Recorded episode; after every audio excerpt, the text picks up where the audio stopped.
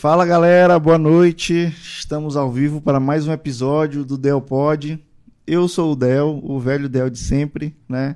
Hoje nós, eu já quero falar, já quem está aqui do meu lado aqui, Léo do Estúdio Grano. É, já já vou falar do nosso convidado. Ainda não mostra ele aí, diretora. Gente, é, tenho que pedir para você se inscrever no nosso canal. É, eu não posso deixar de pedir isso, né? Eu sei que vocês já têm ajudado muito a gente, nosso canal tem crescido, graças a Deus e graças à parceria de vocês, né? Então se inscreve no nosso canal, ativa as notificações, curte logo esse vídeo aí.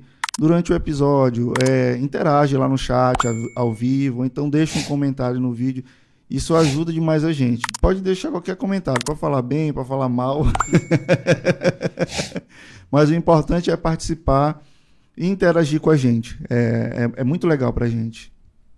Hoje eu quero também recomendar um podcast muito massa. Se você gosta de, do, do Dell Podcast, gosta de podcast com esse, com esse tipo de conteúdo, eu preciso recomendar para vocês o IFTcast, que é o podcast lá de Pinheiro, do meu querido pastor Ribinha, do pastor Caledson, né? O link do, do canal dele está na descrição desse vídeo. Então você vai lá clicar, se inscreve lá também e consome o conteúdo deles. Eles têm feito também um trabalho excepcional e o pastor Ribinha é, dispensa comentários, né? Tem o Lucas também, que está lá com eles, é o, é, o, é o diretor lá, o produtor deles. Então, conheça esse podcast e se inscreve lá também, beleza? Falar dos nossos patrocinadores, né? Que sem patrocínio o negócio não anda. Gente, Talk Barbearia, a primeira barbearia do Maranhão por assinatura. É, o link dele está aí na bio. Você quer fazer seu cabelo, fazer sua barba, pagar um valor por mês e ter os serviços de forma ilimitada, é na Talk Barbearia, beleza? É, o segundo quem é? Berg Sprint, é a gráfica Berg Sprint do meu amigo Ali Jones e da minha amiga Silmara. Se você está precisando confeccionar placas, quer fazer é, aqueles brindes para aniversário, para eventos, aqueles brindes personalizados, né? Eles Pode, são os melhores. Eles são os melhores. Pode procurar Berg Sprint. É para casamento, para aniversário, para divórcio, para enterro. eles fazem todo tipo de, de, de, de brinde, todo tipo de produto personalizado. Eles fazem. E fazem muito bem, né, não, Léo? Demais. Os caras, é, os caras são bons. Então, clica na, na bio que eles também estão aí na. Clica na descrição que eles estão aí. O próximo é a Cultura do Reino. Cultura do Reino é, é, é uma moda cristã, masculina, masculina e feminina, né? Você que gosta de camiseta, de camisa com frases cristãs e com estilo, é a Cultura do Reino. Eles estão com uma coleção agora recente, eu acho que já até lançou. Então segue eles aí no Instagram, o link deles também está na descrição desse vídeo e compra tua camisa. E o próximo é Léo, né? Léo, meu amigo, é outro Léo, viu? Também. É. Léo Farias, gente, é, a gente sabe que, que equipamentos da Apple são bons equipamentos, mas todo equipamento uma hora dá defeito. E é, nessas horas a gente precisa de uma pessoa de confiança para arrumar nossos equipamentos. E o Léo Farias é essa pessoa. Ele tem a loja dele ali no, no Renascença, no Shopping Monumental, né? E ele está pronto para atender você, ajeitar seu iPhone, seu Mac, seu iMac, seu Mac Mini. É ele que arruma os equipamentos também daqui do estúdio. O contato dele está aí na descrição. E se você quiser alguém, recomendo o Léo Farias. É isso, né? Tem também meu amigo, meu irmão, Gard Live, fotógrafo, precisando de, de contratar um fotógrafo para ensaio, para fazer casamento. Ele é o cara. é isso, né? Pronto. Égua. E Léo? Equipe pesada, né? É, macho. Mas é isso, né, cara? O projeto vai crescendo e a gente vai, vai encontrando parceiros. Isso é massa. Isso é legal. E de novo agradeço pelo convite. Sim, é, mano. muito, é uma honra muito grande. de Não, eu pensei estar que ele ia falar, fazer molecagem de ser o Léo patrocinador. Né? Pode ser. Enrola. Sim, Não, mano, mas mas, é sério, é- obrigado pela presença de vocês, né? Tá aqui com a gente bater esse papo. É, vai ser legal. Vai ser legal. E aí, já pode revelar? Já? Já? Pode cortar, corta pro nosso, pro nosso convidado de hoje. Júnior Ribeiro, É isso aí, produtor musical, é diretor da RA Music, não é isso? Não é isso, Sócio. Júnior? Sócio, né? É. isso aí, mano. Mano, seja Chefe. bem-vindo. amigo. É chefe, né? É aquele que ele, ele, é, ele é o dono, ele é o funcionário. Se ele quiser se demitir, ele não pode se demitir, né? Não tem esse meme, né? Não É, tem esse não pode negócio. não, é. Mano, obrigado pela tua presença Beleza. aqui, né? Por estar junto com a gente, para bater esse papo. É um prazer te conhecer também, né? Sim. Na verdade, muita gente já vinha, rapaz. Tu precisa conhecer Junho, rapaz. É, os meninos lá já estavam. É, junho e tal, não sei o que, não sei o que. Eu disse, calma, vai chegar a hora e tal, não sei o que. E, mano, é uma satisfação.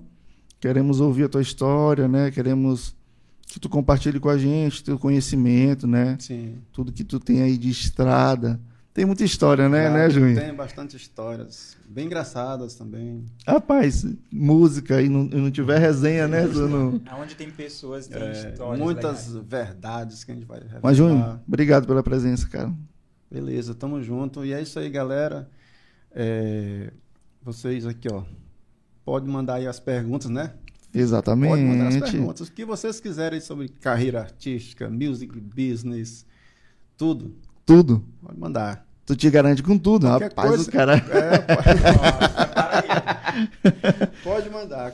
Gente, quem está com a gente hoje aqui também na técnica é o Gustavo. O Gustavo está hoje aqui na técnica. Ele que está acompanhando o chat aí, então manda pergunta, né?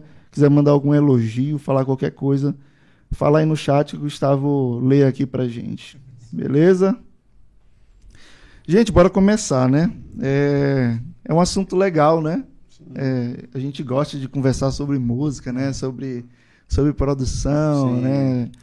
Mas a verdade é que é, eu conversei semana passada com o Rick aqui, né? Sim. E ele falou um negócio assim que é, foi, foi forte, mas é uma verdade muito grande. Música é negócio, Sim. né?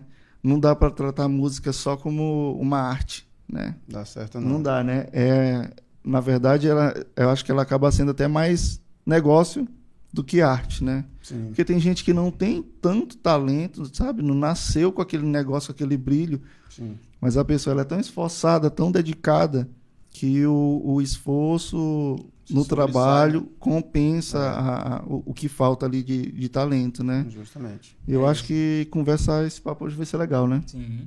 Até porque eu acho que se pensar, se não pensar na música como arte, como na verdade, se não pensar na arte, na música, arte, como negócio, é somente hobby, né? É. Se torna só um hobby. Só um hobby. Então, se a pessoa quer somente como hobby, ok, trata somente como arte, não como negócio.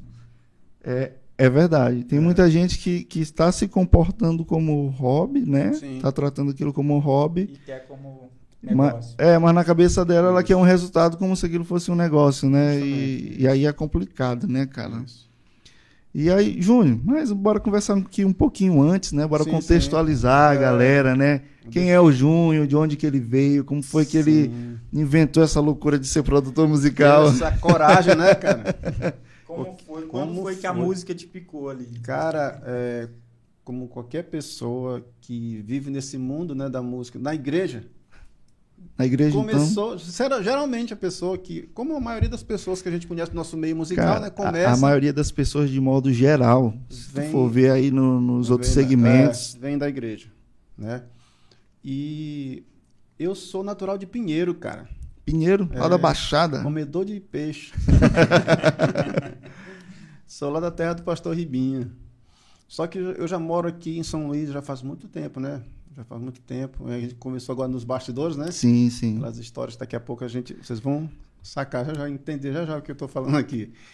Então, é, eu comecei, a gente chegou aqui de Pinheiro para cá, não vou falar o ano também, que isso é uma descobribilidade, né? não é entrega, procedência né? maligna, né? Aí, mas assim, Del, a gente começou, chegamos de Pinheiro aqui, né? Já faz bastante tempo. E não tenho, a minha família, assim, eu não tenho essa. é, No- Hoje em dia, assim, a- a- meus parentes, irmãos atuais, a gente não tem. é, Essa origem musical. é, não tem. Hoje em dia, não. Só eu, atualmente, dos irmãos mesmo, né? Só eu tenho essa aptidão para música. Mas isso não veio, veio de antes, veio da família do meu pai, né? Minha, eu aprendi, na verdade, com as minhas primas e primos, que eles são adventistas. Entendeu? Ah, Essa parte de música veio da parte do meu pai. né? Entendi. Então, minha, meus primos, minha, minha, minha prima. Então, eles. Elas o que? Elas cantavam, Tocavam. tocavam, é? É, tocavam. Legal. E eu aprendi meu primeir, a minha primeira aula, meu primeiro contato com o violão foi um violão de 12 cordas, cara. E, e, Gustavo, só vê aí. é, aliás, a galera aí que estiver ouvindo, dá um feedback sobre Sim, o áudio, sobre o Tá vídeo, legal. tá legal. Sim, mano. Viu? Então, a gente, eu, meu primeiro contato é, foi com um violão de 12 cordas, cara. Foi mesmo. Um violão de 12 cordas, um Giannini, 12 cordas. É um pouco mais difícil do que o de seis? É, né? É. Um, uma- um dedo ele Prende pressiona dois, né? dois. E o som é dobrado, né? O som é dobrado. Então assim, é, eu desde criança eu tinha essa, já tinha essa aptidão, tipo assim, esse ouvido musical. Então prova que hoje eu me lembro de músicas de quando eu era criança. Então quando eu estava na igreja, eu sempre ia para a igreja, eu ficava de olho na banda, né? Uhum. No famoso, quem veio da Assembleia de Deus, no famoso conjunto eletrônico. Rapaz, essa daí Tá começando a entregar a tua idade. já era, já caiu. Viu? Já falou, Viu? já tudo. do conjunto. Então, assim, é, eu sempre fiquei, sempre olhei, né? Assim, fiquei, é, me chamou a atenção aquilo. Quando, na- lá, em, lá em Pinheiro tinha orquestra, né? A musicalidade sempre chamou Já ba- atenção. já- é, então, assim, então prova que até hoje eu brinco com os cantores. Eu digo, olha, vocês não vão fazer, a- é, cantar músicas para mim, porque eu tenho uma memória afetiva muito boa. Então, assim, se eu escuto músicas, a, música que eu já escutei há 20 anos atrás, se alguém cantar uma melodia aqui, digo, opa, isso aqui é plágio, já existe. Ah, então tu, tu tem esse negócio a, a teu favor, né? É, eu já, eu lá, lá trazendo já para cá um pouco, eu já impedi muitas músicas lá no estúdio. Isso de- que eu já te perguntar, já aconteceu situação de alguém chegar dizendo assim, ah, isso aqui é autoral e é, tal. eu digo, então, tu- igual isso aqui lembra. Aí eu vou lá no YouTube, ó, isso aqui, ó. é, é- é autoral igual isso aqui? É, então, assim, tem muitas coisas que. Por quê? Porque eu tenho essa facilidade de, de, de melodia, né? Então, eu tenho, sempre tive Legal. isso, né? E aí, eu, criança, já primeiro contato com um instrumento, exemplo, né, me lembro que uma vez eu, ganhei um tecladinho de brinquedo, né? Uhum. E na hora que a gente fazia o culto doméstico, né? Aí ficava brincando de estar tocando ali, né? A música, do, do jeito que eram as letras, as palavras, eu fazia mesmo ritmo aqui na mão, né? Não era. Tu já era bom de ritmo. Já né? fazia essa, essa ideiazinha. Então, aí a bateria, né? Botar papai botava os LPs e eu ficava com a caixa de sapato aqui, dizendo que era uma bateria. Então, assim, isso já, já. Eu herdei isso, né? E aí o tempo se passou, nós chegamos em São Luís, né? E cresci minha adolescência no bom e velho anos 90, Aqui em São Sim. Luís, né? já em São Luís, né? E aí eu já envolvido na igreja com 12 anos, eu comecei tarde. Com 12 anos que eu comecei a ter o contato realmente com a música, um instru- Instru- entender. Instrumento, né? é, entendeu? Então, assim, eu tinha aquela aptidão, mas assim, eu, eu comecei muito tarde. Eu acho que eu comecei tarde. Com 12 anos, é tarde. É, né? É tarde, porque assim... Eu comecei com 12 no violão. Então, assim, eu Eu comecei... comecei com 13. Olha, ó. Então, assim, com 12 anos, detalhe, eu só fui ter a minha primeira guitarra com 18 anos. Pra galera que não sabe, teu instrumento de origem é guitarra, É guitarra, né? eu, sou, eu sou guitarrista. Aí é o seguinte, eu comecei é, a ter as primeiras aulas com meu primo, ele me ensinou, não, me ensinou, vou te ensinar aqui as notas, não era nem acorde, né? ele também não, não tinha o conhecimento, aham. né? Beleza, me passou as notas ali e tal. E aí eu comecei a desenvolver, ele me ensinou, e eu já tinha essa noção de ritmo, ele me ensinou dó, ré menor e sol, com isso eu tocava qualquer música com esses três acordes. Né? Também não mandava tocar em Lá maior que acabou o músico. O problema era grande. É, acabou o Isso músico. Faz tanto tempo que não existia nem capotraste, né? É, faz muito tempo, não existia. Aí, beleza, eu comecei a, a aprender ali. Ele me, me ensinou, beleza, cara. Depois ele me ensinou só os maiores, né? Depois, aí eu desenvolvi, fui descobrindo ali os menores. Não, isso aqui. Aí eu começava a ouvir as músicas e começava a tentar tirar ali de ouvido. E assim foi. Aí depois a minha prima, a irmã dele, começou também a me dar outras aulas também. Resumindo a história, foi eles dois que foram culpados de, de eu De, de- que ter essa vontade de aprender o instrumento.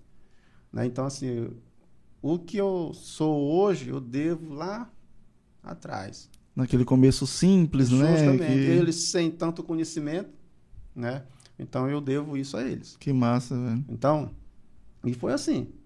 É, eu tive a origem, assim, em termos de igreja. Uhum. Eu, na Assembleia de Deus, a gente, né, a maioria, 90% dos músicos aqui começaram na Assembleia de Deus.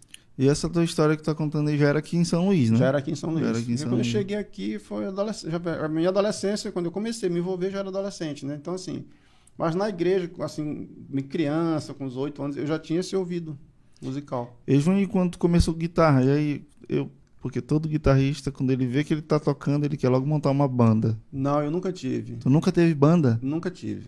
Outra E coisa. depois isso é novo? É, isso outra é curiosidade pra vocês aí, ó, os guitarristas de plantão que Tu aí. nunca teve uma banda, Júnior? Não, os guitarristas de plantão que estão bem aí. Eu sou o único guitarrista, acho que fiz o contrário dos outros.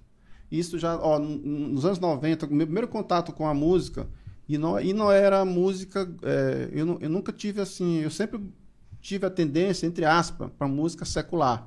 Porque eu achava, já, olha, já veio de produtor, eu já achava que a música secular era mais profissional do que a galera da igreja. Hum, Então tu tinha uma atenção. É, eu digo, opa, ac- ac- acontece alguma coisa diferente que aqui. Em anos 90 que É, essa distância era grande. Aí eu já percebi, não, tem alguma coisa aqui que. Não, pera aí, essa conta não tá fechando. Mas vem cá, eh, deixa eu te perguntar, nos anos 90 já, já tinha essa conversa que tem hoje, porque o que se fala hoje das músicas das igrejas, né, o worship principalmente, Sim. ele é muito criticado por isso, pela falta de, de, de riqueza, né, de, de detalhes Justo. e tal. E a gente acaba elogiando a música que a gente chama de secular. Naquela época Isso. também já tinha isso, porque antigamente É, o que se dizia era que as músicas eram bem trabalhadas, as músicas É. da igreja e Eu- tal. Era questão técnica. é, eu sempre falo, eu sempre falo para o pessoal com quem eu convivo, que as pessoas sempre ficam descendo ao chicote nas músicas de hoje. Sim. Que as, as músicas de hoje não prestam, não são. Uhum. Não, não existe. Não sei se até conversei com ela uma vez. Isso aí, não lembro. É, que não existe, cara, a música ruim. Nós estamos vivendo hoje essa geração da música fácil, né? Mas na época, quando eu era adolescente, eu estava aprendendo na época, poxa, quem era a galera que a gente a gente ouvia e tocava? Oficina G3, cara. Meus pais falavam que aquilo ali era música do cão.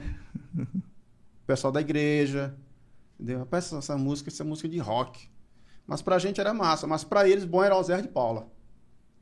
Então, então, ou seja, então assim, daqui a um tempo, os teus filhos Sim, vão sim. falar, vão dizer que Daniela Mercury é, é- é Daniela, né? Era hoje? Araújo? Não, é a Gabriela, Gabriela Rocha? Rocha. Ah, não, isso aí é, Entendi. é fraco. Entendi. Tá entendendo? Isso é música cafona. Então, em, em cada época tinha a, a, a sua. Toda, toda geração tem a, tem a música que merece. Uhum. E tem as que são criticadas, né? Isso, sempre foi. Entendeu? Antigamente o cara, por exemplo, o Axé Music, por exemplo. Né? O Axé Music, ah, achava aquilo ali difícil. Ah, isso é só besteira. Pra músico, não, cara, só isso aqui. É, mas toca. Uhum. Tem as suas dificuldades. Tipo assim, é tipo, tem gente que, que desce a rir, por exemplo, no Chimbinha. Uhum. Mas não é fácil fazer aquilo ali. O que foi que a gente conversou sobre o worship? Cara, é, é, é tão verdade que, assim, se tu for ver pra esse estilo musical do Chimbinha, como é que chama? Calypso. O Calypso, né?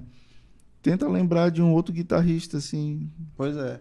né? Não tem, Um né? expoente maior. É, entendeu? então, assim, Eu, eu- então, assim, eu nunca, eu nunca julguei, eu nunca, eu sempre falo pro pessoal, eu nunca julguei as a músicas da atualidade ruim. Não, a geração de hoje merece a música que ela tem. Entendeu? Tipo assim, a gente veio de uma geração, eu vim de uma geração em que a gente, na época, tipo assim, tem um cantor, um cantor nos anos 90 chamado Matos Nascimento Sim, sim. né? Eu, quando a gente tocava na igreja, na Assembleia de Deus, a gente gostava de tocar aquilo ali. Por quê? Era muito musical, era reggae. O tecladista gostava de fazer aquela metaleira. Né? Então, assim, é, tinha, a gente já, já se inspirava nos caras. Tipo assim, pô, quem, quem fazia a linha do baixo era um, um cara chamado Charles Martins. Baixista dele que já fez, tocou com o Novo Som e tal. Então, assim, nessa, nessa década dos anos 90, Pra mim foi uma década boa, mas quem veio antes de mim fala que a melhor década foi os anos 80. Entendeu? Então, assim, é, para cada, pra cada geração tem a, a música que merece. Por exemplo, a- os pessoal falam do worship. Entendeu? Mas na época, quando o pastor Cirilo surgiu, poderoso Deus, Uhum. o pessoal ninguém, não, rapaz, que essa música aí, entendeu? Porque o pessoal gosta mais de Shirley Cavalhais. Então, mas hoje a gente já acha o que as músicas do David Killy e Cirilo, Elite. massa, poxa, que já dá uma saudade. Aham. Tu tá entendendo? Então, assim, é... então não tem como a gente falar que a música é, é ruim. Ela é, ela é boa para aquela geração. Entendeu? A próxima geração vai achar essa nossa cafona daqui a um tempo. E é, é assim que é, né? É, sempre. o tempo é todo. assim, entendeu? Até porque muda tudo. E muda tudo. A muda- forma de compor antigamente era diferente. Isso. A forma de consumir música era diferente. Antigamente, o pessoal parava na frente de um som. Vou colocar Isso. o disco tal, vou escutar música. Isso. Hoje a música ela é acompanhamento de outra coisa. às É.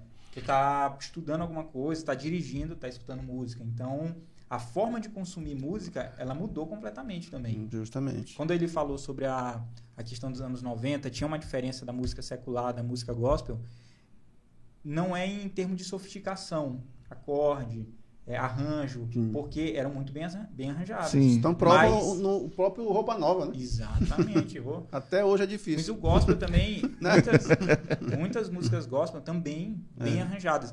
Mas a diferença técnica de estúdio, captação, mixagem é um abismo. É. Uma diferença muito É grande. muito grande. Muito. Daquela época pra nossa. daquela época, dos anos 90, Uhum. pra música que já funcionava no mundo Sim. e a música gospel brasileira. Entendi. É. Entendi. A uma diferença era diferença, é. absurda. Era muito absurda. Pode comparar. O pessoal quiser fazer teste também em casa, pode comparar. Isso. Pega a música secular lá, que fazia sucesso nos anos 90, anos 80 ali, e pega a música gospel Brasil, quem que fazia sucesso na época, e analisa de forma técnica. Mixagem, Tem uma diferença uma diferença muito grande. muito grande. E, e, Júnior, aí voltando um pouquinho aqui pra, pra ti, né? Tu Sim. quer dizer que tu nunca, Na nunca teve banda? Não, aí quando eu, eu comecei, a, aí eu desenvolvi, quando que eu cresci ali na, ali na igreja, aqui no Cruzeiro do Nil, Uhum. numa área lá do bairro chamado Vila Militar, foi onde a gente começou. Aí só nessa igreja lá passou muitos músicos. Saudoso Mauro. Eu lembro quando o Mauro, cara. Mauro, quando começou, Mauro sempre foi bom. Quando ele chegou de Vitória do Mirim pra cá, ele já era bom de slap. Cara, um dos melhores baixistas do Brasil, né? Mas- Mauro, é, sempre foi, sempre foi bom. Então, assim, eu vi essa galera começando, essa galera me dava cascudo, entendeu? O, o pai, o guitarrista, tinha uma banda, nessa época, nos anos 90, tinha um, tinha- teve uma febre aqui das, de bandas é, independentes, vamos chamar de bandas particulares, que é assim que era o nome que se chamava. Tá. Eram as bandas de cruzadas, de igrejas. Cruzada de igreja. Bandas como Semeador, Banda Êxodo, os Levitas, que eram que era, que era o baixista era Assis, que hoje que na época era Assis Goldar, hoje parece que não sei qual igreja que ele tá, Assis. Então, Moisés Batera, entendeu? Então assim, tinha uma uma, uma levante de, de música, então tinha essas bandas, né, independentes da igreja, que era a banda que, que fazia as, as que cruzadas. esses eventos, né? Justamente. E Mauro tocava numa banda chamada Banda Cantares. Cantares. Banda Cantares. Mauro era, na, eu não sei se você conhece um baterista chamado Cacau. Não, cara, eu era guri, eu acho que tinha uns, uns- A gente, a gente tava, 10, a, a gente, a, gente 12 tava, a gente tava lá levando o casco dessa galera, esses caras já estavam. na o estrada. Ronald de tem- Nascimento, Ronald de Nascimento, Batera? hein? Sim, sim. Pois é, o pai dele cansou de brigar comigo pra eu não pegar na Fender. lá. Meu filho, tu não pega nessa Diz que ele é guitarra. guitarrista, né? É, Chiquinho. Então, assim, é, quando a gente começou naquele, naquela época, então assim, aí surgiu essas bandas. Aí vai a, tua pergunta. O que, que a gente almejava nessa época? Tocar numa banda dessa. Porque a banda vivia viajando, tocava de cruzado e dava um certo status Status. tocar numa banda dessa. Só que nessa, nesse, nesse- nessa história, para você tocar numa banda dessa, é, a gente era a banda, a famosa banda de cruzada, e você tinha que tocar as músicas igual, que tava na fita Ou seja, no tinha, CD. que, tinha Ou- que estudar. Aí eu traduzindo, e não tinha VS. Era na unha. Entendeu? Não tinha. O tecladista tocava quatro teclados. eu cansei de ver. Moisés Fenda da Rocha. Uhum. Moisés é, não é à toa que ele é um bom programador. É dessa escola aí, Ele né? veio dessa escola, entendeu? Moisés veio muito antes de mim e eu via Moisés tocando, fazendo Moisés tá morando em São Paulo, né? isso. mo- Então, lançou, Paulo. acho que já lançou, Lançou- já o primeiro single, Isso, né? lançou. Tem, tem outro agora vindo aí, do mesmo projeto, né? Aham. Então, assim, é, Del, essa galera que eu vi é, é, foram as minhas, as minhas influências, né? O próprio Moisés Ferreira, entendeu? Tinha um, o, o- vocês conheceram o grupo Na Fenda da Rocha? Sim. Sim. Pois é, tinha um guitarrista lá chamado Wagner. Não, não O conheço. Wagner, o Wagner tinha uma banda antiga chamada Banda Paul Time aqui. Ah. Paul Time é uma banda de rock, né? Isso, Dos irmãos? O, o Wagner, ele, o Wagner tocou nessa banda uma vez e ele era roqueirão, Hum, entendeu? Entendeu? A Esse- Paul Time eu É, conheço. o, o Wagner era de Wagner tinha um cabelão, ele aceitou Jesus e tal. E ele tocou, foi, ele foi um dos caras que formou também ali aquela formação do Fenda da Rocha. Cara, e nessa época a gente se inspirava por essas bandas, por essa galera, né? Então, de bandas de cruzada. E quando o Fenda da Rocha surgiu, cara, era um negócio, era uma referência até hoje, pra mim. Pra mim, eu. Não, não tem, cara. Não sei se ainda vai existir. Né? Não sei se a galera aí de casa vai entender o que eu vou falar.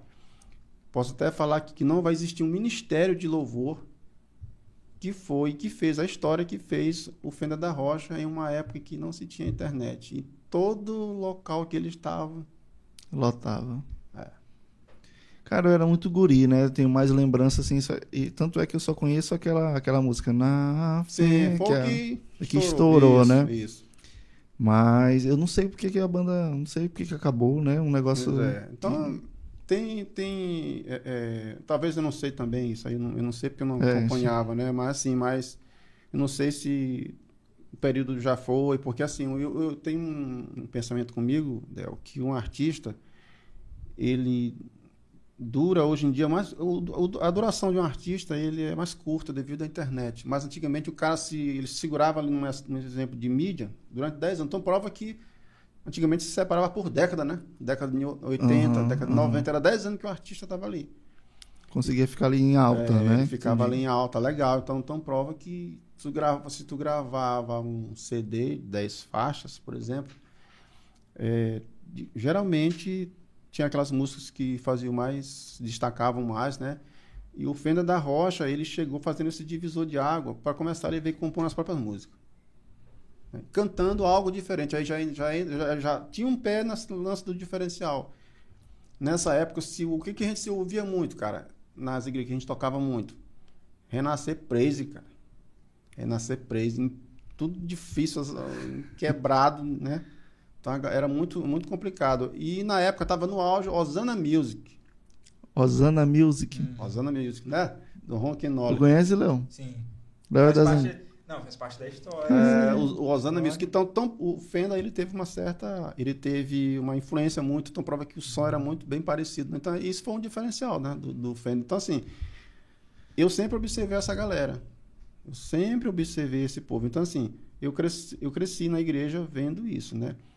Vendo esse povo tocando, né? essas bandas que eu te falei, bandas de cruzada, e com esse tempo passou, acabou. Por que, que essas bandas acabaram?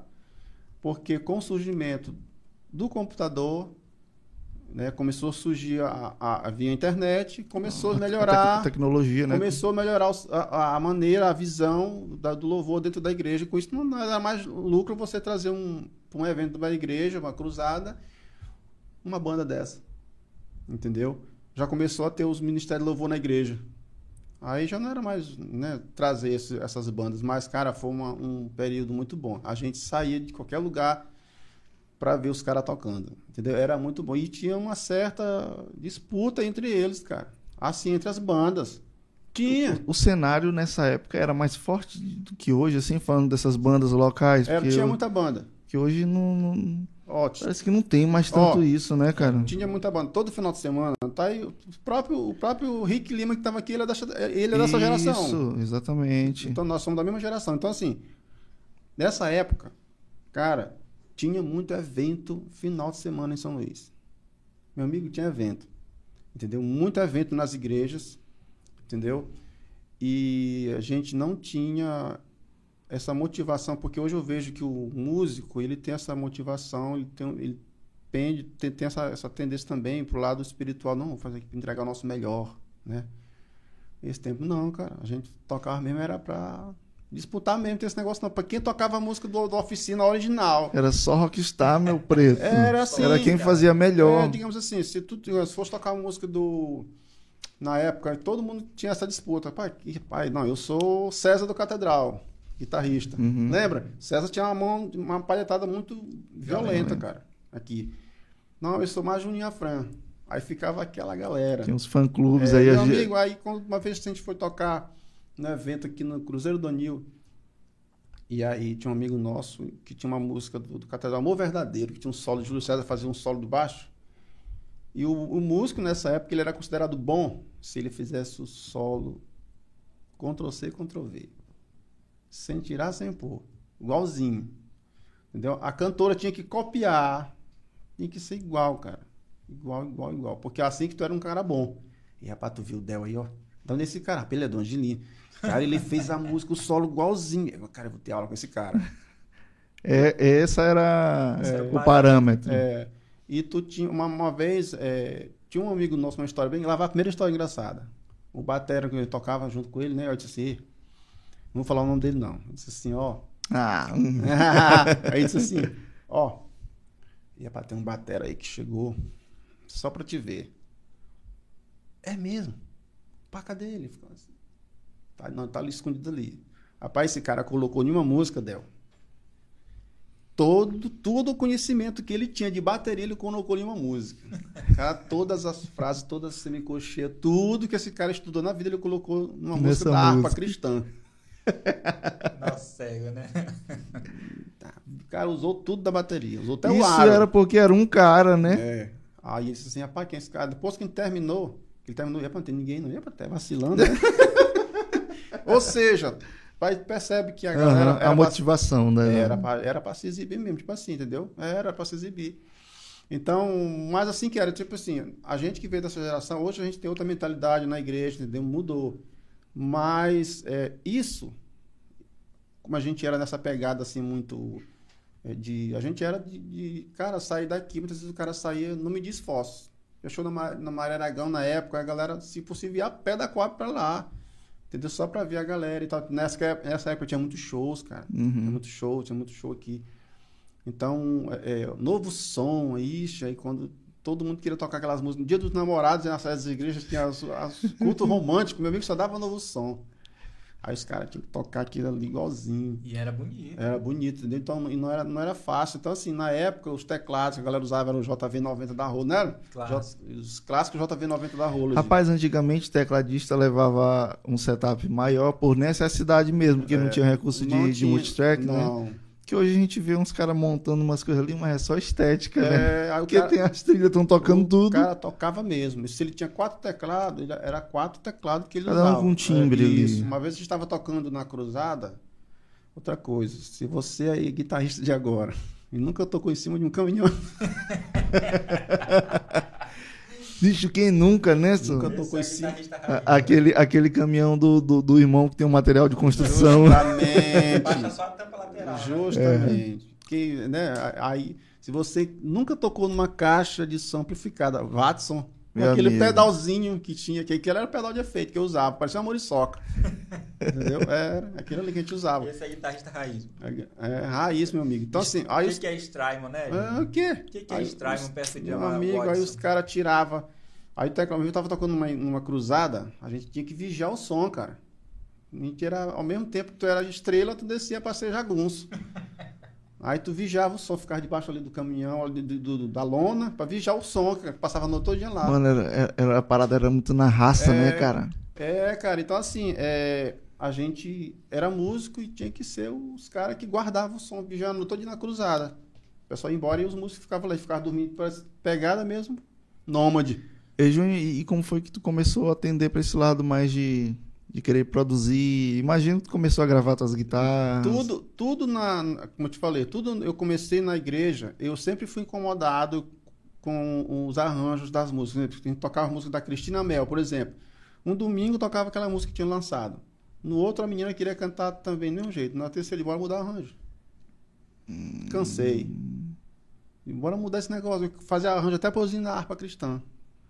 Então eu já tinha esse negócio de querer fazer arranjo. Pô, vocês tinham um. Eu, queria, já queria colocar alguma coisa a mais. No louvor da igreja tu já começou a, É, a trabalhar esse Isso, negócio de- isso. de, de, justa- criar, né? É, porque assim, a gente que, é, que veio da Assembleia de Deus, eu sempre tenho um- uma teoria comigo, Hum. que eu falo, pessoal, você acaba de rir lá na RA Music, digo, olha, a Igreja Batista, hoje eu estou aqui na IBA, eu sou te- testemunha disso. A Igreja Batista, ela forma ministros de louvor. A Assembleia de Deus forma músico. Cara, perfeito, cara.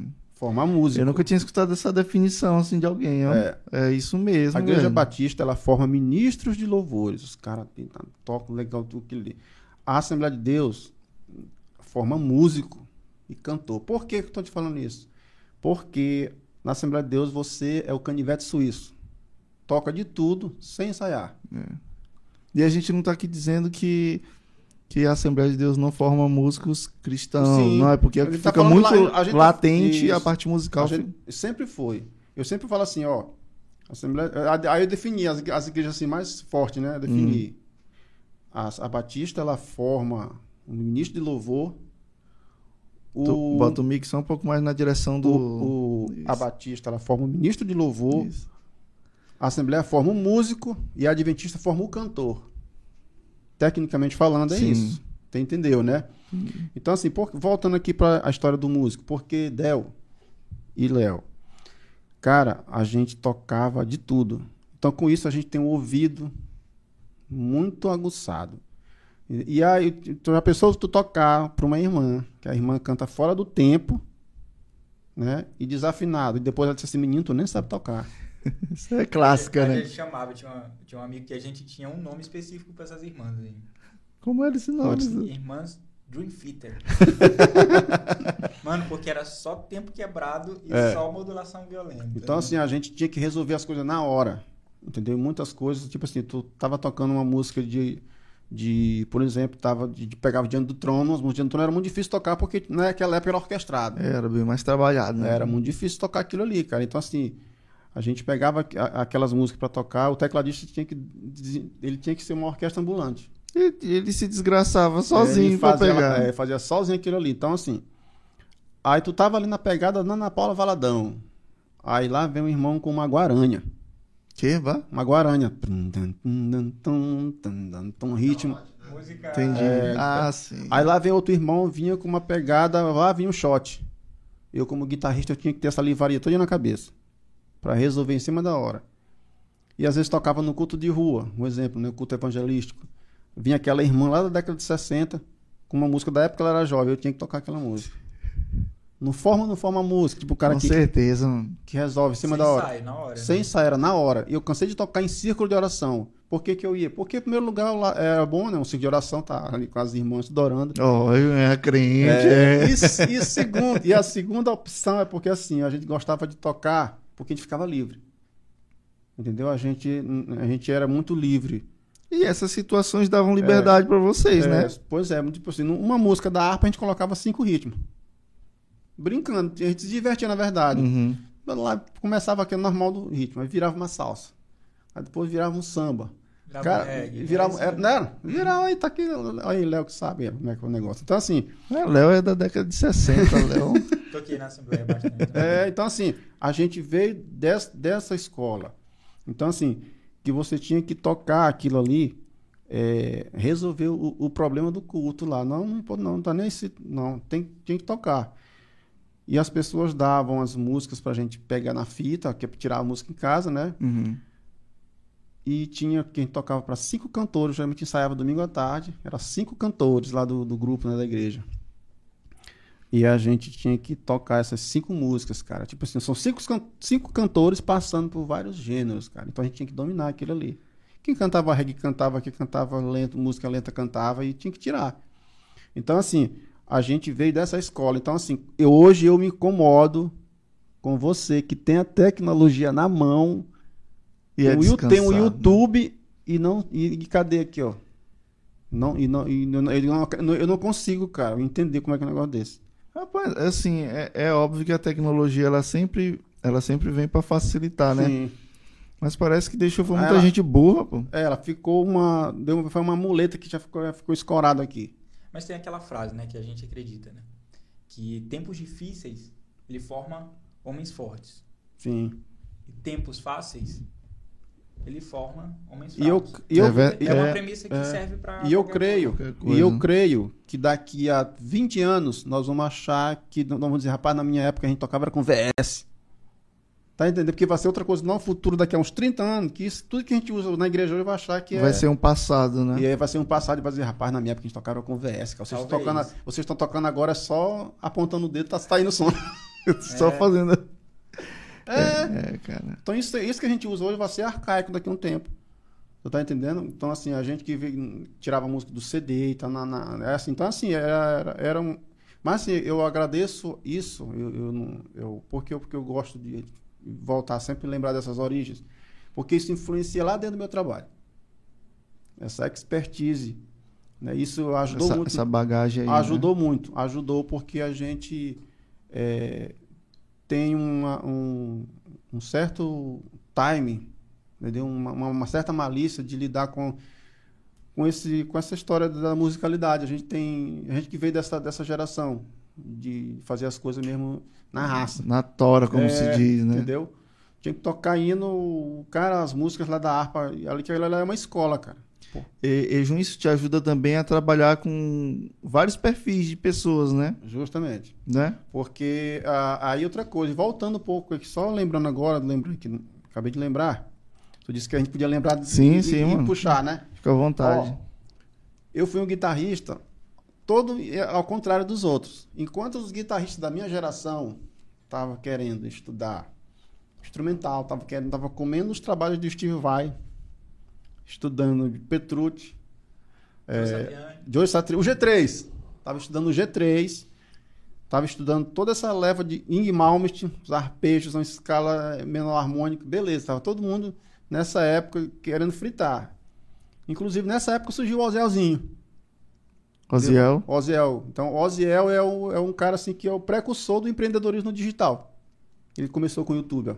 É isso mesmo. Ele é que é o, Cara, é verdade. Outro dia que eu fui É. me tocar, É, esse ele- cara aqui, ele ele, é o já, precursor. ele já faz isso aqui há muitos Há anos. muito tempo ele tá anos luz na frente de no- muitos músicos aqui, ó. Ele, Muitos. o Gustavo Guerra na época era Isso. ali.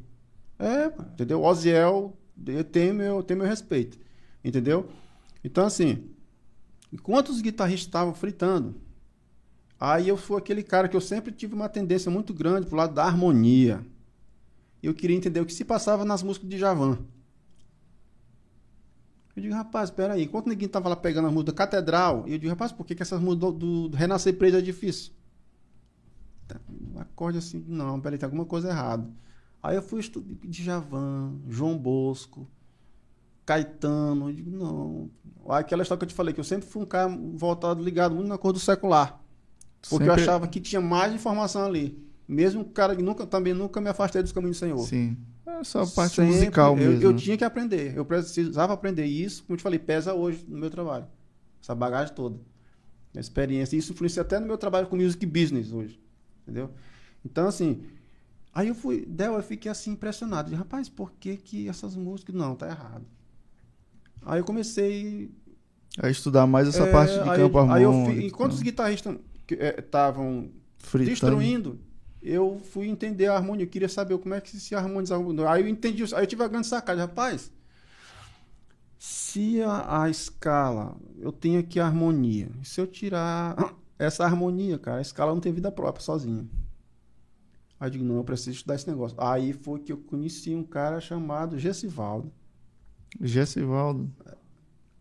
Aí, a- Esse aí, não conhece? Não. Aí foi que eu vi, eu digo, não. Tu conhece, Gustavo? Aí, aí que acontece? Que mundo que eu tô.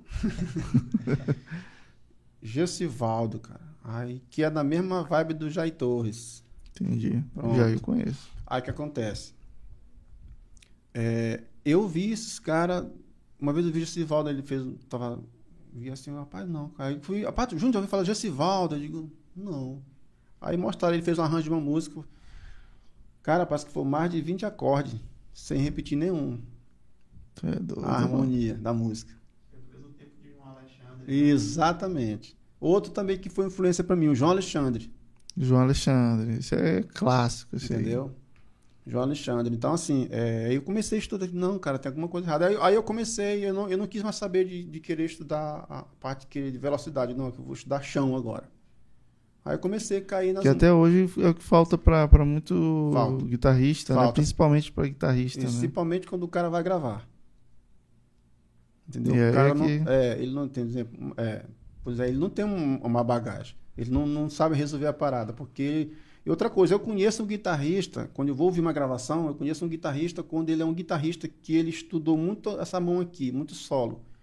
Eu sei quando ele é um guitarrista que ele é um guitarrista solo, ele é um cara que ele é muito bom de, de instrumental. Uhum. Eu conheço o solo dele na gravação de uma música de um artista. Diga, esse cara bem, ele estudou muito instrumental. A linguagem dele, cara, o bend dele Consegue ler isso é, aí tudinho. é diferente de um Duda Andrade. Duda Andrade, sabe quem é, né? Duda Andrade. Sim, eu quero do 4x1. Pois é, ali tu já sabe que a linguagem do cara é muito comercial. É de preencher as lacunas. Uhum. Tá, tá. Tim Pissa tem um cara muito bom chamado Tim Pissa. Sabe quem é, né? Uhum. Tim Pissa. Coroazão. O cara gravou pra todo mundo, só não gravou pra Jesus, porque Jesus não gravou uma música. Se ele tinha gravado pra Jesus. Cara no mundo, um, um gringão aí. Ele, Léo, sabe quem é. E aí, Junhão, aí, aí, mas me conta assim de fato como que tu come... beleza, tu Sim. começou a ter essa ideia de querer estudar mais essa parte harmônica, né? Sim.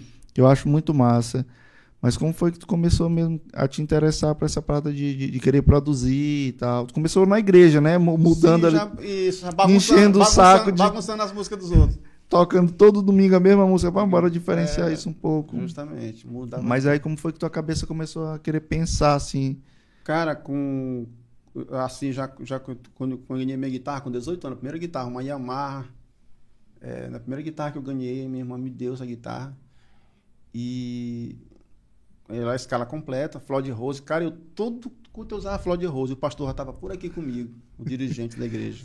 Porque eu. Era um Steve Vai, todo mundo tava... tava, tava, escutando instrumental. E isso ficou. Isso levou a pagar aí? um mico na igreja. Toda música usava a harmônica dava alavancada. Aí o, o, o dirigente perguntou, irmão, tem um gato aqui de- miando na igreja. Ouvindo, querendo praticar, né? Todo tempo, um gato. Rapaz, eu quero- todo, toda música era só alavancada louca. Entendeu? E aí, nesse período, foi ali com. a gente Foi já em 2000, e aí, aí já foi recente. Eu comecei nesse ramo de produção, Aham. mas assim, já foi agora. Mas assim, a parte de criar, porque não tinha acesso a computador. Né? Então, assim, eu comecei a, a pensar em arranjos ali no início dos anos 2000, né?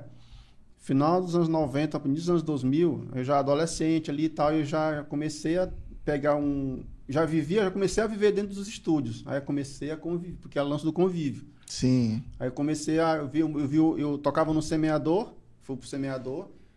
E no semeador, o Moisés Ferreira, era um, ele na época destacou aqui em São Luís, fazendo produção, ele gravava para todo mundo. Moisés, né? Moisés. E aí Moisés começou a fazer os arranjos no, no, no teclado. Na época ele tinha um, um J, né, o semeador, um JV1000 da Rola. Não sei se você lembra desse teclado. Não. JV1000. Nome, não. Mata essa bicha. Ele veio depois do J- JV90, parece que foi. Não tô lembrado. Rapaz, o que acontece? Eu comecei a, a ver ele fazendo os arranjos. Aham. Tá, eu, como é que esse cara tá pegando essa música que tá só a letra e ele a irmã cantando e ele começou lá na, na, folga do ensaio ele começou. a- Aham. E aí eu vi uma vez ele foi lá pro estúdio de Fernando aqui na Coama. Fernando Mota. Isso. E aí eu vi eles gravando para Glaucia Rosane, Sim, sim. entendeu?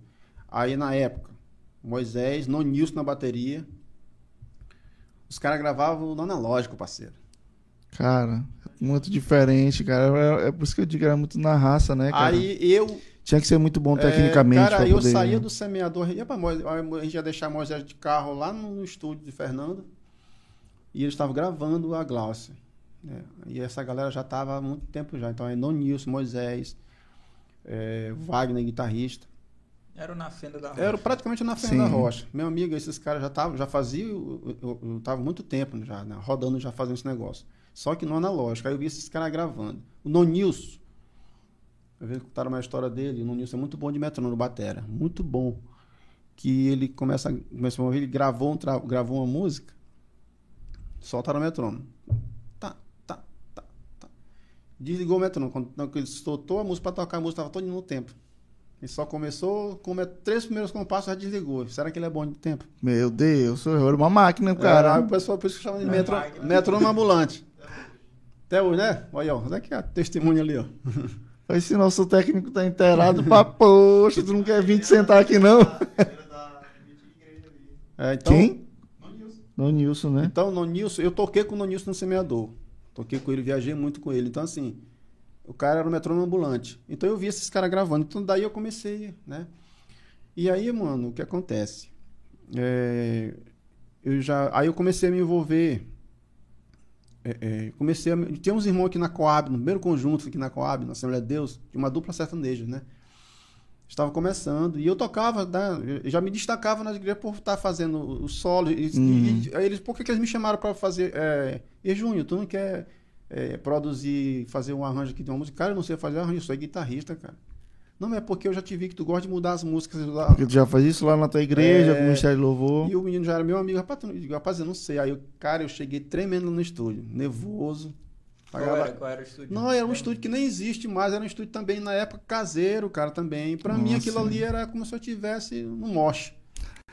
Entendeu? Entendi, cara. Aí, A gente mim, viaja, era né, um cara? As sonho, primeiras Era um experiências. Sony, cara, o Sony Vegas, é o novo. Sony Vegas, cara, todo mundo começou no Sony Vegas. Que era de vídeo, né? Era de vídeo, justamente o cara gravava na trilha de áudio. Aham.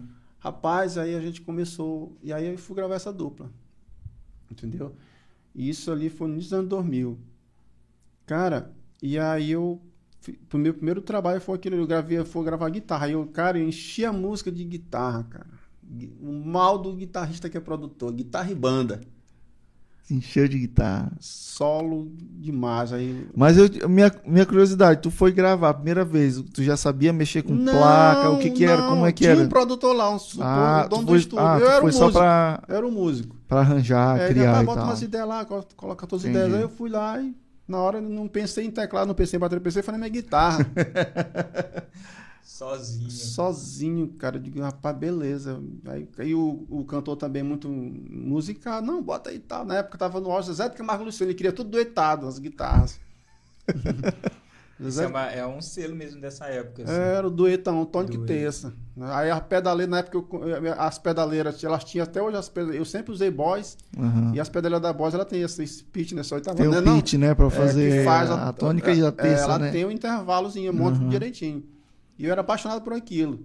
Então, prova que eu peguei o solo da música é, Hotel Califórnia, que tem uns duetos, Sim, entendeu? Aí Entendi. eu programei a pedaleira do semeador para fazer esse tipo de coisa. Aí era que era uma GT5 da Boys. E aí, como foi essa produção? Deu certo? A galera disse, "Epa, bora gravar de novo? Não, eu não sei, eu não sei se deu certo, porque eu também não, não era ligado, só era menino. Não era muito ligado, Não, né? Só, foi queria lá gravar, porque... entendeu? Beleza, aí disse que prestou e tudo. Daí eu comecei, entendeu? Nesse ramo de, não de produzir, mas de ver. Eu sou um cara muito observador.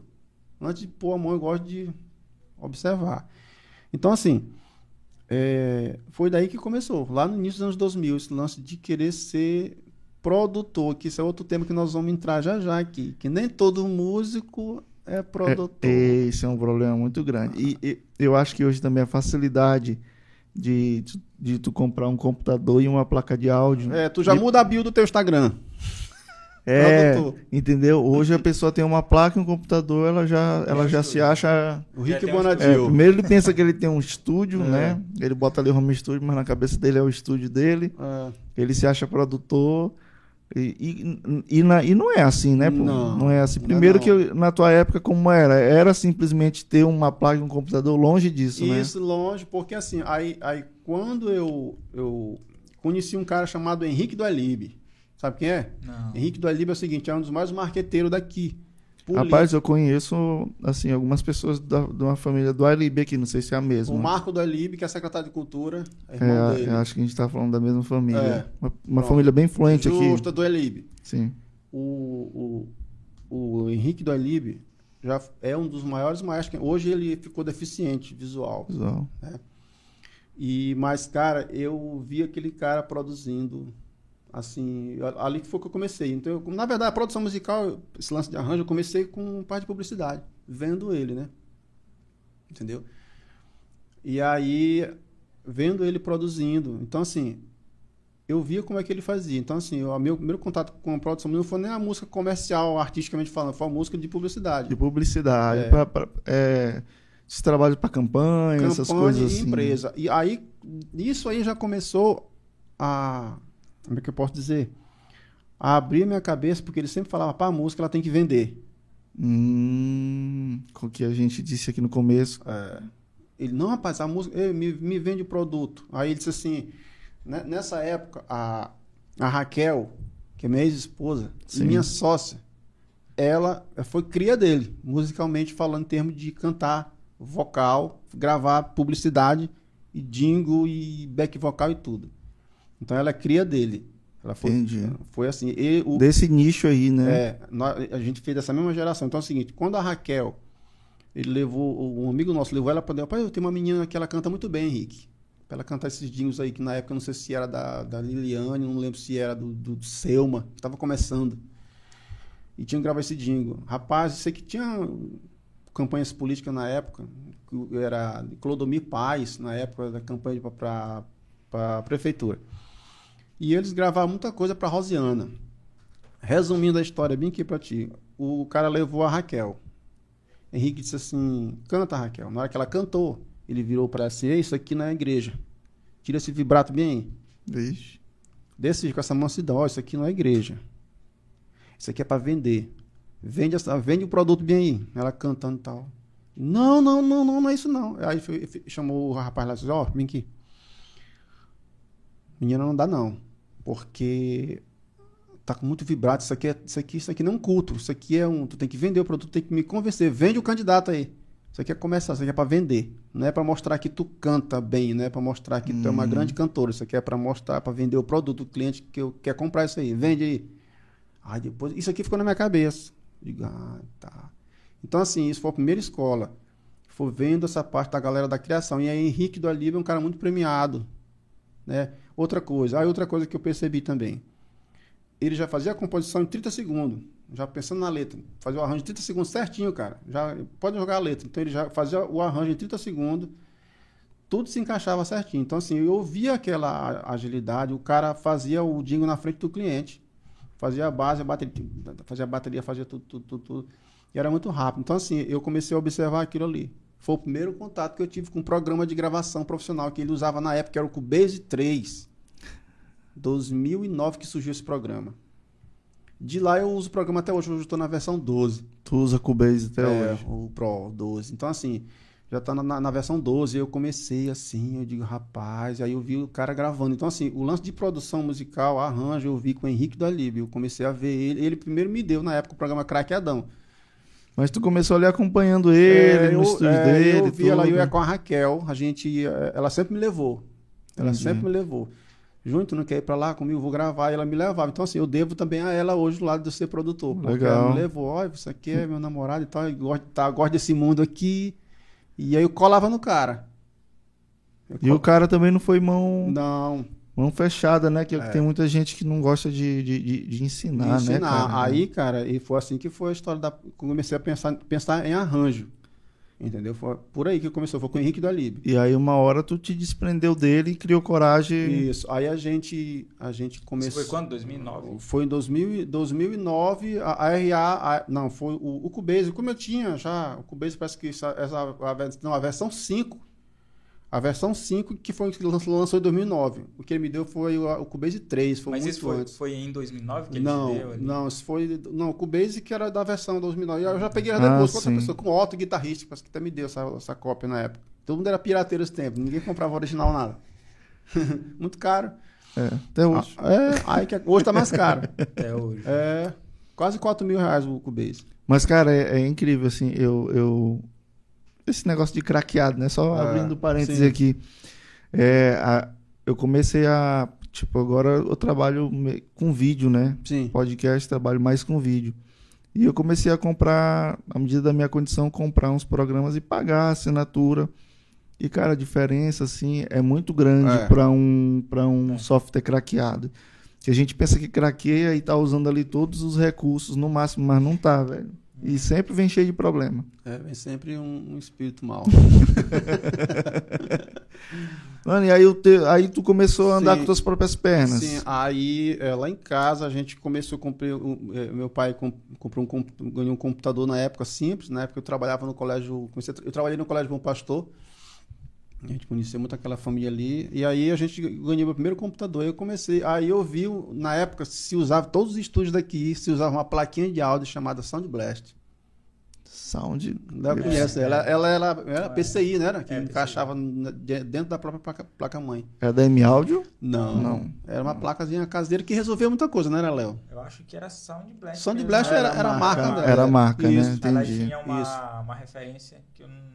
É, essa plaquinha. Então a gente usava muito aquilo ali para resolver as nossas LT coisas. 1010, alguma coisa Isso, assim, né? pois é. Isso, eu acho que assim fica cap- capta melhor, assim, mais de frente e tal. Aí o que acontece? A gente. Aquela, essa primeira plaquinha que eu, que eu tive, né? Comprei ela assim, para mim fazer as minhas primeiras brincadeiras em casa. Eu, como como foi que eu entrei para esse lance de querer fazer uma música, supostamente, entre aspas, comercial, não gravadinho? Eu comecei a criar meus primeiros instrumentais, assim, bem basicão, só para me ver como é que isso ficava. Eu não tinha, não tinha sampler de bateria, só o Henrique tinha, porque era comprado os dele, né? O programa de bateria mesmo. Uhum. E aí eu fazia minhas ondas mesmo lá, só com uma guitarra, ficava, dobrava lá as guitarras pra me ver como é que eu ouvia aquilo ali de volta, né? E a sensação de ouvir uma coisa que tu gravou é muito legal, Era, né? era legal. Então, aí começou tudo no terraço lá de casa, na sala de casa, com um computadorzinho mesmo de forma caseira. E aí a gente começou assim, fazendo, fazendo, fazendo negócio assim, por brincadeira, foi por brincadeira, né? Mano, Assim nessa que época, começou. nessa época, assim, tu já tava decidido que esse era o teu rumo, assim, de, de vida? Ou Acho- não, tu ainda tava... é, ainda não, é até porque então é, a gente não, eu não tinha, por exemplo, o Henrique, ele era um cara publicitário, né, o cara trabalhava para o governo, mas em termos de produtor, de produtor de viver de, de carreira, Uhum, eu não tinha nenhuma referência. Então não tinha por que me exemplificar em alguém. Entendi. Um cara, não, eu vou, eu vou fazer, eu quero ser um cara de vídeo porque o Léo do Grano faz e ele tá se dando bem. Tá entendendo? Não tinha Eu não tinha aqui. uma referência assim, né? A galera fazia por fazer, né? E quem tinha era os- o, o pai do Fernando, que era o maestro Nonato, tinha um estúdio e nessa época ter um estúdio, parceiro, era muito caro. Era praticamente É. impossível, né? Fora da é, realidade. então, e um verdade. adolescente não tinha condição, trabalhava, entendeu? Então, assim, eu fazia as brincadeiras de fundo de quintal mesmo, só pra mim mesmo, só pra Era um, brincar. era, um, era um hobby, É. como se fosse um hobby, né? É, aí eu sempre fui esse cara assim, ligado nesse negócio de, de arranjo. Aí eu ouvia muito uma banda chamada. O Léo deve conhecer. Dire Straits. Sim, Nossa, não conheço. conheço. Conhece? O Dire Straits. É Aí, guitarrista, conhece. Mark Knopfler. Conheço não, pô. o Dire Straits. Aí eu vi o Dire Straits, né? E aí eu comecei a, a obs- a observar aquilo ali, né? Eu comecei, foi o primeiro contato que eu tive com um vídeo assim do YouTube. Eu comecei a ver os caras tocando. Eu comecei a diferenciar, eu já comecei a diferenciar. O cara, a bateria fazia uma coisa, o baixo fazia outra. E eu vi, pá, como é que esse cara toca? Porque ele tá aqui lá que sabe, ele toca sem palheta, né? Uhum. E a pegada é como se tivesse com palheta. Tipo o Jair Torres. toca, Sim, sim. Entendeu? Cláudio Serra toca sem palheta. Isso. E tem certos fraseados dele que tu, que tu for fazer com a palheta, tu não consegue Não executar. consegue. Consegue, né? Não, é porque ele veio do folk, né? É, é, o country. É, countryzão. O dedo aqui, É, assim. é muito. E é feia a posição que tu vê assim, é feia. É, Aham. assim, é feia. Olhar pra mão é, É. Da, da, da feia, É né? feia, mas o som, entendeu? Aí, cara, eu comecei assim, né? Com essa. Comecei a perceber essa história de, de querer trabalhar com produção. Não foi assim, não, é você. Não, eu vi foi tudo de brincadeira, né? Porque eu não. Fui começando falei, a gostar, É, fui começando, começando- a fazer. Começou Pois a é. pegar uns trabalhos. Ó, faz É, pra mim. Cara, eu acho isso. que todo produtor deve ter, deve ter Começa começado aí. assim, né, Léo? Tu também que trabalha É, com foi. isso. A gente começou assim. Então, assim, a gente não, não tinha é, essa referência de exemplos. Não, é você porque falando tal é assim. Então, não dá. Não dá pra me competir com um cara com o Henrique da Lib. Cara, com um marqueteiro não fazia coisas grandes aí, não dá. Pra mim, não, daria. Então, assim, eu tô, tô começando agora, um menino. Vou brincar aqui. E aí a gente começou a fazer as brincadeiras. com- Aí alguns amigos meus também lá do bairro que já tinham essa noção de, de querer também ser produtor. O cara fazia um arranjo no teclado e tal. A gente começou a criar pequenas bases só por fazer, pra gente ter uma noção. Como registro mesmo. É, só pra gente ter uma noção. Então é isso que a gente fazia, brincava, na- nada de querer pegar assim, de um cantor chegar assim, ei, me grava, me produz. Não, isso não tava longe demais. entendeu? Porque a gente não, eu não, eu não tinha essa noção. Ninguém tinha essa noção, acho, É. pra- praticamente. né? Aí, aí como foi que chegou o lance do Júnior Produtor? Beleza. Aí, Aí, o, pro- eu tô aí- curioso. Aí o produtor foi o seguinte, em 2012, em 2012, eu comecei a história da, da, da gravadora, do que era um estúdio. A gente começou com um posicionamento de estúdio. Aí já entrou lado, já, já era um cara incomodado, muito incomodado com o cenário. Eu sempre fui um cara incomodado. Eu sempre fui uma, daquele cara que, que sempre andei com uma palavra chamada por quê? Ah, por quê que. Entendeu? Por quê que. Entendeu? Pra toda situação tu tinha um porquê. É, eu, eu nunca. Tem gente que chama até de herege, porque tudo eu pergunto, por quê, bicho? Não acredito em nada de primeiro, eu tenho que saber o porquê das coisas.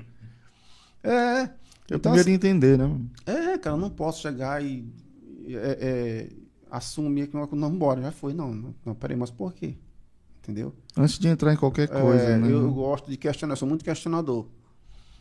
Então, assim, é, quando a gente criou a, a, a ideia de fazer o, o que a gente chamou de RA Music, que era, na época era outro nome que tinha, a gente começou a trabalhar com publicidade. Comecei a fazer propagandas de gente de bairro, Dinho. Aí comecei com o Dinho, na verdade. Vinheta, essas coisas. comecei a fazer essas Trabalhos coisinhas, de é, áudio e tal. E tipo, baratinho demais, não tinha noção de preço. Né? Era um fazer- laboratório. né? era um laboratório, cara. Na verdade, os, os, os dingos de bairro, de empresas pequenas, serviu de cobaia e eu agradeço muito isso aí também, né? A gente tem sempre agradeceu lá no passado. É o que a gente tava falando aqui ainda É. agora no off, né? Falando de como começou aqui Sim. o estúdio do podcast, né? Justamente. Esses começos simples, eles são É, importantes demais, né? Claro. Pra, pra justamente. gente ir crescendo e tal. É, então, assim, é, a, a estrutura que eu tenho hoje, é, a bagagem, o conhecimento, eu tenho que agradecer lá no época do caminhão da cruzada. Entendeu? É, vem de lá. Então, assim, aí quando a gente começou em, 2000, em 2012. Ali em 2012, É, a RA começou. Aí a, a RA começou. Em 2012, Nasceu a aí- RA. Aí a gente começou a fazendo, sendo um estúdio de gravação de, de jingles, né? De comerciais. Porque a Raquel já estava vindo, trabalhando com o Henrique do Alibe, então é o que a gente Uhum. tinha de referência. Bora fazer jingle, é o que a gente sabe fazer de melhor, Sim, todo sentido. entendeu? Bora começar. Lá, já e é um modelo de negócio lucrativo. é, nessa época eu ganhei muito dinheiro com jingle. Daí que a gente teve a ideia de, ah, tem que vender o produto. Daí a gente começou a ter que secar a voz, não tem que ter vibrato. Entendeu? Já começou porque a gente viu como é que o mestre fazia. Entendi. Entendeu? Aí a gente começou a, a fazer pequenos jingles. Aí entrou a campanha política. Em 2012 foi quando a gente se lançou realmente como produtor. Em 2012 a campanha política a gente pegou bastante trabalho. E a, a RA com o teu estúdio aqui também, a gente começou. Eu lembro de uma história engraçada que a gente gravou um jingle e não tinha forro e tava meio que o tempo chuvoso. Meu amigo foi com o som do grilo mesmo a voz. o efeito, o back vocal era o grilo. Foi pra campanha, foi pra rua. Ainda bem que eu botei lá um som de uns pés, né, de um, de um, de um stringzinho pra misturar com o som do grilo. esconder lá. É, saiu. E o microfone, aquela história que eu te falei ainda agora há pouco também no off. Começar com o que a gente tem. Meu primeiro microfone lá que a gente começou, o que a gente tinha era o microfone Lesson, cara. Pra gravar a voz. A gente gravava, gravava a voz, gravava tudo com aquele microfone. Microfone de E- igreja. E, e, Léo, e aí, o que, o, qual é que ganha a disputa? Le, Le, é Lenson, né? É, Lenson? Lesson, Lesson. Lesson. Ou Arcano?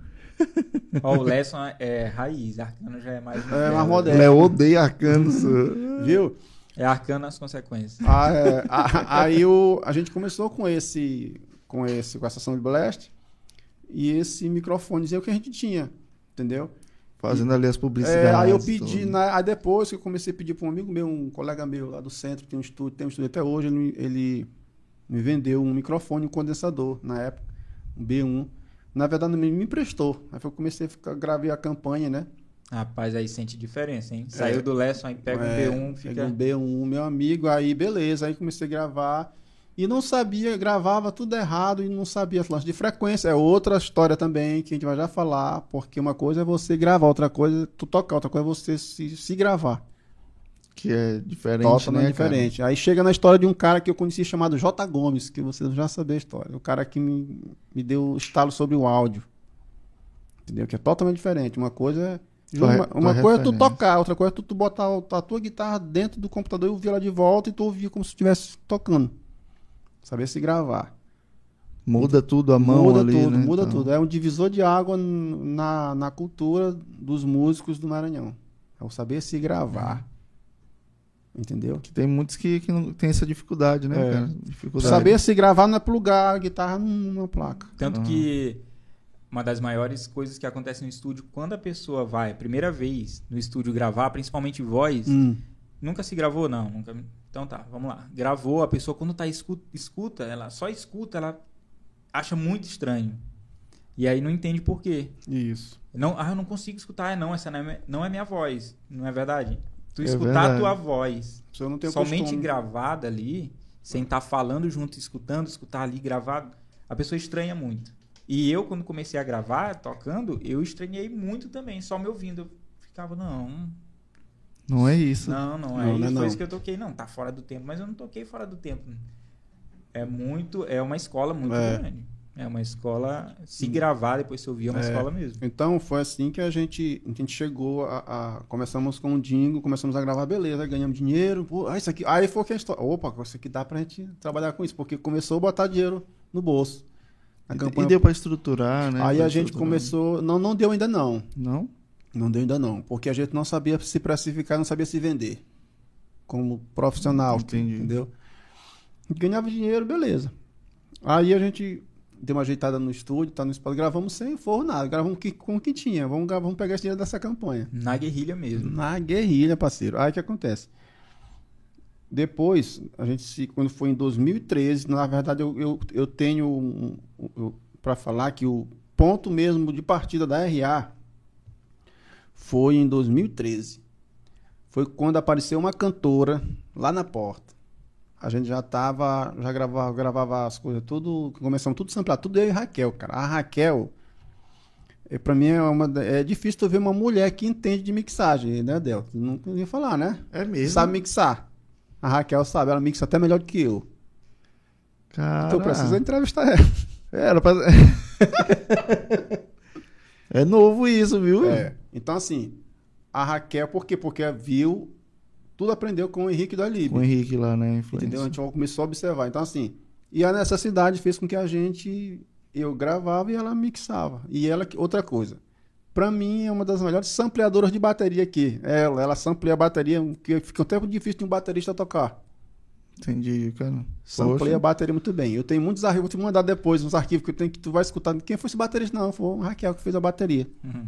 É difícil, né? Encontrar uma é. mulher que, que, que, É. que gosta dessas coisas De e, áudio. e, e, e é boa no que faz, né? É, aí que difícil. acontece. E ela é baterista? Não, Olha aí. Ela é o quê? ela é cantora. Bicho, pior ainda, porque hoje o- o- os, os cantores, não são todos, mas a, a maioria é tão vagabundo que eles não compram nem não têm a preocupação de comprar nenhum microfone pô, pra dizer assim, ó, É. esse aqui é meu equipamento. É verdade. Pois Né? é, ela é cantora, professora de canto, back vocal, produtora vocal lá na RA Music e, e mixa. Muito bem. Massa, velho. Massa entendeu? demais. Então, assim. Aí a Sim, gente. mas o primeiro artista, quem foi? Aí, aí quando em 2013, Aham. veio uma cantora. É, a gente começou a trabalhar, sempre trabalhava como a gente vinha da Assembleia de Deus, aí a cantora bateu nas portas de vários estúdios. E ninguém tinha acertado o que ela queria. Aí já entra o lance, do- já veio, começou a beliscar o lance do business. Entendeu? Então, assim, esse lance da gente gostar do music business, do negócio da música, não veio porque a gente procurou. Foi o negócio que veio procurando a gente. As coisas vão fluindo natural, né? E aí, Del, o que acontece? A cantora bateu lá na nossa porta. Uhum. Queria, ela tinha olhado nosso Facebook na época. Aí ela. Eu queria falar com você, queria saber se você sabia produzir música pentecostal. E eu disse, sei. Mentira, nunca tinha produzido nada. Aí Raquel disse assim, e agora, João? Ele não- A gente tava precisando de grana. Você sabe produzir vamos. vamos. Aí vocês olha só que tem um porém, mas a gente não tem portfólio. Não tinha. A gente só tinha portfólio de Dingo. Aí pentecostal, o que acontece? Pentecostal nessa época, na Assembleia de Deus, estava no auge esse tipo de música, era música com orquestra sinfônica. Muito, parecia trilha de filme. Aí eu comecei a me interessar por filme, por trilha sonora de filme, lá Piratas do Caribe. Entendeu? Aí começamos nessa, nessa parte, comecei, aí que vem o lance da produção musical. Mas essa artista ela ficou com vocês Aí fazer o trabalho? ela, ela, ela ficou, ela acreditou na gente. Deu um voto É, de ela confiança disse ali. assim, ela disse assim, porque assim, é, vocês podem não ter portfólio, mas vocês se comportam como profissionais. Pô, Ah, de- desde o essa papo já era diferente. Eu disse, Entendi. irmão, como é que a senhora. Ela, disse assim, ah, ela foi em outros estúdios e ela não teve o resultado. Ela disse assim, é, o cara fez pra mim, mas ficou a cara dele, não queria ficar sem a minha cara. Eu dei a referência pra ele, ó, quero ser algo na pegada da Damares. Tu consegue me entregar algo igual isso? Consigo. Na hora que ela ouviu, não, isso aqui não, isso aqui não é eu. Isso aqui não é eu. Eu já comecei já a ler o artista, é. Aí eu já começou a ter esse time do que eu Uhum. tenho hoje. Aí eu disse assim, Raquel, eu disse assim, irmão, é o seguinte, é, me dê um tempo para mim estudar o que você quer. Eu fui, aí eu tive que virar pentecostal. Eu fui estudar, me deu as referências. Ela me deu as referências. Mano, e eu caí para dentro. Fui pro YouTube, fui buscar todo tipo de referência de pentecostal, de como é que faz arranjo de cordas. E fui.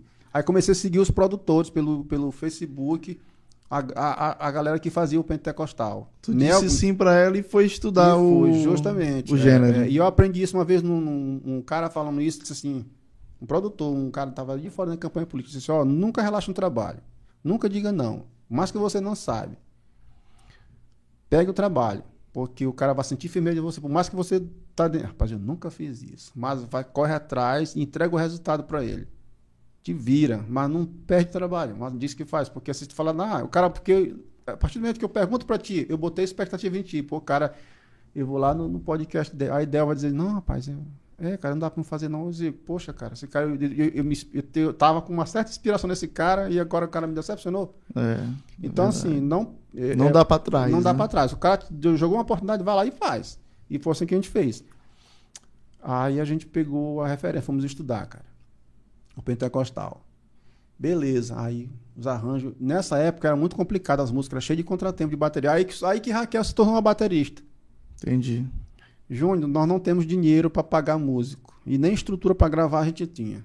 Nós só temos um tecladinho, um Cássio. E ela fazia as baterias.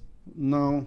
Era, arrastava os MIDI e montava no Ah, mouse. sim. E tu precisa escutar o swing, cara. O groove, o groove que é. Sim, sim. Era mais difícil Mais ainda. difícil. Não era assim. Não. Hoje quem faz isso, porque eu programo as baterias para mandar para os bateristas, para gravar. Eu faço assim, eu faço tudo hoje no Akai. Eu não tinha um Akai esse tempo.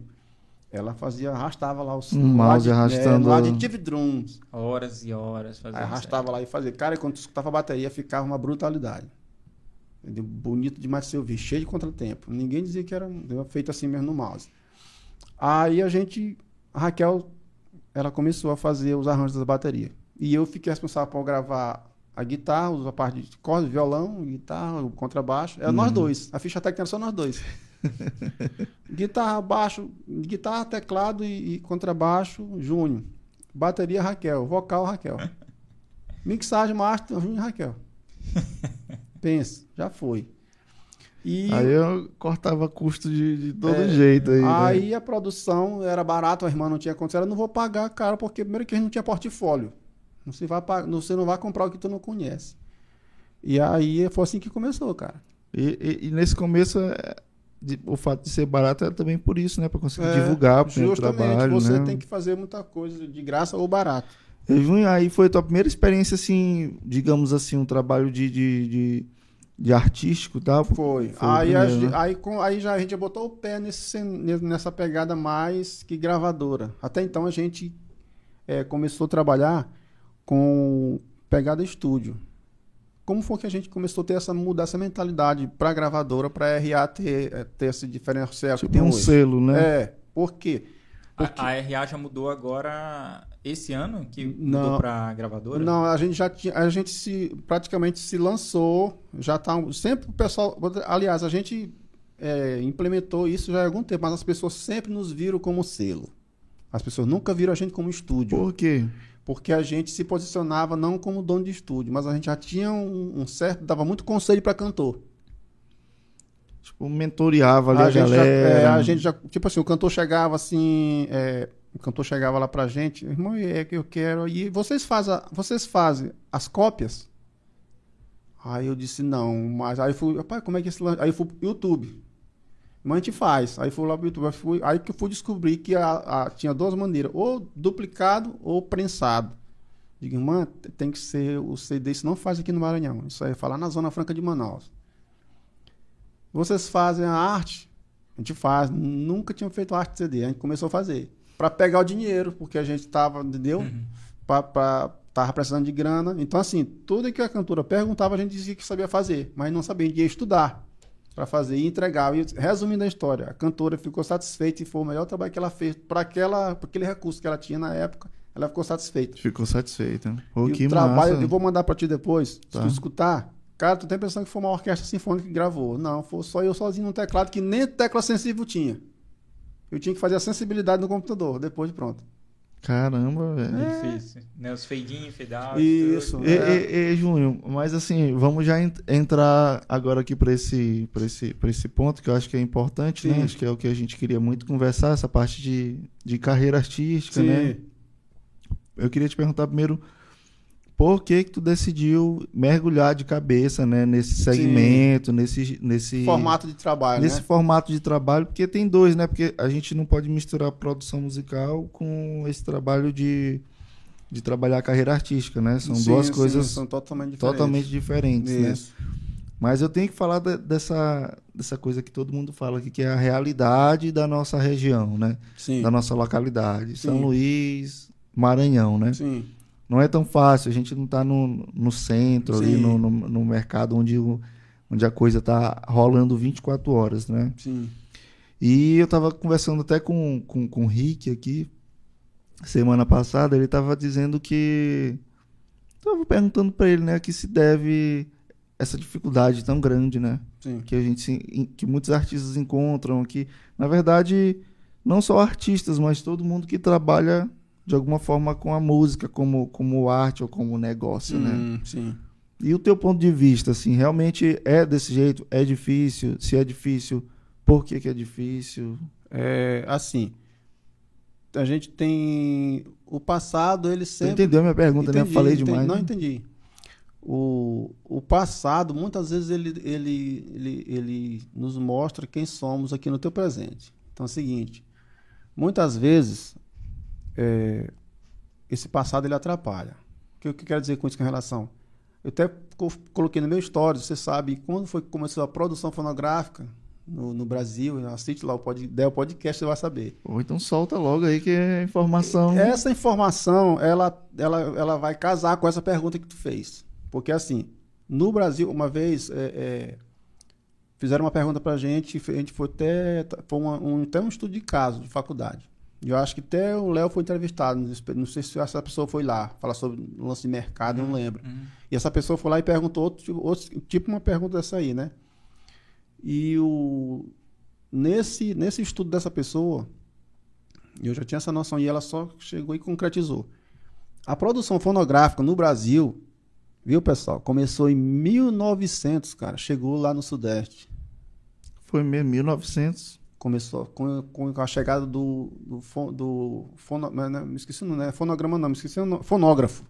Ué, É um É um equipamento. equipamento de gravação, entendeu? Fonógrafo. Daí veio o nome fonograma. Eu já imagino que já chegou aqui no Brasil atrasado, né? Muito. Já chegou. 1900. Só na década de 70 chegou no Maranhão, 70 anos depois. Caramba, velho. Então nós estamos 70 anos atrasados. Mesmo com a internet. No Brasil. É. Não, chegou no Maranhão. Pois é, a gente tá 70 anos atrasado Com relação, Não, relação ao Ao Brasil. Brasil, agora tu imagina, entendeu? Nós é, é, relação, chegou a década de 70 aqui. E não foi estúdio, não, parceiro. Foi rádio. A, a a extinta rádio Ribamar. Uma rádio antiga aí, acho que era até AM. Surgiu a necessidade de gravar as próprias vinhetas. Isso foi na década de 70. Porque ia se gravar, já se gravava em São Paulo e Rio. O lance da gravação. Meu Deus, gente. 1970 não, não, faz muito tempo assim, Pois né? é, gente- ontem praticamente. Né? Mas não existia. Não chegou aqui ainda Tipo, não. antes de 1970 era impossível se gravar qualquer coisa de Isso. áudio aqui no É. Maranhão. Se tu vê a gravação do hino do Sampaio, se tu for ouvir a gravação do hino do Sampaio, é uma coisa mais tosca do mundo. Foi gravado lá, parece que foi lá no antigo eh, Convento das Mercedes, parece que ali era o quartel do bombeiro naquela época. Foi gravado de uma forma muito tosca. É isso que tem até hoje. Super amadora, super. Um- com microfone. Um microfone para captar a orquestra toda. Não existia condensador. era o recurso que tinha. Era o recurso que tinha. Já regravaram. Entendeu? Aí que acontece. A gravação original era aquilo. Aí que Aham. acontece. Então, chegou. Houve necessidade dos caras da rádio fazer as próprias vinhetas, as próprias chamadas. Então, aí com isso, compraram-se esses pequenos gravadores portáteis, trouxeram de segundas lá do Rio. Foi que começou a chegar. E não tinha ninguém para operar. Comprou, mas cadê o operador que não tinha? Segundo a história do, do- da, da, da indústria fonográfica do Maranhão, conta isso. Né? Que quando começou, nesse tempo não tinha, era tudo muito rústico, cara, não tinha nada, não tinha nada. Então, assim, o que se podia fazer era gravar no Rio, no São Paulo, que já estava muito tempo na frente, né? Uhum. Mas se tu somar, como o Léo falou, se tu somar em 1900, o restante do mundo tá muito atrasado. Tu tá entendendo? Então, gente, todo esse atraso impacta hoje. Tu tá entendendo? Então, assim, Já começa por aí. é, aí o que acontece? Surgiu lá nos anos 80, a galera né, fala, o maestro, o maestro Nonato, pai de Fernando. O Nato seu conjunto. Entendeu? Ele gravou, foram gravar onde? No Rio. Foram gravar para lá. Entendeu? Com isso, o cara, tá, eu, vi na história lá, comprou os seus primeiros equipamentos, né, que eram os equipamentos, tipo assim, não era um equipamento top, era os equipamentos, era o, o que podia Não era a última geração. Era uma ação de blast. Entendi. Entendeu? Era o que já É, estava era- obsoleto lá. É, eu já- estava já era obsoleto, isso. trouxe pra cá. Então prova que era tão obsoleto pra lá que esse era o melhor estúdio do Maranhão. Caramba, velho. Entendeu? Ou seja, isso estava muito, ó. Não, então, é, realmente é, é- é verdade, Júnior. A gente sempre aponta muitos fatores. Ah, falta de profissionalismo do artista, falta de profissionalismo do, do produtor, Uhum. da, da, da, da gravadora. Sim. Mas tem um fator, Tem um fator que, histórico, cara. Que, que, que foge o nosso controle, né, cara? É, um fator histórico, cara. Chegou muito atrasado. Tu tá entendendo? Por mais que a gente tenha hoje tecnologia, Uhum. mas tá muito atrasado. Aí vem o lance da mentalidade. E, meu amigo, para mudar é complicado. Vai ressuscitar esses mortos de novo. né? Não, e acaba sendo uma coisa assim, mesmo cultural, que, que, que, que ultrapassa até a questão musical, artística, né? É, do país Isso. ser um país atrasado, né? Embora seja um país muito rico, né? De riquezas naturais, mas essa cultura também até de- Ah. acaba entrando até um pouco também de questão política, né? Isso. De visão Justo. dos nossos, dos nossos governantes, né? Isso. Das pessoas que nos representam, de não mudar essa realidade, né? Isso. Aí o que acontece? É, eu vi no, no YouTube a, a- a história, né? E o maestro, quando ele foi gravar o trabalho dele pra lá, pra ter ele, tipo assim, vamos gravar lá no Rio, porque lá já se fazia um negócio legal, aquelas músicas da década de 60, que na era, na era do rádio, os tempos que a- a- o rádio era como se fosse a internet, né? Quem cantava no rádio tava estouradão, era o Spotify da época. Quem cantava que se cantava ao vivo no rádio. Era os cantores do rádio, Belis Regina, as cantoras bem antigas. Então, nessa, nessa década aí, o, o- o maestro foi para lá, né? Gravaram lá, de acordo com o que eu li. E aí, trouxe os equipamentos para cá. E aí, cara, em Terra de Céu, quem tem o olho é rei. Ele tinha esses equipamentos aqui e começou a gravar. E surgiu nomes como Alcione, que estava novinha na época começando. Então, o maestro Nonato se tornou uma referência até hoje. O pai de Fernando Pai de Mota. Fernando, é.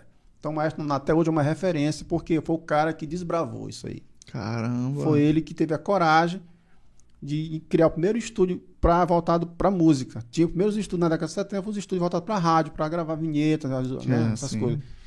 Mas aí esses, esses estúdios da rádio não dava para gravar essa parte de música. Então o maestro foi para lá, montou no, no maestro Nonato e seu conjunto, foi para lá e trouxe os equipamentos e começou a gravar. E montou esse estúdio na Coama Pioneiro. pioneiro, foi o pioneiro. Então, assim, se hoje eu e Léo, a gente tá aqui, tem o Grano, tem a RA Music, a gente deve olhar ele lá atrás.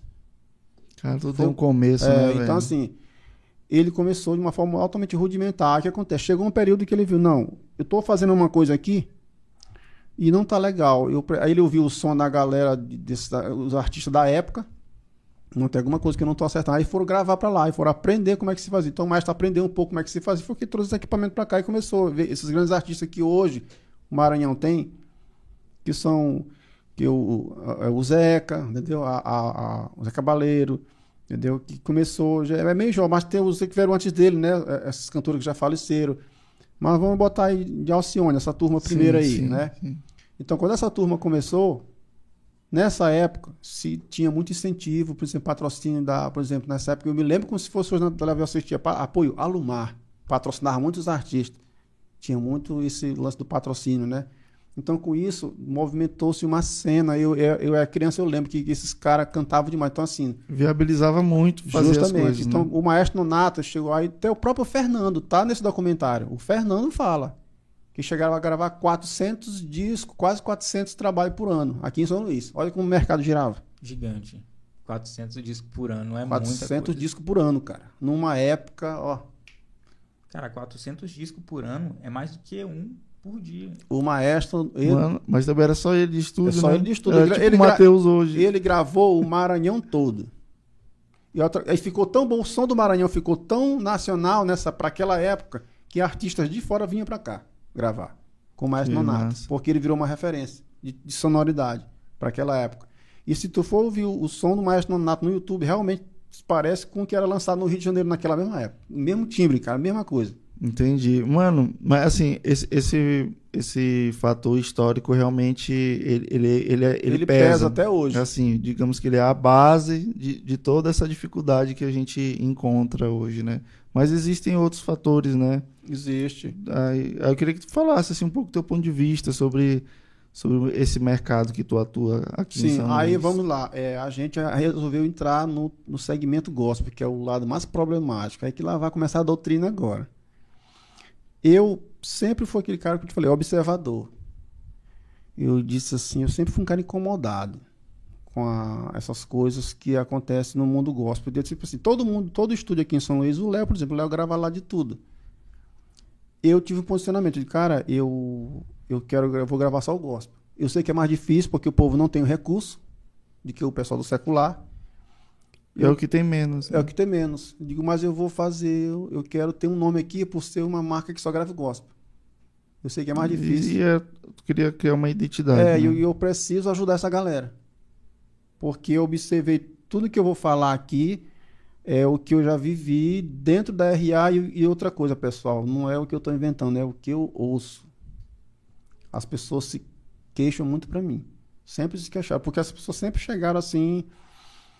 Tiveram essa confiança de, de, de rapaz, por quê? Pois aqui não tá legal e tal. Eu, as pessoas sempre realmente pegavam a gente como um divã para chegar lá e, e desabafar. Desabafar. Então por isso que eu comecei a. Mas o que essa galera sempre ia te procurar vindo de um trabalho insatisfeito? Vindo de um trabalho e reclamando do, do- da cena local mesmo, Ah, do sim. geral, né? Da dificuldade É. de não conseguir É, justamente. alavancar, Ex- crescer. ex- Exatamente. De não, ter- não conseguir ter resultado? É, Ah, justamente. sim. Aí, a- eu nunca quis isso. As pessoas que nos procuraram, a gente não sei o que que a gente passava para essas pessoas, que as pessoas que nos procuraram e sempre perguntaram o porquê, por que que isso, entendeu? Então, quando começou lá em 2013 com a cantora que a gente começou a fazer, entregar o trabalho dela, da produção, até o CD já confeccionado bonitinho na capa, já tudo impresso, original, daí começou. Daí veio em 2014 veio outra cantora, e aí veio. Aí a gente começou a ter esse posicionamento de, de gravadora. Eu digo, não, eu vou. Eu comecei a, antes de eu ter a RA, eu comecei a observar os outros estúdios. E no empreendedorismo você tem que atuar em cima do erro dos outros. Aí eu comecei a observar, e observar nos outros estúdios algumas coisas que aconteciam. Eu disse que no dia que eu tiver o meu, isso aqui não vai acontecer. Sim. Porque eu achava que era pontos negativos que as pessoas reclamavam. E eu ouvia, digo, isso aqui não pode acontecer. Entendeu? Então, certos comportamentos, é, só a galera falava que, rapaz, isso aqui, isso aqui dava um ar de amador. Aí eu começava a notar aquilo, eu digo, não, isso aqui não pode acontecer no meu. Entendeu? Então, lá na RA, eu, eu criei a política de qualidade do, do negócio, em cima da falha. Que era um diferencial que chamava a atenção É, dos artistas locais, né? Justamente, a galera começou a fazer o, o, o- ir fazer um trabalho com a gente, né? A gente começou a fazer o entregar o que o cliente queria, né? Principalmente porque eu sempre trabalhei, trabalhei muito. Hoje que eu trabalho com o pessoal mais, pessoal onda, quando nós estamos vendo a onda do worship, mas eu trabalhei muito com o pessoal da Assembleia de Deus. E é onde tem a maior falha. Entendeu? Nesse lance do, do carreira artística. É, é onde, onde É, onde e, a é- e a- existe três falhas, existe, é, Léo e Del. Existe três fatores, eu acho que está até nessa pergunta aí. Eu acho que existe três fatores que faz com que o trabalho ele soe meio que que existem três pessoas, três pilares, na verdade, são culpados do- da- dessa cena aqui ela não ser muito legal. Primeiro, é, a primeira, cara, é o próprio artista. Primeiro, ele não se vê como uma marca. Entendeu? Eu vou falar aqui para eu vou explicar. O primeiro. O segundo, se tratando do povo gospel, eu estou falando agora já do nosso trabalho, que é onde eu atuo. Sim. O segundo pilar, cara, é o produtor. Porque se o artista ele é lançado, quem lança, se, se tu chegar aqui, se eu chegar aqui e olhar aqui esse, esse teu espaço, eu começar, rapaz, essa parede tá torta ali, cara. E não vou botar culpa no pintor, vou botar culpa no pedreiro. Então, quem lança o artista, bom ou ruim, é o produtor. É o produtor que é culpado das coisas. É porque ele é o É. profissional, cara. ele tem a parcela dele ali, né? É, vai dele, lança. Por isso que hoje eu não gravo qualquer pessoa. Se ele não quiser seguir carreira, eu não gravo, não. Tipo, o- artista tem que pelo menos apresentar um projeto, É, um por- negócio é, mesmo. porque todo mundo tem que ganhar no pós, pós trabalho no pós lançamento. Eu não gravo mais qualquer pessoa hoje em dia mais não. Não Eu gra- grava a pessoa que quer somente gravar por hobby. É, porque pra mim não dá. Eu, eu valorizo muito meu tempo. Digo, "Coisa, tô, tô gastando meu tempo. Eu vou contratar uma galera valendo pra gravar. E aí depois isso aqui não vai dar em nada, cara. Por mais que tu receba ali pelo teu trabalho, mas não, não vai gerar um, um fruto pra frente, É, né? porque ele vai engavetar aquilo, ele vai só mostrar pro cachorro dele e, e ninguém vai ouvir aquele meu trabalho. Entendeu? E, Júnior, só o que tem aqui em São Luís. É, aí não É. dá. Então, esse é o segundo, a segunda- o segundo pilar, é o produtor, porque ele é que é o culpado de lançar coisa boa ou ruim, é o produtor. E o terceiro é o pior de todos, é a igreja. A igreja, igreja? a igreja é o culpado. Sabe por Vixe, quê? sobrou até pra igreja. Sabe por que eu tô te falando isso? Porque a igreja, cara, ela nunca diz não. A igreja, ela sempre diz sim. Pra tudo. A irmãzinha canta na igreja. Ô, irmã, você era uma benção. Canto. Pode- Se eu for gravar o seu CD, vamos dizer, na época do CD. Vamos gravar. Vamos gravar que eu sou o primeiro a comprar. Pode comprar. A senhora é uma benção, cante. Aí na hora, na hora a irmã vai cantar, vai gravar e não está preparada para as decepções que vão vir, para os nãos que vão vir, entendeu? Porque a igreja, ela nunca diz não. Aí chega lá na RA, vai conversar comigo, a primeira lapada que ela vai ver ou não, eu digo, ó, só não sabe cantar, só sabe fazer o que na igreja? Ah, mãe, eu sou eu, eu, eu, eu- sou tesoureiro, pô, com uma senhora tesoureira, dá uma boa cantora. E aí, eu- e, e como tá falando desses três pilares, né? Sim. Então, esse pilar da igreja, que É. está completamente ligado ao artista, vamos Sim, dizer assim. sim. Como que a gente formaria então essa base? Porque e, e- Como, como que o artista, né, completando Sim. a pergunta, como que o artista ele poderia identificar, ele formar essa base dele para poder construir uma carreira? e estudando. Antes dele, dele, dele, hoje em dia na RA, antes de eu vender o meu, meu produto, eu ofereço uma consultoria para ele. Porque lá no marketing digital para artista, a falha que tem do, é, do artista é a primeira coisa que ele, ele erra, é, gente, é de querer simplesmente juntar um orçamento, uma grana, e para querer gravar. Mas será que eu estou preparado para gravar? Será que eu estou preparado para isso aqui? Então, o- o- ele tem que estudar. Porque não simplesmente pegar aquele, aquele, aquela grana que ele tem para querer gravar só por gravar. E não, Entendi. aí o cara vai se frustrar. Mas eu acho que eu entendi, o- eu entendi o que Léo quis dizer, é, no sentido assim, então, assim, a igreja tem que mudar um pouco a mentalidade dela. Por exemplo, lá na IBA, nós três somos da IBA, né? Sim, Hoje exi- existe um filtro para entrar no Ministério de Louvor. Então Sim. eu acho que até isso bem aí já ajuda aquela pessoa que passa pela cabeça dela a Isso. ideia de querer ter uma carreira artística. E Eu nem- acho que bem ali a igreja já. é, e nem toda igreja tem esse posicionamento. É, pois é, tem, na verdade, nossa igreja é muito criticada por pessoas Por de fora, né? por ter esse filtro, né? Entendeu? Aí, pois é, aí o lance é porque a por que que a igreja ela nunca diz não e sempre diz sim e o cara bate uma frustração lá na frente porque ele crê logo porque o mal da galera é espiritualizar tudo. Quando a igreja espiritualiza tudo, aí fica complicado. Tá entendendo? Só que aí o, o cara faz as coisas de qualquer jeito, só que ele pensa, cara. Tem coisa que é natural, pô. Nós somos seres humanos de, de carne e osso. Só que o cara diz que vai fazer pra Deus. Aí, cara, perdão pela palavra. Só que o cara tem que ver que o ouvido de Deus, cara, não é pinico. Exatamente, cara. Deus fe- fez por nós as coisas mais excelentes, né? Que se pode imaginar. E a gente vai ficar nesse negócio de fazer, não é porque é pra Deus, ele vai não receber. Então, A assim, pessoa usa isso como desculpa para não para não É. estudar, para não pois é, pra não fazer um negócio legal. Aí o que acontece? A pessoa não tem essa mentalidade de se profissionalizar. Quando eu falo profissionalizar, não é pensar em grana, é fazer com Uhum. excelência, que é o que a IBA prega, né, cara? Na É, cultura é, cara. excelência, né? E não é nem que a IBA, é, tem que ser. Tem que, tem que ser, É. cara. Ou tantas outras igrejas Isso. também já estão fazendo isso, né? Essa, essa questão de, de buscar ser profissional, não porque tu tá pensando já em dinheiro, Sim. mas é porque é uma coisa que tem que ser de dentro da Isso, gente, de querer isso. fazer as coisas bem feitas, E, né? lem- é. e lembrando que a gente está falando para pessoas que pensam na música como uma carreira, Sim. não para as pessoas que pensam na música como hobby. Se pensa como hobby, vai se divertir, vai Sim. fazer ali para tá. Mas quem pensa na música como carreira precisa realmente se posicionar. Essa é a regra. É, E, tem, e- tem que se e com- posicionar. outra, e outra pergunta nesse sentido. O que a pessoa precisa fazer então? Para poder. Precisa estudar, mas estudar o quê? Precisa ler. Ler o quê? Aonde que a pessoa busca? Como que a pessoa pode chegar e sair do zero agora? Sim. Pronto, agora eu tenho um direcionamento de onde eu vou buscar conhecimento, entender meu posicionamento, como que eu devo me portar, onde que eu devo buscar. Ontem, ontem à noite chegou uma cantora no meu WhatsApp, ela veio reclamar isso bem que o Léo falou. Ela veio reclamar de um produtor aqui é, que, que praticamente derrubou o sonho dela. Fala o nome, né? Não, tô brincando.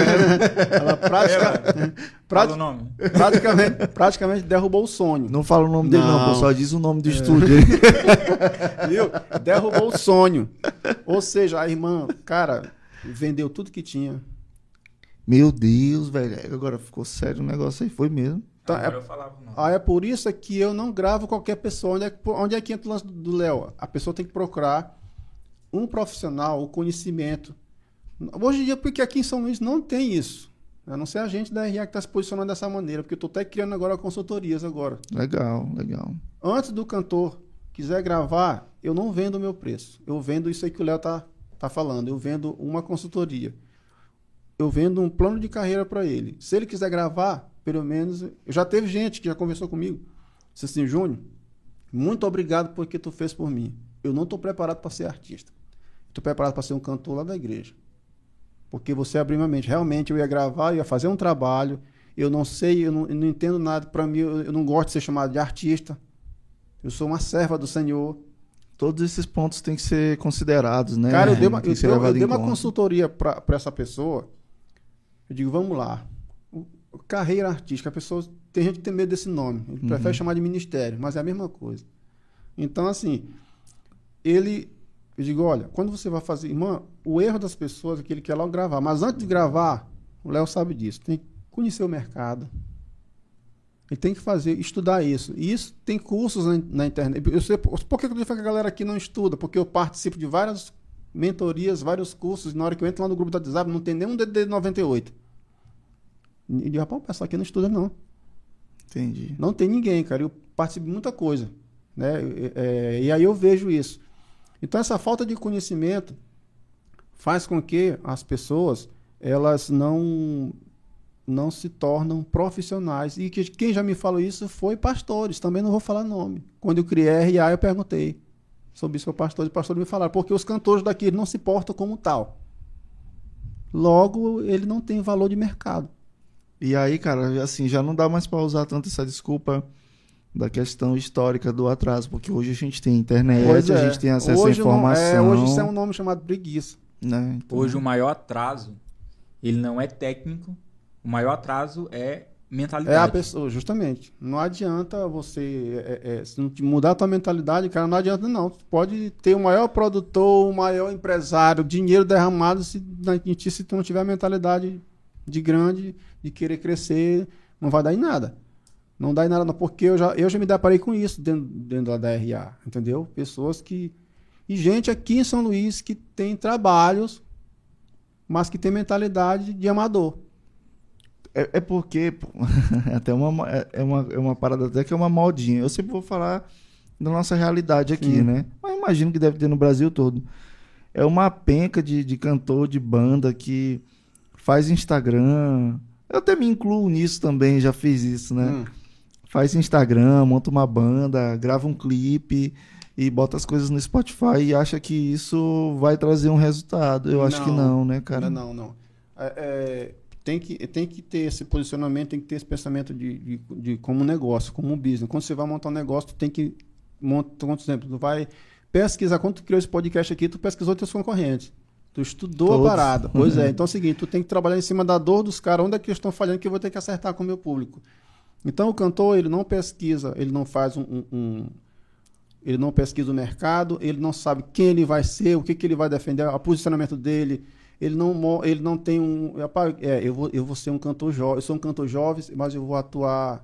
É, é, meu público é Batista, Assembleia, a faixa etária. Que, que, que eu então ele não procura estruturar aquela carreira. Aí ele só procura o que? Gravar, que é o quarto passo na minha consultoria que tem lá. O quarto passo já é a gravação. Olha, olha o tanto. Ele deixou três coisas para trás. Entendi. Aí ele só procura o que gravar. Aí o produtor tá lá lisinho, vai pegar a grana e vai fazer. Legal. Vamos, vamos gravar, chama a galera e grava e tá aqui o trabalho. E agora? Até porque a gravação, no modelo de negócio, a gravação é o produto. É, justamente. Se tu não tem um modelo de, no- de negócio, uma estruturação inteira, Não tem a estratégia que sempre tem. se fala É. agora, né? se tu Não não, tem adianta. estratégia, se tu não tem toda a estrutura, se tu só tem um produto, Pois é. o teu produto vai ficar parado. Tu não tem aonde colocar esse teu produto para venda. Ele vai E- ficar parado. E é uma, e é uma parada que, que, que se fala muito. É que tem muita, muita gente investe muito dinheiro na parte de gravação e tudo, mixagem, e depois disso não quer gastar dinheiro para Que é onde tá o erro. fazer a divulgação, né? A parte do tinha marketing. Que, a, a- a- a- o que, que a galera faz? Antigamente, quando tinha as gravadoras ditavam o que era regra no Brasil, o que era sucesso, ela fazia hoje em dia. Ou, ó, a pessoa que não tem o conhecimento, ele quer fazer, ele faz a música, o artista, ele lança a música dele, ele joga logo nas plataformas digitais. Ponto, ele não lançou, ele apenas fez um upload pra internet. Só colocou na vitrine. É, Entendi. só colocou e não fez a promoção, tipo Matheus, tá no supermercado lá, você vê lá e coloca lá que fica bem aqui na, bem na boca do caixa, não tem aqueles produtos que fica bem na frente. Pois é, isso é o famoso impulsionamento no digital. Botar bem na frente. Mano, e assim, por mais que a gente esteja no, no, no mundo tecnológico, digital, tem coisas que, que, que funcionam at- até hoje que se a gente não tiver, elas contribuem para dar errado, que é relacionamento. Justamente. né? E também usar algumas mídias tradicionais que as pessoas hoje descartam muito, como por exemplo rádio. Sim. Por um exemplo, hoje nós estamos aqui em São Luís, né? Será que não vale a pena a gente investir em botar nossa música para tocar na rádio? Porque ainda tem um público muito grande, né? Tem Sim. muita gente que não usa iPhone, não usa celular, mas está ouvindo sua rádio o, tempo O, o. Maranhão se consome muito, interior se consome muito rádio, cara. Pois é. Entendeu? E a rádio, ela paga os direitos autorais dessa parte de, de execução. E você não recebe direitos autorais de plataforma digital, a não ser pela editora. Entendeu? E a editora, para pagar, ela tem que fazer parte da UBEM, a União Brasileira de Compositores. Entendi. Essa é a estrutura de modelo de negócio. É. Eu vou passar uma estratégia aqui pra galera, fica até interessante, porque assim, é interessante o artista, ele tá em todo lugar. Ele tem, precisa Sim. estar na rádio, ele precisa, quando a gente fala de estrutura, a estrutura é justamente, vamos dizer, é a vitrine. Ele precisa estar no Spotify, ele precisa estar no YouTube, Ele ele estar precisa estar na rádio, ele precisa estar no Instagram, São públicos no diferentes. Facebook. Exatamente. Só que assim, tu precisa estar na rádio? Precisa. Tu tem pouco dinheiro? Então tá, vamos fazer uma estratégia com pouco dinheiro. Quanto que tu gastaria para colocar na rádio? Gastaria bastante. Tu alcançaria localidade. Então tá, já reduz o teu alcance. Sim. Não é tão escalável. Quando tu pensa no digital, tu consegue escalar muito É e macro, alcançar né? muitas pessoas. Macro. Aí É o que macro. acontece? Isso aí é uma dica legal para quem é para quem é artista e pode pesquisar. Tu pode ir no Google Trend, Sim. tu vai perceber lá quais os estados mais consomem música gospel. Maranhão tá em todas. Maranhão tá lá. Consome muita música gospel. Aí o que acontece? Dentro do, da música, que é o nicho, nicho de arte, nicho música, nicho música gospel, e dentro do nicho música gospel tem os gêneros. Forró gospel, Uhum, sertanejo gospel, e assim vai. Então o Maranhão tá consumindo muita música gospel, só que talvez tu não consiga identificar o gênero É. qual gênero é. Se é compatível com o teu gênero. O que acontece muito aqui no Maranhão, tem outros estilos de música gospel, mas é muito latente o pentecostal. É. A gente consegue perceber isso. Aí o que acontece? Tu se posicionando no digital, se tu tem uma estrutura, ó, artista, se tu quer divulgar a tua música, tu precisa ter vídeo no YouTube, precisa ter tuas músicas no Spotify, tem que ter tua estrutura própria, montada ali. Site. Ah, eu não tenho dinheiro para fazer site. Não tem dinheiro, então coloca no YouTube. Como fazer um site? Coloca no Google. Tudo tem lá. Onde eu compro templates de site. Tudo tem. Tu vai comprar Digital- templates Isso. baratos, tu vai aprender de graça no YouTube. Tu não tem dinheiro para pagar? Senta, aprende e faz. Tu No- vai conseguir No colocar Google agora tem uma ferramenta que dá para fazer site de graça. Exatamente. Já vi, já. Monta essa estrutura, aí tu já tem uma estrutura pronta, agora tu vai começar a conquistar as pessoas, os teus ouvintes e jogar para dentro dessa estrutura. Porque pensa só, o artista, quando ele pensa em prospectar um ouvinte, ele tem que pensar na posição que ele faz. Quando tu escuta um artista novo, quando tu descobre um artista novo, tu vai fuçar tudo dele, Instagram, É. YouTube, vai começar a Quanto- consumir as coisas Quanto te dele. interessa ali pelo, pelo produto ali que Exatamente. tu tá ouvindo, né? Quando alguém se interessa pelo teu som, pelo som do cantor, ele vai fazer essa mesma coisa. Então tu precisa ter mecanismo lá dentro, música, Sim. clipe, para reter esse público. Quem chegar lá vai chegar e consumir a playlist que tá lá. Então, depois que tu fez essa pesquisa, identificou, pô, o Maranhão tá lá, mas tem outros estados. Se tu tem essa, essa estrutura, tu pode ir no YouTube e identificar quais os estados mais consomem a tua música. O YouTube vai te entregar. Tu é do Maranhão, vamos dizer que Minas Gerais está consumindo muito tua música. Pô, legal, Minas Gerais. O que, que eu vou fazer? Tu pode fazer estratégia do digital no Facebook. Aí tu vai entender sobre tráfego, tráfego orgânico, Tráfego tráfego pago. pago. a estruturação de campanha. E com um mínimo de 10 reais por dia, tu consegue fazer um alcance gigantesco. Consegue fazer um estrago muito grande. Esses 10 reais, se tu pulverizar para o Brasil, vai ser muito pouco. Mas se tu colocar ele segmentado para um determinado estado, ele faz um estrago muito Tem um grande. resultado. Muito bom. Ó, por alto. Certo que isso varia, mas é uma média. Colocando 10 reais por dia para esse, pro Facebook lá, a estruturação de campanha, divulgar o teu som, tu tem um alcance médio de 1.500 pessoas. 10 reais. 1.500 pessoas que vão estar olhando lá o teu clipe no Instagram, vão estar arrastando para cima, clicando no Saiba Mais, vão direto para tua, tua página do Instagram, ou tu pode direcionar para um link do YouTube, Uhum. ou pode, pode estar direcionando para o Spotify com 10 rea- 10 reais por dia. Vai estar alcançando 1.500 pessoas. No mês, 45 mil pessoas investindo 300 reais. Isso é uma das formas que tu pode fazer, usar como estratégia para alcançar pessoas. Isso num ano, beleza. Num ano, 3.600 reais de investimento. É. Meio milhão de pessoas. Cara, já derruba essa, essa É. história de que não tem grana, né? Pois é. Exatamente. E aí, Às vezes é, é não é que a gente conversou hoje, né? Que às vezes É. não é prioridade pra pessoa. Não, não é prioridade. Aí essa é, a É. questão. é prioridade. Aonde que tá a barreira aí? Aonde que tá um muro? Acho que na mente. É a né? mente. Porque, mente. ah, eu não sei É. fazer site. É. Se tu tiver um site, joga pro teu site. Não, e é isso, por isso que eu falei isso. Ah, tem gente que investe grana demais na parte de, de gravação, captação e tudo. E aí eu até pergunto pra vocês, será se um, um cara que tem bom gosto, tem uma boa composição, faz ali uma, uma música até Voz e voz e violão, bem feito, exemplo, e aí pega Ana a grana Vilela- dele e Isso. investe nisso que tu tá falando. Será que não, não, Tem, não, é. não tem mais, não é mais fácil fazer, Às vezes, obter é, êxito, né, no Por negócio? exemplo, o artista como o Fernando de Sorocaba, eles investem cinco vezes o que eles investem na produção, eles investem no tráfego pago. Olha que eles são Fernando de Sorocaba, nem precisava, né? Não precisava mais, né? Mas, Mas, os- é, é esse o cálculo. entendeu? É a mentalidade, né, cara? E aí o artista pequeno, ele quer gravar com os melhores produtores, os melhores músicos, quer gravar nos melhores estúdios para mostrar que ele gravou. Mas e o pós? Na verdade, é isso aí. Não tem problema se gravar nos melhores É. estúdios, com os melhores Sim, músicos. sim, Mas sim. o negócio é problema estratégia. é, A estratégia de- do é pós. tu conseguir organizar a tua verba. Identificar quanto tu tem de verba e quanto Isso. tu pode destinar para cada etapa. A etapa da pré-produção, da produção, a etapa da pós-produção, Que que, é é, isso. justamente essa parte da divulgação. Que é isso é que, que a gente estava comentando ainda há pouco. Que não tem esse preparo. Ele só quer simplesmente gravar. Ele tem que, tem que ter um modelo de negócio, né? Sim. Tem que, ter- tem que montar esse modelo de negócio. Senão, cara, tu vai só fazer a, a corrida dos ratos, né? É. Só, É só gastar dinheiro. só gastar dinheiro e vai dizer depois que é o diabo. Não, aí vai botar a culpa em São Luís, vai botar a É, culpa na igreja, na vai botar igreja. a culpa no produtor. É. E o pior, o pior, que eu acho que colocar a culpa, beleza, você quer colocar a culpa, pode colocar a culpa.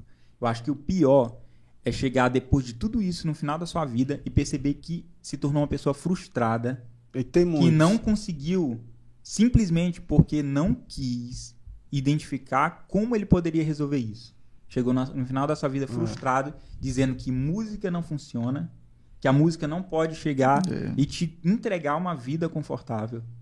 Entende? Então todas as estratégias, conhecimento tá aí.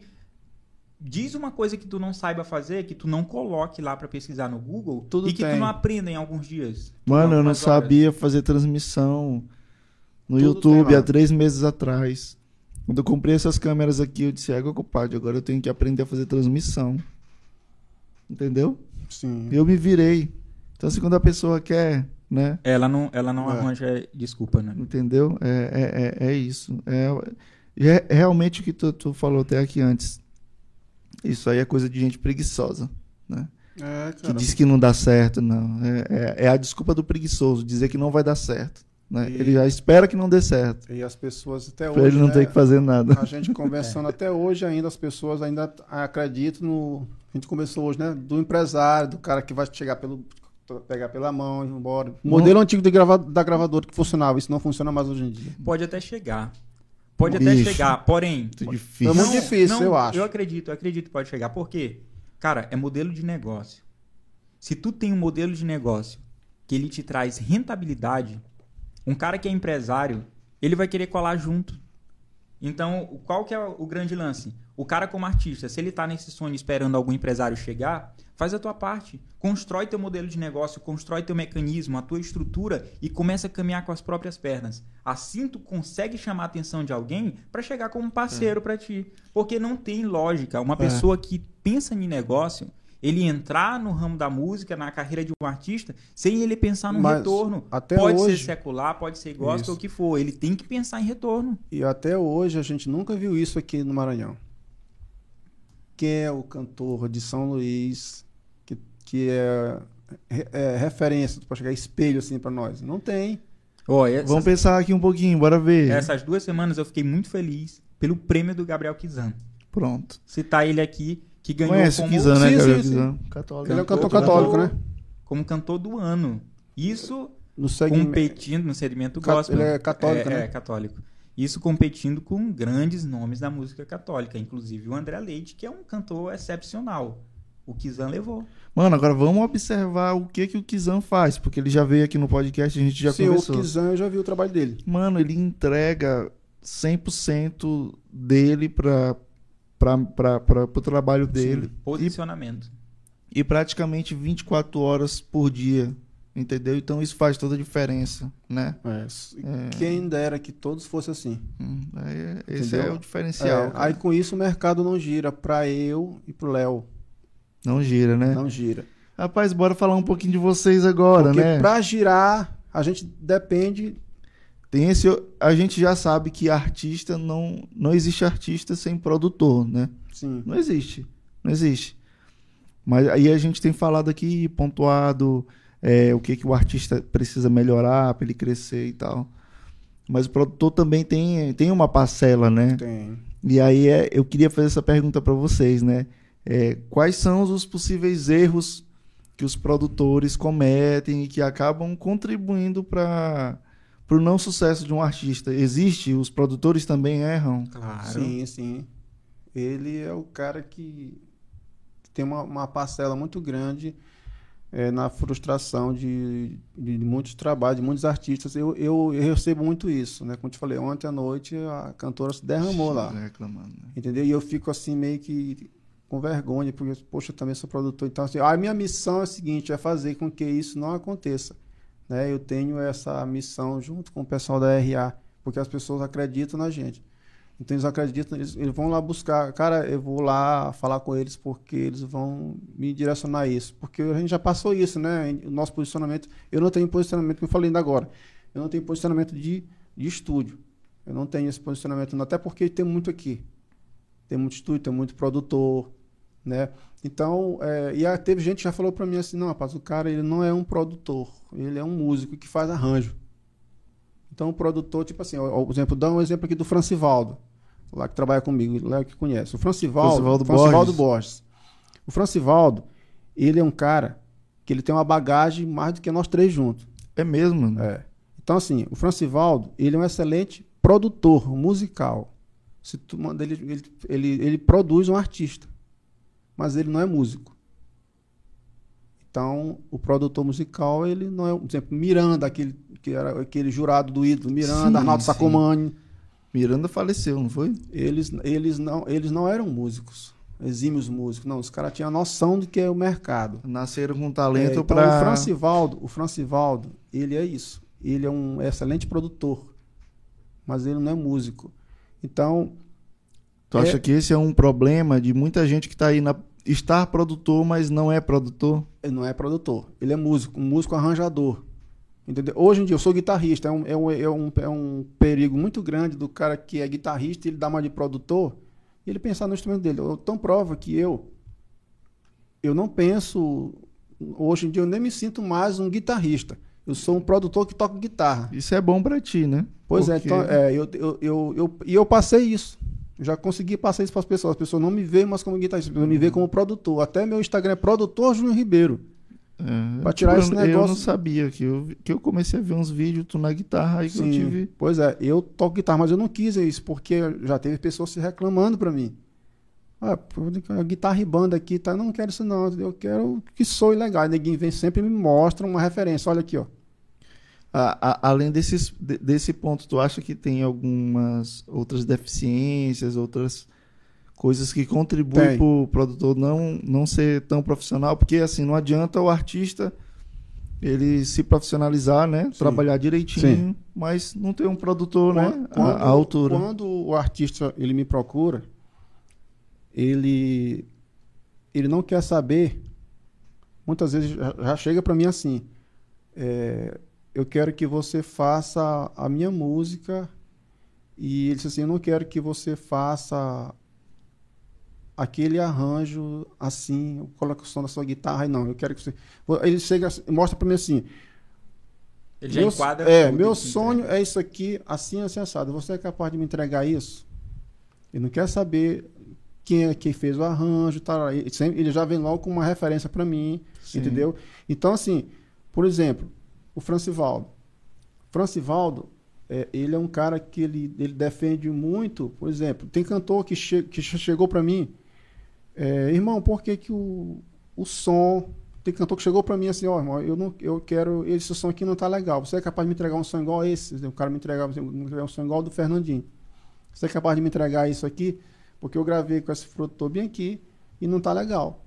Não- Porque o cara lá tá buscando que, que o som dele seja igual ao de outro artista. É, aí não, eu quero, eu quero. Esse som aqui não tá legal, irmão. Tipo, Aí o, o cantor, na, na inocência, ele já tá falando de timbre. Timbragem para mim. Aham. Entendeu? Aí eu quero alguém que faça isso aqui igual isso aqui para mim, irmão, nessa pegada aqui, porque eu gosto disso aqui. Então, o produtor, ele é o cara que vai entender o artista, independente. dele. Tem hora- por isso que hoje nas minhas produções eu nem gravo umas guitarras. Eu não gravo umas guitarras. Eu contrato. Pra não Pra eu- influenciar, é, né? para eu não- ser o produtor.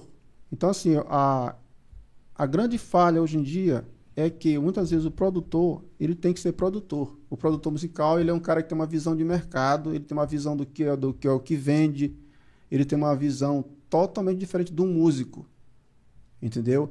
Então, assim, o produtor musical ele é como se for, vou dar aqui uma resposta aqui, é como você está assistindo um jogo de futebol Sim. o técnico está lá no, no, no campo, né, o juiz. O juiz está lá, né? Coordenando toda a partida. Mas se a partir do momento que você, tu tá bem que na arquibancada, tu tem uma visão diferente Mais ampla, né? do jogo. Então, esse, assim que é o produtor musical. Ele tá olhando na frente do Ele- artista é, ele- sempre. é, justamente. né? Tem a banda, exemplo, tem banda que não gosta do de ter um produtor musical, tem banda que não gosta, né? Não, não, a gente mesmo faz o arranjo. Que novamente é assim, beleza, tudo bem. Tem banda que quer, quer arranjar, quer produzir, criar seus, seus arranjos, mas isso não anula a importância de ter um produtor. Alguém né? tem que assinar a produção, cara. É, É. eu Alguém tem que assinar. Tu perguntou sobre sobre um problema, né? É, os, os produtor- erros que os erros que os produtores Ó, cometem. com- complementando o que o Junho está falando, né? Porque dentro desse processo, o arranjador é responsável por essa parte, né? Nem sempre o arranjador, ele é o produtor. Exatamente. Entende? O arranjador, ele vai pensar na parte estrutural da música, o que cada instrumento vai fazer dentro da canção. Vai ter introdução, como que vai começar e tal. Essa parte de arranjo, o arranjador fica responsável, que muitas vezes é o produtor também. E hoje se- já se jun- juntou. É. O produtor é o arranjador. Só que o produtor, ele tem que ter esse pensamento de mercado. Ele tem que ter aquela, aquela coisa assim: é a banda, a banda é essa. A identidade é essa. Então vamos pegar essa identidade e espremer o melhor que a gente pode dessa galera. É do cantor, é da banda, vamos espremer e tirar o melhor para poder a gente conseguir entregar o melhor. Porque o que acontece? Quando a gente pega referências, as referências elas são como base. Elas não são para ser cópias. Porque senão não cria identificação. Qualquer coisa que não cria identificação com o público, cara, é praticamente fadado a, O fracasso. ao né? fracasso. Porque a música, ela já é algo potente em relação a, a vínculo com sentimentos, né? Já tem aquela coisa assim, a palavra cantada, ela, mano, ela leva uma carga emocional muito grande. Então, se tu tá fazendo uma cópia de alguma coisa, é muito estranho, pô. Precisa ter identificação. Então, o produtor musical, ele vai identificar essa identidade no artista, na banda, e ele vai pegar aquilo ali, lapidar, para transformar da melhor maneira possível Nenhum produto. em um produto e Um produto autêntico, isso. Exatamente. E identificar como que ele faz aquele produto ser entregue da melhor maneira para o público. Perfeito. Então, o arranjador vai pensar nessa parte de arranjo da música ali. O produtor, ele tem essa visão da arquibancada, essa visão macro, É. porque ele vai olhar o mercado, ele vai olhar a banda, ele vai olhar no meio o produto, que é a música. Pô, eu vou lapidar isso daqui. a melhor forma que ele vai funcionar. Isso. melhor forma que vai funcionar. Então ele vai pegar e entregar. Então, erro que o, o produtor pode cometer. Ele tem uma miopia de marketing. Uma miopia do mercado. A gente vê exemplos como o filme do Queen. O Queen chegou com uma obra inovadora pro produtor, pro cara que era dono lá. O cara, cara, isso não vai rodar. Que isso? Isso não vai rodar. Tu misturou ópera com rock, com não sei o que. Isso não vai rodar. A banda tinha tanta convicção daquilo que produ- procurou outro produtor, procurou outra agência, procurou outra gravadora. O que aconteceu? Se transformou no Queen, que não precisa nem falar quem foi Queen. E a música se tornou um clássico, né? E se aí, por um um triz, esse produtor quase. É, se a banda tivesse ali enterrado aquilo, Aham. a gente não conheceria o, o Queen. O Queen. Então é um erro que pode acontecer do produtor chegar, ele não identificar o que é o que tem de melhor no artista e lapidar aquilo. Eu vou lapidar para algo que está funcionando para o mercado. É isso aqui que está funcionando. Então ele vai enterrar completamente algo que poderia ser um ponto de vínculo do artista com o público. Ele vai cobrir, ele vai ofuscar aquilo porque ele está pensando somente no mercado, somente no que o mercado precisa, não o que o, o artista tem de melhor e o que ele tem de melhor para entregar para o público. Então, às vezes, é um erro muito grande, porque eu quero chegar, pegar esse artista e emocionar pessoas. Eu quero que ele E- tenha uma obra. Eu não estou pensando em lucro ali. O produtor musical, ele não pode estar pensando basicamente em retorno financeiro e lucro. Ele tem que pegar e pensar, ele faz parte do, de toda a estruturação artística da música. Ele tem que pensar nisso. Ele tem que pensar no business, mas ele tem que pensar no artista, ele tem que pensar no conceito artístico, na identificação, na música, na obra, em tudo isso para poder entregar. Pensar em tudo. Pensar em tudo. E por isso que quando o artista me procura, eu não gravo logo de primeira. Ele- eu, eu, tem vezes que eu passo dois meses conversando com o artista. Legal. Para entender isso. Eu viro o amigo dele. E eu começo a descobrir coisas que. Que já gera um Nem ele- relacionamento. nem ele mesmo nem ele, sabia. nem ele sabe, entendeu? Então, assim, teve uma cantora que eu produzi agora. Ela, tá- ela quis, ela, é tipo assim, ela, ó, Júnior, eu vou colocar essa música no, no YouTube. E aí eu comecei a entender ela. Assim, eu- eu- ela sempre me observou. Eu, eu- sempre quis um, um dia gravar contigo, mas na hora que eu tivesse condição financeira, eu ia, ia bater na tua porta. Aí, beleza, a gente conversou. Cara, nós começamos a trocar figurinha pelo Instagram, pelo WhatsApp. E ela começou a me falar mais sobre ela, né? Dizendo, não, quanto ela estava afoita, quanto é, quanto é? Eu digo, não, te acalma. Vamos conversar mais, beleza. Aí conversando, conversando. Aí, eh, eh, resumindo a história, eu percebi que ela está aprendendo a tocar violino. Hum, E ela gosta muito daquilo. E ela me falou da- das referências dela, ó, eu gosto muito disso aqui. Tá? Rapaz, essa menina aqui é algo que, que lembre um pouco daquilo ali. Porque ela vai na hora. Porque o artista, o cantor, ele sempre tem uma referência que ele, ele curte, né? Na hora que ele vai bater. Pá, deixa eu ver se esse rapaz é bom mesmo. Deixa eu ver se ele fez esse negócio aqui. É, não ficou do jeito que eu estava imaginando. Porque ele tem uma referência. O artista. Mas só que nós, produtores, a gente tem sempre uma referência melhor do que o artista, né? Mas aí, beleza. Ela conversando comigo, eu percebi que ela gostava de uns lances do violino e tal, beleza. Rapaz, aí ela mostrou a música pra mim, Eu comecei a fazer o desenho da música. Outra coisa, eu gosto de fazer muitas tomar decisões de arranjo na frente do artista. Logo na hora. Botou o guia, eu já estou fazendo arranjo, gravando algumas coisas logo sofejado, porque nessa vibe ali eu aproveito e vou regravar de novo. E é assim que eu estou fazendo. Os cover, os cover não, os acústicos que eu estou fazendo agora, eu faço muito assim. Sim. E aí eu eu percebi isso nela, que ela gostava de violino. Na hora que ela mandou a música para mim, eu coloquei um violão, um, um som de cello. Na hora que ela ouviu, ela se emocionou. Ela disse assim: Cara, tem, tem tudo a ver comigo. É isso aí, ó. Tu fez o que eu imaginei mais um pouco, tu me surpreendeu. Eu digo, por que eu coloquei esse, esse som de cello? Porque eu já vi que tu fica estudando, tu tá estudando violino. Aí se encaixou. Aí a galera disse assim, aí sou eu. Fruto do relacionamento antes de começar de Justamente. fato o projeto. Teve né? uma cantora que eu gravei ela, que eu nunca, eu, eu gravei ela é, online, 100% online. Até a voz ela gravou em casa. Eu digo, grava essa voz dentro do guarda-roupa, manda pra mim no iPhone. E ela, ela não, ela não, a gente não, a gente nunca se viu, cara. E eu entendi ela porque ela gostava sempre do folk. A boca dela era folk. E aí eu, cara, eu vou ouvir uma referência do folk, porque eh, se eu fazer um folk aqui muito Brasil, vai dar uma pegada sertaneja, ela vai querer, vai dizer que não tá legal. Aí foi ouvir a referência dela. E essa cantora também foi uma das que. a maioria das cantoras com que eu trabalho foi o que Léo falou. A gente arranca isso que ela, a verdade dela, né? Todas elas são assim. A Gleice é uma. Por exemplo, a Gleice, que a gente está trabalhando agora, ela sempre estava na época estudando ukulele, ela gostava do ukulele. Então a, a marca do- dos acústicos dela foi o ukulele que ela gravou. Então por quê? Eu sempre procurei entender isso dela, né? Da Que é massa porque conecta É, com o artista, se torna a identidade dele, Outra né? cantora Essa também. sensibilidade Isso. do produtor É, precisa ter. Então eu preciso conversar. é, é, Eu conheço, eu tenho que conversar muito com esse, com esse artista, né? O Dudu Borges faz muito isso. Ele conversa muito com o artista, que leva- sai para tomar e tal, para fluir. Ele quer entender. O cara tem que dar uma de psicólogo. Gera esse É. relacionamento, Tem Tem né? que entender. Tem, que, tem que entender que senão não, porque senão vira muito. É um aquela- trabalho muito raso. É, senão vira muito.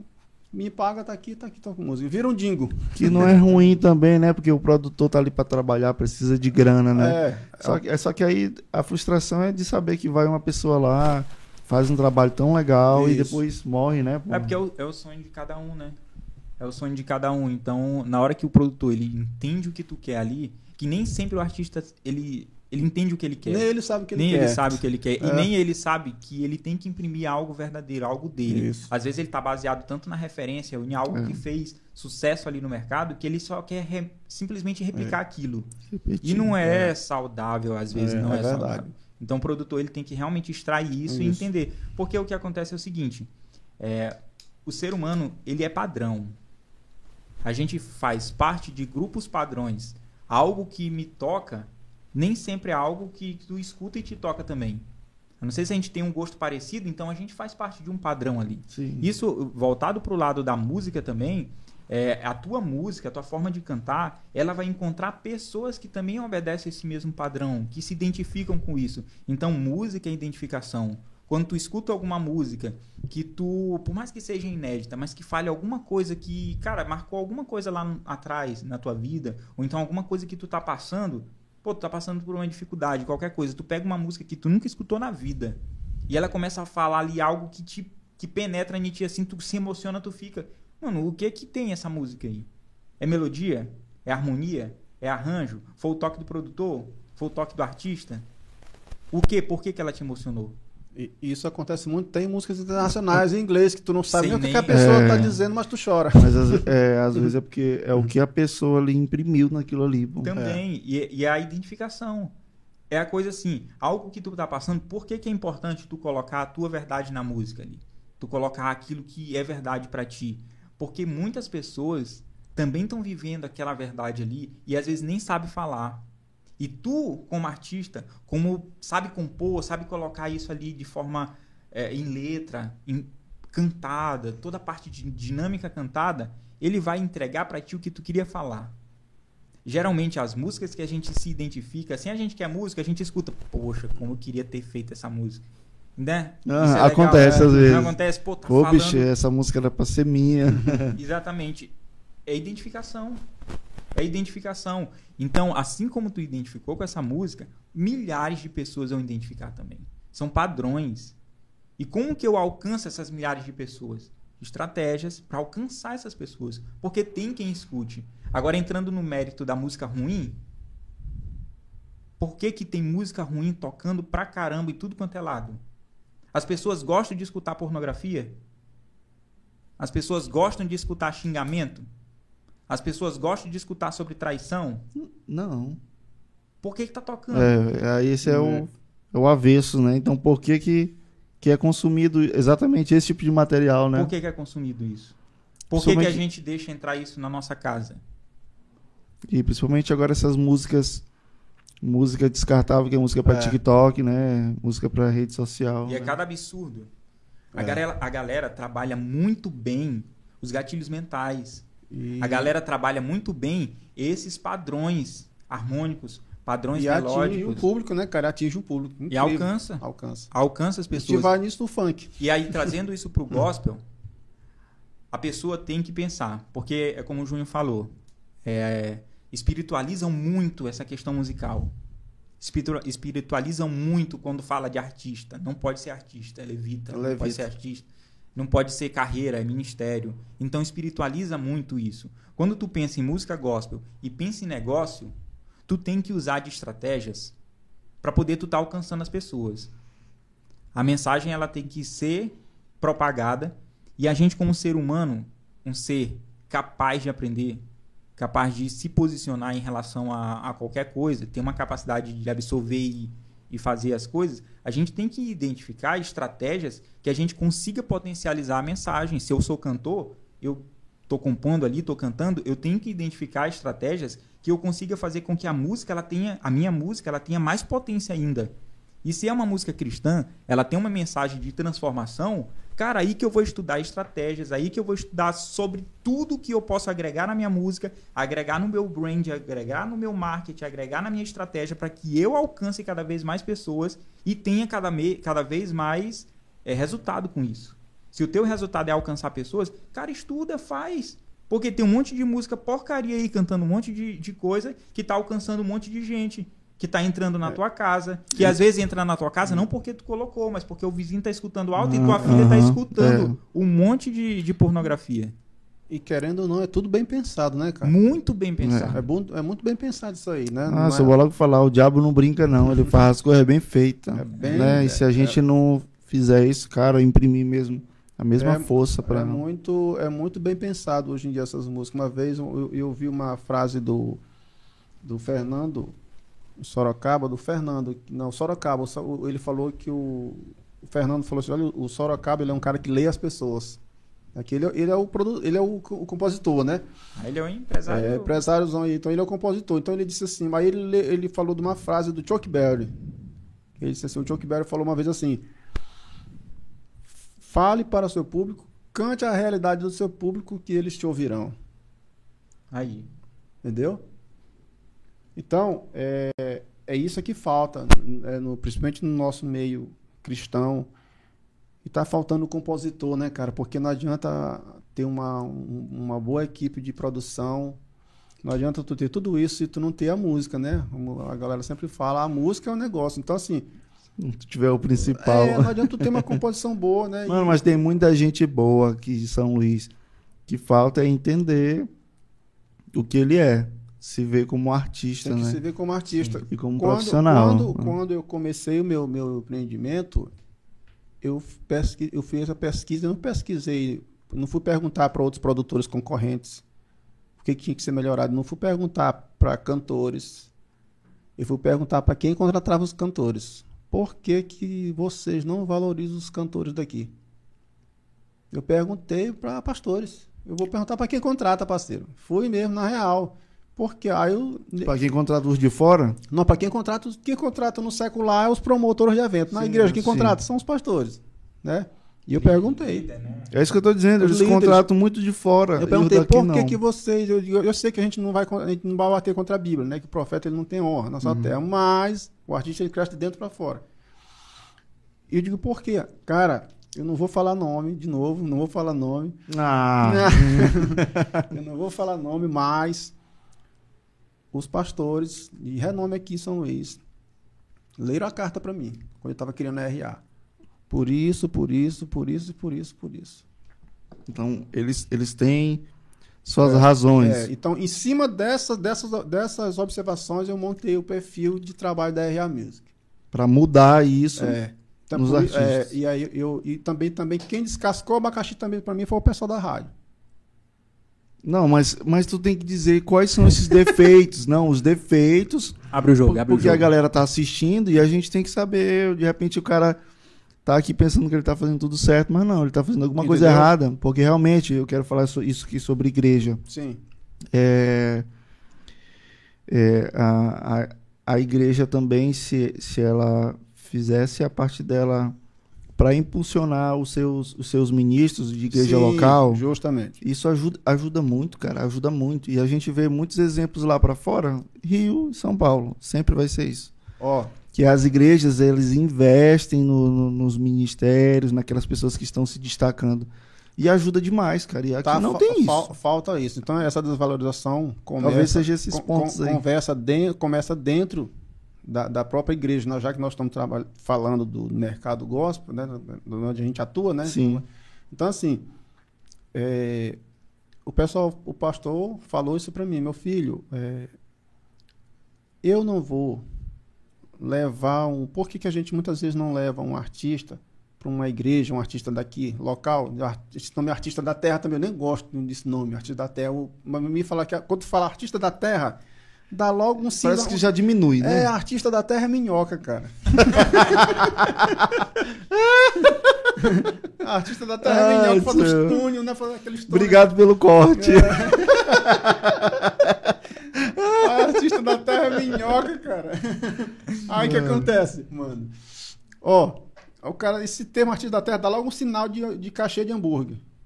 Dá logo sinal de pena. Já diminui ali. É, cara. os artistas. Não, o, o cara da rádio me falou. Eu tava tendo uma reunião com o pessoal da rádio. Não, pra, quando- Júnior, um erro, um erro bem aqui, cara, é colocar assim, não sei o que, de São Luís. Ô, cara, já fica, o negócio já fica meio que avacalhado. Anota aí, galera. E uma vez o pastor disse assim: Ó, o artista de São Luís, o cantor de São Luís, ele não se, ele não se comporta como um artista. Ele se comporta como uma, uma pessoa que canta com, do conjunto da igreja. Ele se comporta. Uma vez ele me falou: "Ó, uma vez eu olhei a cantora, eu chamei- olhei o CD da cantora. E eu, eu olhei ela lá na. Passei, percebi, passei por ela despercebido, porque eu pensei que era vendedora de cheiro verde. Ele é irmão, artista é artista. O artista, é na hora que ele passa. "Ô, esse- cara bem que é cantor. Ele tem que chamar atenção o tempo todo, né? Entendeu? É, é um artista, cara. É um artista. Tanto ele- visual artista- como quando tá conversando. O artista, ele não é normal, ele não é uma pessoa normal, ele é um artista. É verdade. O artista, ele não pode ser uma pessoa normal. Senão, ele era uma pessoa. Ele não era artista. O artista, ele não é normal, cara. Ele é uma pessoa que, na hora que ele aparece, a gente sabe no visual, no falar, entendeu? E já entra do, esse marketing pessoal, né? Ele já tem que ter isso. Então, tudo isso a galera me falou. Tá entendendo? Cara, eu olhei aqui a cantora aqui, na capa, tá uma coisa e ali na outra. Que é isso? Na capa tá linda. É. De perto Aí pode dar um olhou- tiro. é, quando olhou pra cá, a capa tá uma coisa, de perto chega pra lá, como sexta-feira 13. Volta pra capa. É, não, cadê a cantora da capa? Eu quero contratar essa daqui. Então, tem muitas coisas que, que fala. E outra coisa, e o mais, do, e o mais dolorido agora. É, ainda tem o mais pesado é, o mais, da dolor- capa. o mais dolorido é que os artistas daqui, cara, é- é, eu e Léo também, com produtores, a gente sente essa pancada também. Sabe por quê? E o pastor falou isso assim. E o cara da rádio me falou: Júnior, eu não vou tocar mu- muitas vezes assim o artista daqui, porque assim, cara, o artista local ele não tem valor de mercado, cara. O artista local ele não põe ele, a- a- ele não põe oferta no gasofilaço. Por isso que a gente chama uma galera que tem mídia. Hoje em dia na igreja, a igreja, se tu for se for- vamos analisar, quem está falando é um cara que cresceu nesse, nesse Sim. ramo. Então é o seguinte, eu tenho propriedade para falar. Pega uma igreja, tira Deus, tira o lado espiritual, o que que sobra? Uma empresa que promove evento. É, mas é. Então, assim, Uma igreja, é um- é- principalmente as igrejas gigantes. ela, ela, ela é, um- é uma produtora de evento que precisa pagar as contas, que precisa se manter. Então, ela, e onde é que ela vai tirar esse retorno? Não- ninguém está espiritualizando nada aqui. Estou falando humanamente. é dos eventos, das conferências, que mudou o nome agora, virou conferência, entendeu? Porque virou o nome mais espiritual, nada contra, porque antigamente você falava show, show é muito mundano. É muito do inimigo. Então vamos, vamos mudar o nome. Mudou. É, é, faz parte, eu já estudei isso. É um marketing muito bem bolado. Aí o que acontece? Eu, tô, eu sou um pastor da minha igreja. Tem minha igreja aqui. Tem bastante membro. Eu vou chamar um cantor daqui, vou chamar, digamos que o ministério de Léo aqui. Léo tem o ministério de louvor. Um exemplo. Léo e banda. Por ele, por ele. Bom, aí vou chamar o ministério do Léo. Eu tô querendo, a nossa igreja está passando por uma, uma barra financeira.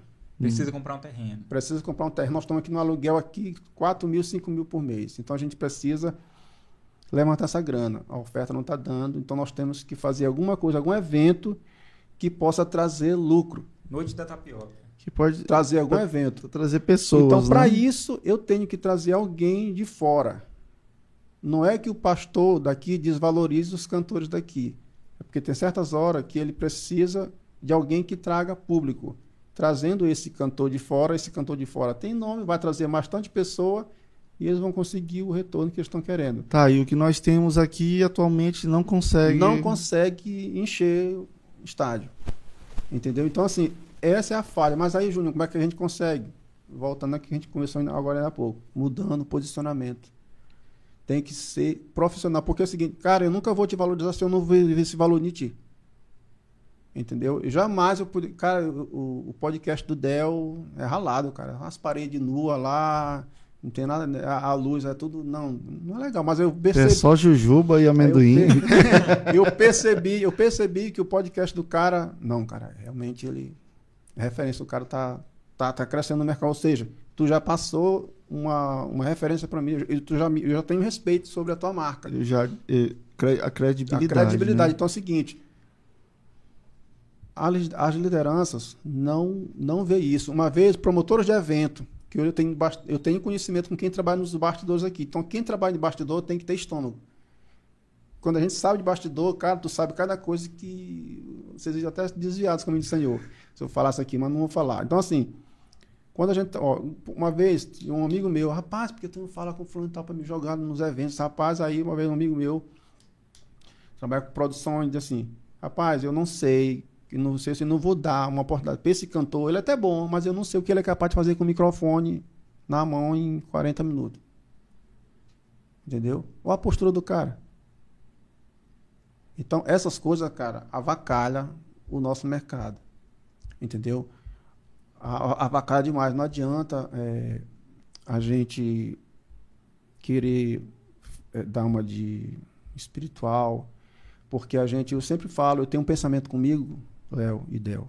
Uma vez eu ouvi uma, um podcast do Bispo Zé Bruno. E ele disse uma coisa assim, cara, que ele foi na minha cabeça.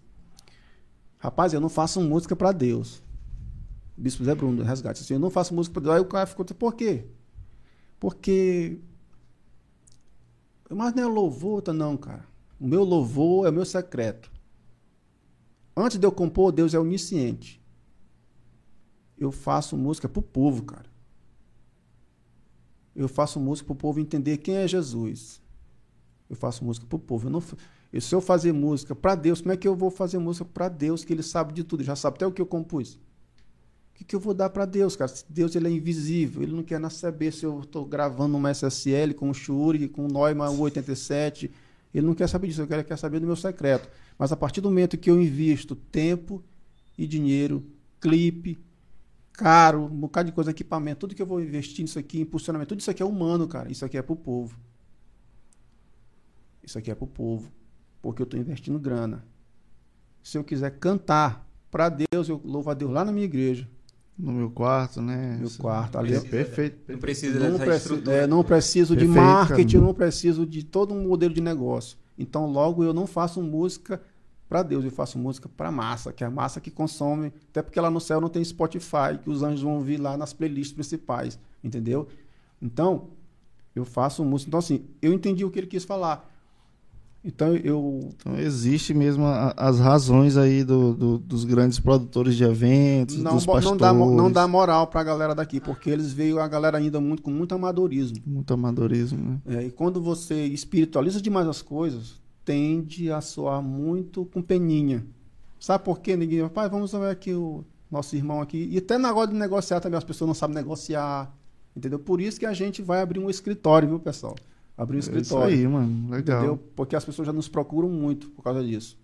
Então, a gente está organizando todo esse modelo de, de- negócio, porque as pessoas nos procuram muito, as pessoas não sabem negociar, Não sabe quanto cobrar. não sabem quanto cobrar, tu tá entendendo? Vão muito, Não sabe se vender. não né? sabe se vender, tu tá entendendo? Aí o Gente, cara- não entendam errado, viu? não, não vão entender errado, porque assim, mas é assim que sabe por quê? Porque o pessoal lá de fora sabe se vender.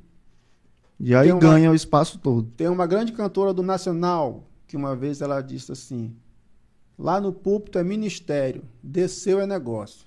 Eu tenho uma equipe que eu tenho que pagar, eu tenho um escritório que depende de mim, eu tenho parte de família que depende de mim. Isso aqui é um negócio. Lá em cima é suricanta, é manto. Mas desceu é negócio. E se eu não, não pagar a porcentagem do escritório, leva processo. E Entendeu? é, é assim mesmo. É, Hoje CN é o CNPJ que está é por tudo trás. no papel, né? E... Entendeu? Então, assim, quando a pessoa. E isso aqui, para nossa realidade, é, é- a nossa realidade, isso faz com que a gente que está tentando vir com essa mentalidade mais moderna de, de negócio, a gente tem uma resistência muito grande. Tem uma resistência muito grande, cara, e é diária isso aí, né? Muitas pessoas. A cantora tá, fala comigo às vezes. Tipo, uma vez uma- um irmão chegou e falou para mim, irmão Júnior. É, o cara espiritualiza até na hora de pedir um orçamento, Léo. Não sei se já espiritualizaram Uhum. pra ti. Irmão Júnior, pra começar, o cara assim, eu vazo, digo, pra começar. Mano, até aqui, velho. Já veio um dois. Um dois pastores. Eu, só, eu, não, eu não vou falar nome. Edel, Mano, vieram pedir aqui, me apresentaram um projeto por telefone e tal, e como que eu poderia contribuir com o reino de Deus Hum. e tal. E para um desses, eu cedi. Mas não deu certo. Graças a Deus. Del, a, É muito ralado, velho. a pessoa chegou pra mim e disse assim. Olha o incrédulo aí. Não, não, eu fico incrédulo. Sabe por quê? Porque é uma coisa que me chateia muito. Sim, A galera, cara. quando vem com esse discurso, Del, as coisas pra Deus tem que ser de graça. Não vai custar nada pra ti. Tu quer gravar um clipe, é mil reais. Ô, irmão, não tem esse dinheiro. O senhor vai vender água na rua, se vira. Ah, é porque é pra Deus. Então se vira. Próprio Deus que a gente disse que a gente precisaria trabalhar para é. conquistar as coisas. Aí o cara chega lá no estúdio. Ô, irmão, é porque eu não tenho condição. Aí o telefone toca, o cara atende o iPhone 13 Pro Max. Desgra... é porque dá raiva, né? É, é é muito miserável mesmo. assim. Aí, aí tá entendendo? Aí vem com esse discurso espiritual que, ah, não, é pra obra de Deus, é pra não sei o que. Cara, eu entendo. Eu entendo. Por isso que a pessoa tem que fazer o melhor. Tem que ter a melhor estru- estrutura. Tem que ter o melhor investimento. Porque é como o Júnior falou, lembrando lá da, do, do, do Zé Bruno falando. Clipe, música, gravação, produto, business, Sim. tudo são pra pessoas Pra pessoas. para te fé. potencializar essa mensagem aí Isso. é tu chegar é, embalar tudo isso da melhor maneira possível e entregar para as pessoas se tu tá no meio da rua com uma caixinha horrível cantando com o microfone dentro da boca um hino do cantor cristão horrível. Quem que vai olhar para ti? Cara que mensagem bonita. É. quem que vai? Não vai ninguém. Agora se tu põe uma não precisa, põe aquele som ali legal, um violão, uma voz, senta, canta uma música bonita, uma música, um louvor, algo, a pessoa vai parar assim, cara, pô, que música bonita, Vai fazer o melhor com o que se tem, né, sim, cara? Sim, vai, vai comunicar. Vai, é verdade, cara. É, o teu melhor, se o teu melhor é só um acordezinho, dó, ré, mi, aquilo que tu sabe, aquilo é que é o teu melhor, a história lá da mulher que só tinha. É, e, e aí, às vezes, a galera acha assim, ah, mercenário, isso, poxa, eu tô falando com o Júnior pra contribuir na obra de Deus, falei com o Del pra contribuir, falei com o Léo pedindo clipe, não sei o que. Não, não. Antes da gente chegar e sentir no nosso coração que deve con- contribuir com alguma coisa com aquela pessoa, porque com o reino de Deus eu contribuo todo dia. A gente contribui. É. Mas ali a pessoa, ela quer colocar o peso do ministério dela sobre as tuas costas, sobre as tuas costas, Uhum. sobre as minhas costas. E antes da gente chegar e sentir no nosso coração de contribuir com aquela pessoa ali, cara, a gente vai olhar se a pessoa quer. A gente vai olhar nos bastidores se a pessoa tá fazendo por onde. A gente vai olhar assim, pô, ela, a pessoa tá se esforçando. Uma gravação com o Júnior aqui é dois mil reais. Não, meu irmão, eu vou atrás. Aí o Júnior passa no carro dele, a menina tá ali vendendo água, tá não sei o quê. Caraca. Aí a gente vê valor, né, É. velho? Aí no dia Também. seguinte, olha, você tem quanto já? Não, eu consegui só mil, mas eu tô atrás. Não, vem aqui. A gente vai fazer dessa forma. Agora porque chega uns sem noção, né, bicho? É. Que chega até impondo, dizendo como é que tu tem que fazer e O tal. irmão chegou falando pra mim, irmão Júnior, vaso, meu primeiro me chamou de vaso. Ele já tá errado. Tu Aí já desconfia. É, é, ó, um lembrete pra você, produtor. Quando a pessoa chama assim, vaso, me dê um orçamento. Varão, me dê um orçamento do céu, deixa Deus te usar na terra dos viventes. Tá lisinho. Bloqueia logo. Tá lisinho, liso, liso, liso. Raspando a colher na parede pra comer farofa. Tá lisinho. Gente, existem projetos mesmo que ali conversando com a pessoa tu consegue identificar se, se existe profundidade, né? E, e é uma pessoa que é simples, não tem condição e realmente às vezes a gente sente vontade de, de ajudar, né? Mas tem gente Sim. que é mala, né? Que É. chega mesmo, tem condição, mas quer montar ali em cima do. do- Tem, tem cantor, tem pessoas que a gente saca logo uma verdade nele, ó, na firmeza da conversa dele. Entendeu? A gente conhece. Então, é por isso que hoje eu, eu, não, já, eu não gravo mais com qualquer pessoa, porque eu já fui muito passado para trás. No começo. Entendeu? Eu já fui muito enrolado. Então, fez bem. Para hoje eu ser seletivo. Hoje tu sabe como. É. Eu sou seletivo. E, Filtrar é, e bem. trabalhando no meio gospel. Mano, quanto- quanto- como é que tem sido? Tem dado tudo certo lá? A RA Sim. tem realmente construído a carreira da galera? Sim, a gente, a gente, como é que tá a gente, a gente trabalha com alguns artistas, né, que a gente tem parcerias com eles, né, e tem uns que são nossos mesmos, que a gente arca. É né, mesmo? É, tem uns que são nossos Cria é, da, da RA. Isso. Então, assim, é, a gente trabalha com alguns artistas dessa forma. Tem uns que são parcerias Uhum. com eles, né? E a gente vem trabalhando nessa forma. Tem pessoas como, por exemplo, a Gleice. A Gleice, ela tá comigo porque eu- uma vez uma palavra que cativou ela, porque sobre dicas, né, que ela, ela, ela quer ganhar ela, fala sobre essa palavra dicas e eu comecei a destrinchar assim, o trabalho da carreira dela, né? E com isso ficou até hoje. Então assim, a Gleice é uma parceira nossa, tem a Forró de Crente, o Francivaldo Borges, Francivaldo. entendeu? Tem a Priscila Santos, que essa menina, ela é. O Léo já, já gravou ela. A Priscila Santos é uma menina do estilo pop pentecostal, canta muito.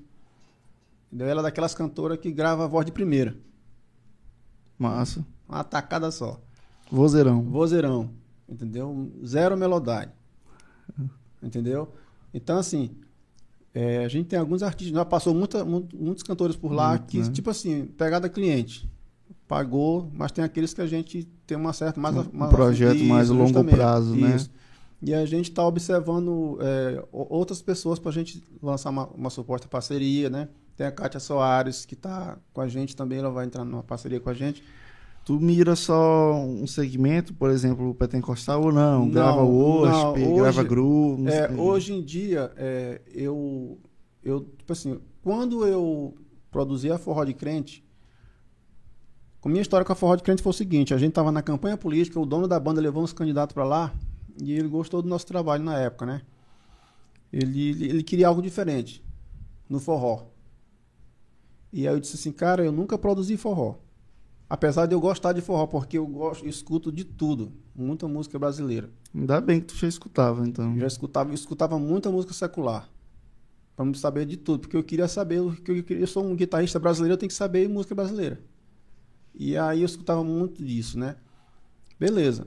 E aí ele falou pra mim assim, rapaz, eu quero que você produza a banda. E na época eu não tinha, eu não tinha estrutura pra gravar a Vera, as coisas, né? Eu só tinha uma, uma placa de áudio desse tamanho.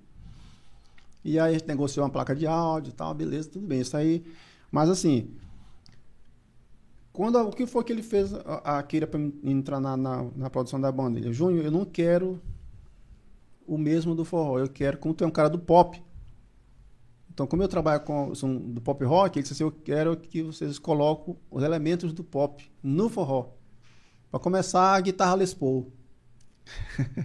Com uma leva, vou te mandar depois para tu ouvir. Com No forró já, já Já vem na contramão total, É, né? E lá tem a guitarra, o guitarrista gravou, então prova que eu, numa música eu gravei a introdução, que parece uma levada pop, com aquele drivezinho, bem levezinho. Cremoso, é, bem- cremoso.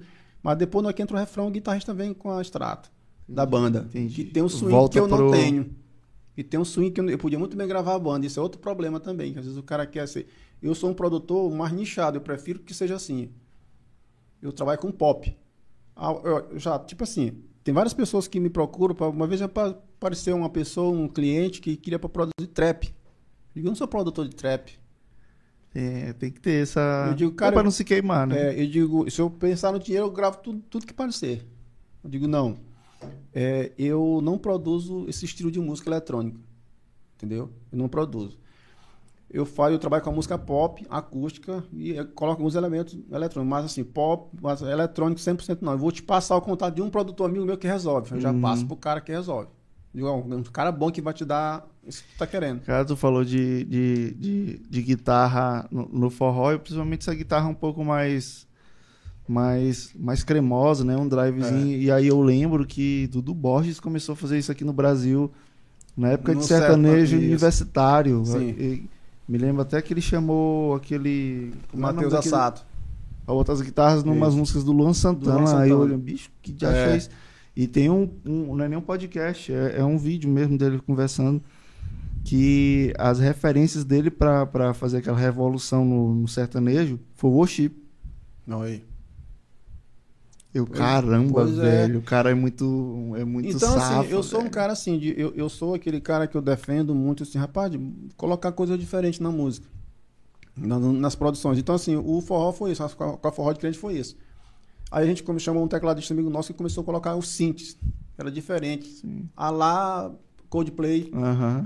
tá entendendo? Algo assim, nessa pegada. Então, assim, então esse foi o diferencial com a forró de crente. Então, assim, de estilo- com eles até hoje. é, de estilos regionais eu só tô só com a forró de crente. Beleza, mas o resto tudo é nessa linha do pop. Hoje eu produzo mais a linha do pop. Mas E o worship, né? Que É a o gente worship chama, que eu né, mas é o- produzo, Mas é. a verdade é, é, é uma música pop, É né? uma música pop, é um soft rock. Então, assim, eu trabalho com esses dois gêneros. De, se for parecer um sertanejo, produzo. Posso produzir? Posso. Entendeu? Até porque eu tenho uma equipe que grava online Entendi. para fazer o sertanejo com a linguagem do sertanejo, Sim. né? O músico ali. É, né? a galera que faz que já fez essas paradas grandes. Então, assim, é, hoje eu trabalho só com, um pop. Digamos, se for produzir um piseiro, posso até fazer, fica bom? Fica. Fica excelente? Não. Sinceridade aí. viu?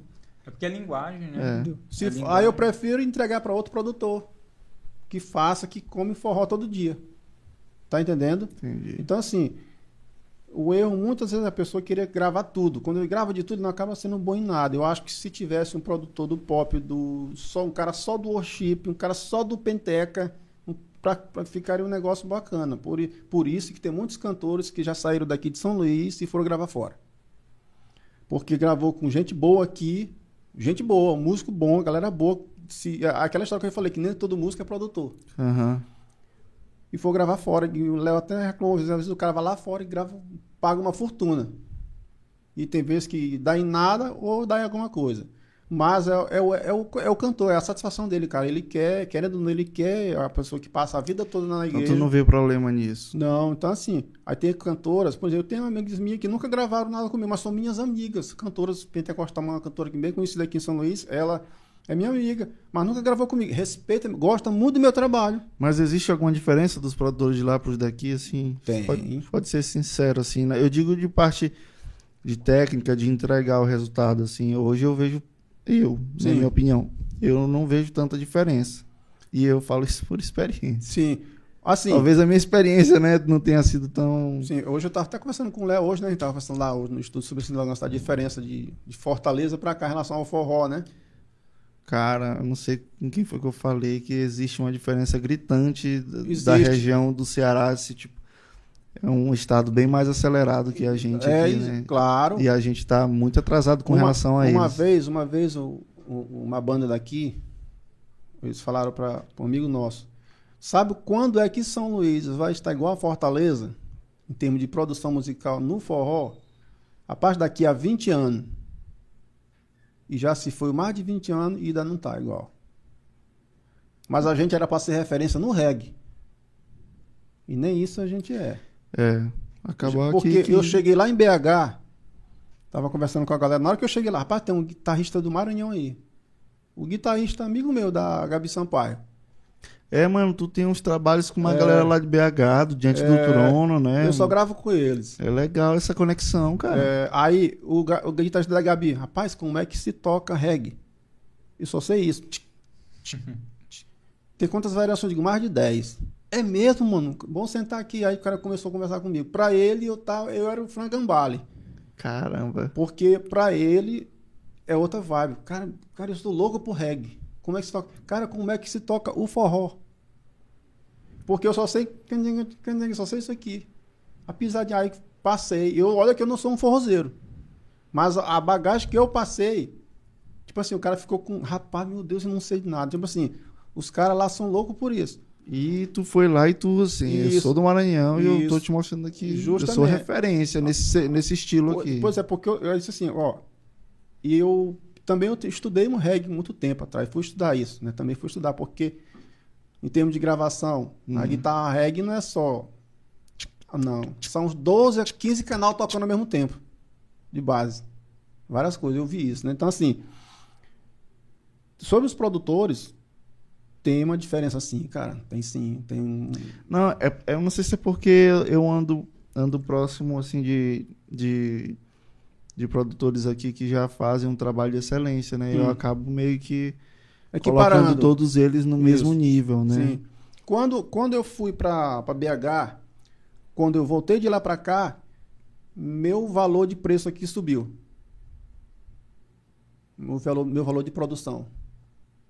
Porque eu agreguei valor. É, entrou agora ali no, no teu É, currículo. É, né? na hora que eu, que eu, eu- o meu orçamento é o seguinte, quando eu dou orçamento para os cantores, eu nunca dou orçamento. Eu mando tipo um pedido de, de lanchonete. Eu mostro toda a lista do meu serviço que, o, que a RA oferece. Aí a pessoa, a Um pessoa cardápio. monta. Aí ele marca lá, ó. Tu quer gravar com a galera da Gabriela Rocha? Tá, tá aqui. Marca tudinho. Aí, aí eu dou o preço. Aí dou o valor. Então, assim, Interessante. aí a galera quer. É a percepção de valor. Na cabeça dele, não é que o trabalho dele vai ficar melhor, porque. aqui- É o valor agregado, o né? valor agregado. Então, assim, eu tive que mudar esse meu comportamento se eu quisesse pra galera me respeitar um pouco hoje. Hoje a RA Music, é, eu tava lá em BH, o pessoal tava tu conhece Adriano? Não sei conhece Adriano. Daqui de São Luís, guitarrista? Não, Adriano que, que foi pra BH.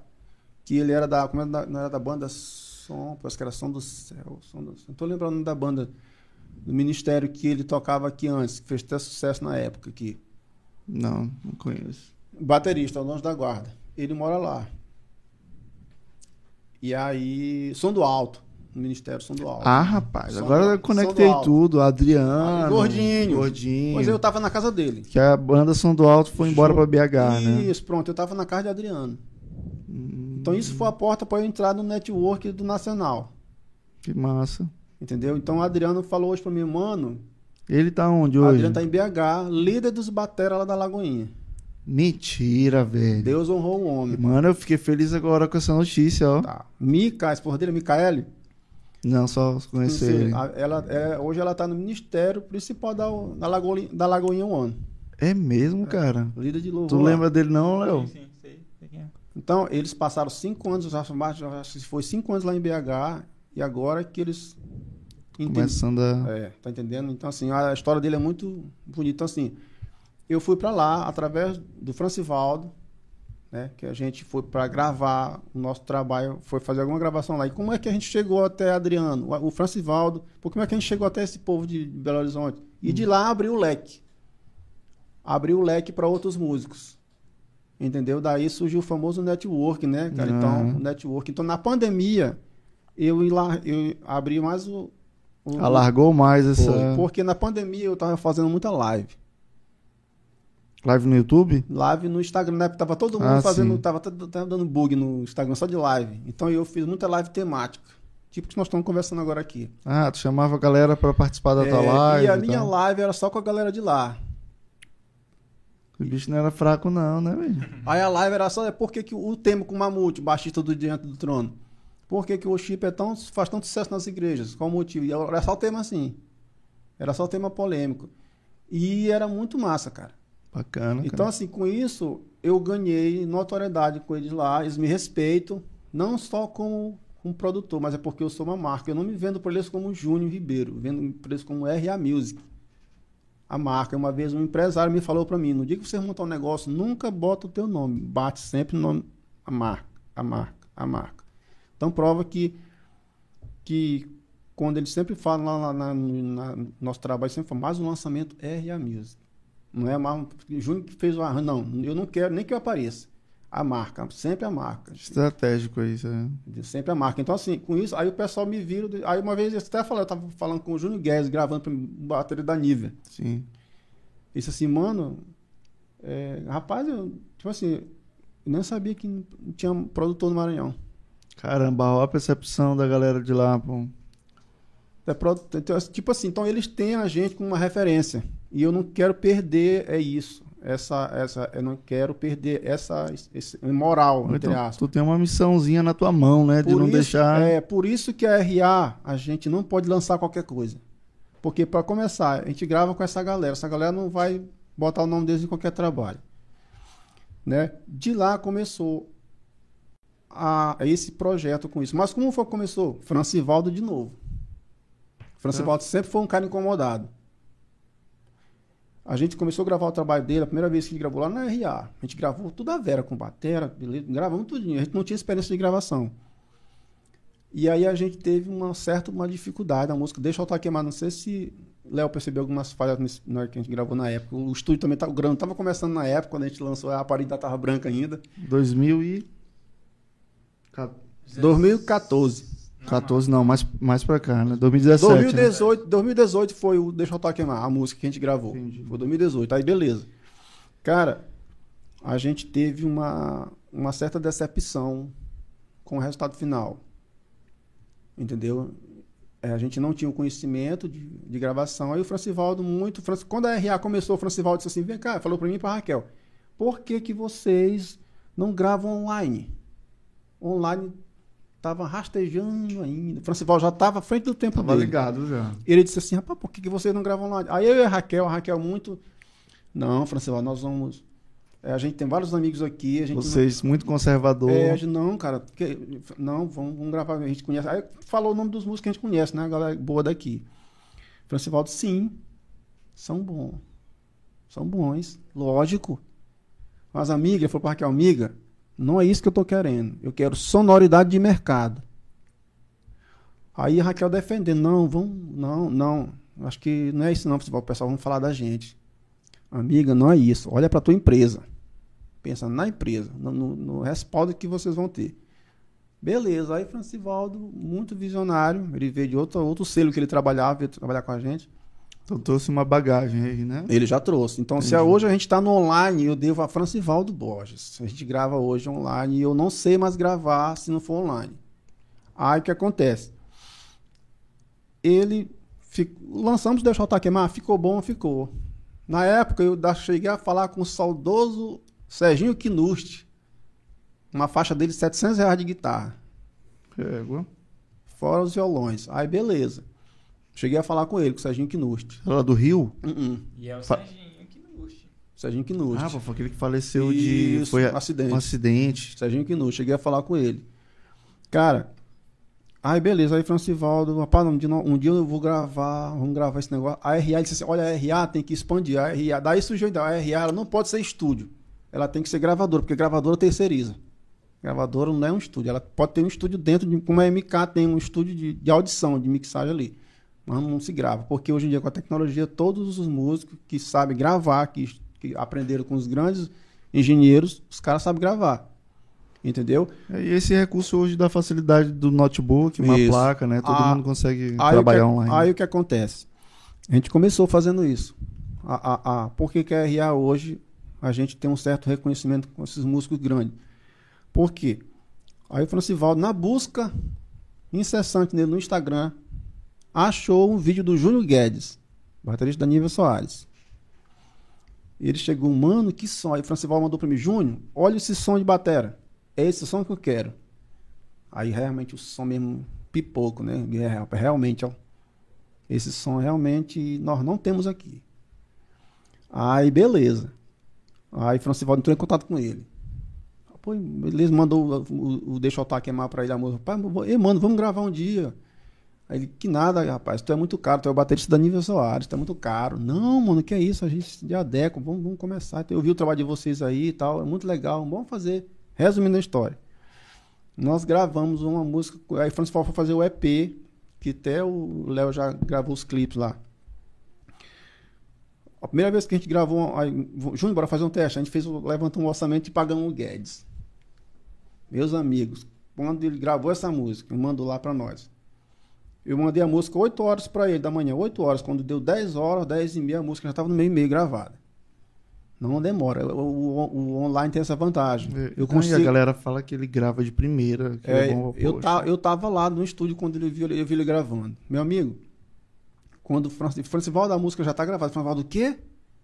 Júnior, acredito que essa bateria já está gravada. O cara não, grava, não passou uma hora para gravar essa bateria e a gente grava aqui, passa duas hum. semanas, três semanas para o cara vir gravar a bateria maior, e a caixa não tá legal, que vai buscar um prato com um amigo, que não sei o quê. E aquele bateria que quando chega e pede caixa, é, pede prato, pede, pede até baqueta. É, aí, na hora que o Francival, na hora que o Fran, na hora que o Francivaldo ouviu a bateria, que o Guedes, mano, tô mandando para ti a bateria mais alta para tu ouvir, ver se é isso. Deu. Eu podia lançar aquilo no Spotify que já tava bom. O senhor já chega quase mixado. Já chega quase mixado, porque ele já grava processando nos API da vida lá, meu amigo, o som chega mordendo. Aí eu disse. Eu não preciso fazer quase nada. Eu não preciso fazer muita coisa, mas não, é só mais questão de artista, mais gosto do artista, do cantor. Cara, vem 15 canal de batera, 15 trilhas de canal de, de venda de microfone. 10, por assim. Entendeu? Entendi. É muita coisa, cara. Quatro canal de bumbo, três no mínimo. Meu amigo é uma estupidez. No começo eu fiquei até perdido, eu, aprendi, eu não sabia mixar aquilo, eu acostumado a gravar bateria aqui com oito canal. Era uma placa que eu tinha de oito canais. no máximo dois mix só na caixa, um em cima, outro embaixo. É, quando eu escutei aquilo, quando eu falei. Cara, parecendo Rio Song. Aí eu disse assim, rapaz, aí Francivaldo Júnior, é isso, beleza. Aí a gente juntou a bateria hum. com o restante da banda. Não casou. Aí, ah, mas... aí a bateria, da, a pressão do cara, uma, outra coisa, a dinâmica, é, é, eu, é a dinâmica do boom, a porrada que ele dá no primeiro compasso até na última música, mesma, mesma pisada, mesma pisada, o tempo todo. Cara, na hora que a gente. Eu, eu, tinha um projeto aqui com o teclado, com o baixo. Na hora que eu, eu soltei a bateria dele, os, os 14 canais de bateria, que eu soltei, não combinou. Aí, Francivaldo, o que está acontecendo? Júnior Sola, Info Sola, a parte seguinte. Pai, eu vou falar com o Guedes. Guedes, me consegue aí um tecladista. Porque a gente já tinha tido ranço com um tecladista aqui. Pra gente fazer, cara, coloca isso aqui. Não, porque isso não pega. Faz, meu parceiro. A música da Priscila Alcântara tem isso. Não, isso não pega isso aí. Meu amigo faz. Hum? Teimoso. Quem tava produzindo era a gente, mas o cara queria mandar no trabalho da gente. Não, porque isso aqui, acho que tem um groove massa. Que groove, cara? Isso aqui é pra vender. Isso aqui não é. Não é pra tu te apresentar. Não é, não é workshop. No teu CD tu faz isso. Beleza, rapaz, aí, Francivaldo. Caladinho, Júnior, tá bom, deixa quieto. Tava pagando o cara. Aí, Del, entramos em contato. Guedes, me passa o contato de um tecladista bom de gravação dessa linha aí. Na mesma hora, vou te passar aqui. O tecladista que faz, que é o produtor da Ana Paula Valadão. Rafael Xavier. Aí, falei com o Rafa. Outra coisa, tu chama uma galera dessa, rapidinho te atende. É ligeiro, meu parceiro. Opa, mano, um tratamento assim, cara. Opa, mano, como é que tá? Beleza, Pô, vai ser uma honra poder somar com vocês e tal. E aí, manda um projeto pra mim, sem, sem, sem compromisso. Manda, Ô, mano, vamos fazer e tal. Vou fazer um preço legal pra você. Cara, na hora que ele mandou os teclados, veio 24 canal de teclado. Que isso? 24 canal teclado. Pronto, o playback tá pronto. Não precisa mais gravar mais nada. Meu amigo, aquele somzão de Hollywood. Aí já casou. Aí o som da bateria já casou com o teclado. Aí ainda tava discrepância ainda. Ainda tá, cara, tá faltando uma coisa aqui, o baixo. O nosso baixo daqui do músico nosso aqui, parceiro, tava bom. Pô, o TRB, só que já tava errado. TRB para o worship não rola. Entendi. Já erra bem aí, né? É, aí a pegada de, cara, tá bom, mas aí Francisco fala, não, isso aqui tá muito São Luís. Eu não quero que soe São Luís, eu quero que soe Brasil. É. Aí, beleza. Guedes, me passa o contato de um baixista aí, cara, que tem um negócio legal. Aí ele, o cara me passou a panelinha. Rapaz, eu te passar o contato aqui de um, um cara aqui, Mamute. Gui baixista do DT e da Nível. Falei com ele, o cara me tratou super bem. Resumindo a história, a mesma, mesma coisa. Precificar uma coisa e mandei. Cara, em 15 minutos o baixo estava no meu e-mail já. Mandei a música para ele. Olha, mano, vê se tá bom. Ele mandou quatro, quatro canal de baixo. Cara, um melhor que o outro. Eu não soube qual escolher. Na hora que somou baixo, bateria e teclado, a música do cara ficou porque aí tava tudo com pressão, né? Tudo, tudo com... chegou. A mesma galera que é acostumada a gravar junto há 20 anos, os caras gravam Até todo... a dinâmica deles. É, os né? caras gravam todo dia. Aí eu, não tinha mais dinheiro, eu gravei a guitarra. aí teve uma diferença. Poxa, aí beleza. Aí, rapaz, mas um dia eu vou largar de fazer esse negócio. Aí entrei em contato, passou as outras gravações, foram surgindo, de cara, bora gravar com o Igor Nunes, guitarrista da Nívia. Da Nívia. Isso. Chamei o Igão, conversei com ele. Ô, oh, mano, tal, sei bem assim tal. Conversei com ele, beleza. Meu amigo, aí quando chegou, chegou, deu, do, chegou 18, 22 canal de guitarra. Aí, pronto, fechou a orquestra sinfônica, meu amigo. Amigo, aí guitarra, baixa, bateria, aí, vum. Aí ele quebrou. Daí, meu amigo, não vai dizer que chegou na voz também. Aí na hora que chegou na voz, teve um problema. Não tinha como. Teve um problema. Aí tu ligou de novo. Não, não, teve um problema. A gente teve um problema da voz. Sabe o que foi? Aí o lance do cultural daqui. A gente foi, a gente cantava, nós temos muito muito vício vocal. Ah, sim. Sotaque, tá falando? Muito regionalismo. E ah, isso entendi. deixa o trabalho meio que não fica legal. Por mais que tu tenha uma banda. Não fica nacional. Não como... fica nacional. Como o Francivaldo queria. É, um, um, tipo assim, quando vai falar Jesus, o maranhense fala Jesus, mas a, a pronúncia certa é Jesus. Jesus. A gente não tem Jesus com I. A gente, a gente bota o I no final. É, né? Então, essas certas coisas a Mica observou, a esposa de Adriano. Olha, Francivaldo, quando tu for cantar, tua voz é muito agressiva, porque ele veio do forró, ele cantava na Fogo e Glória swing do forró. E essa onda mais pop, tem que cantar o worship, ele que se canta um pouco mais para trás, ele é igual o reggae, se canta atrasado um pouco. Por isso que tem aquela vibe assim, entendeu? Zen. É, ele canta um pouquinho atrás do compasso, um pouquinho atrás do tempo. E aí o Francival teve que estudar um pouco essa linha do pop, porque ele, ele veio do pentecostal.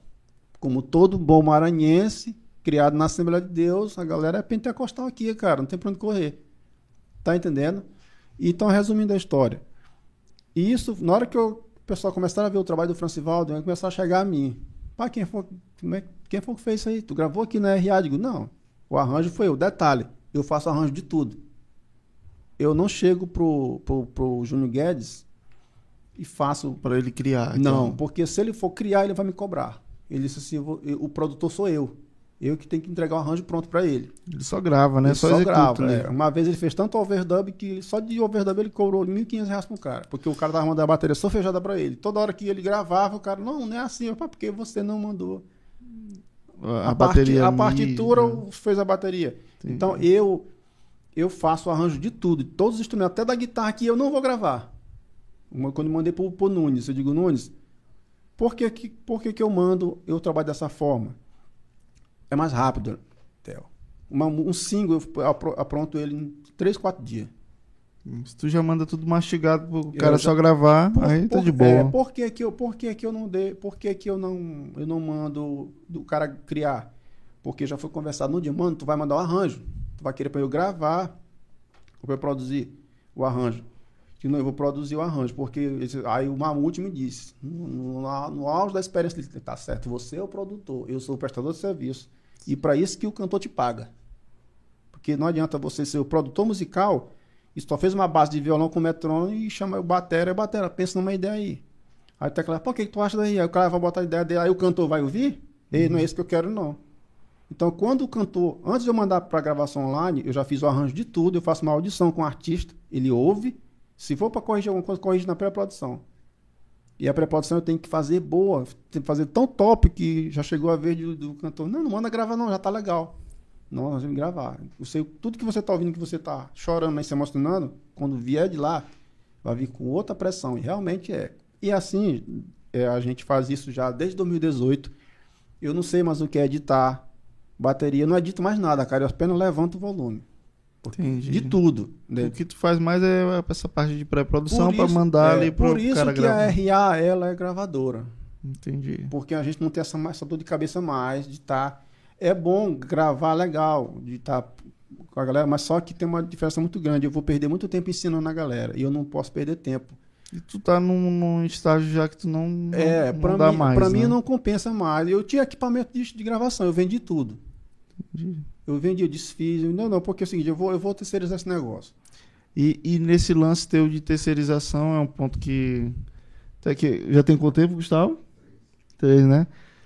É, tem uma parada muito massa esse lance de tu terceirizar, né? Tua parceria com o Léo, né? Lá no Sim. Estúdio Grano.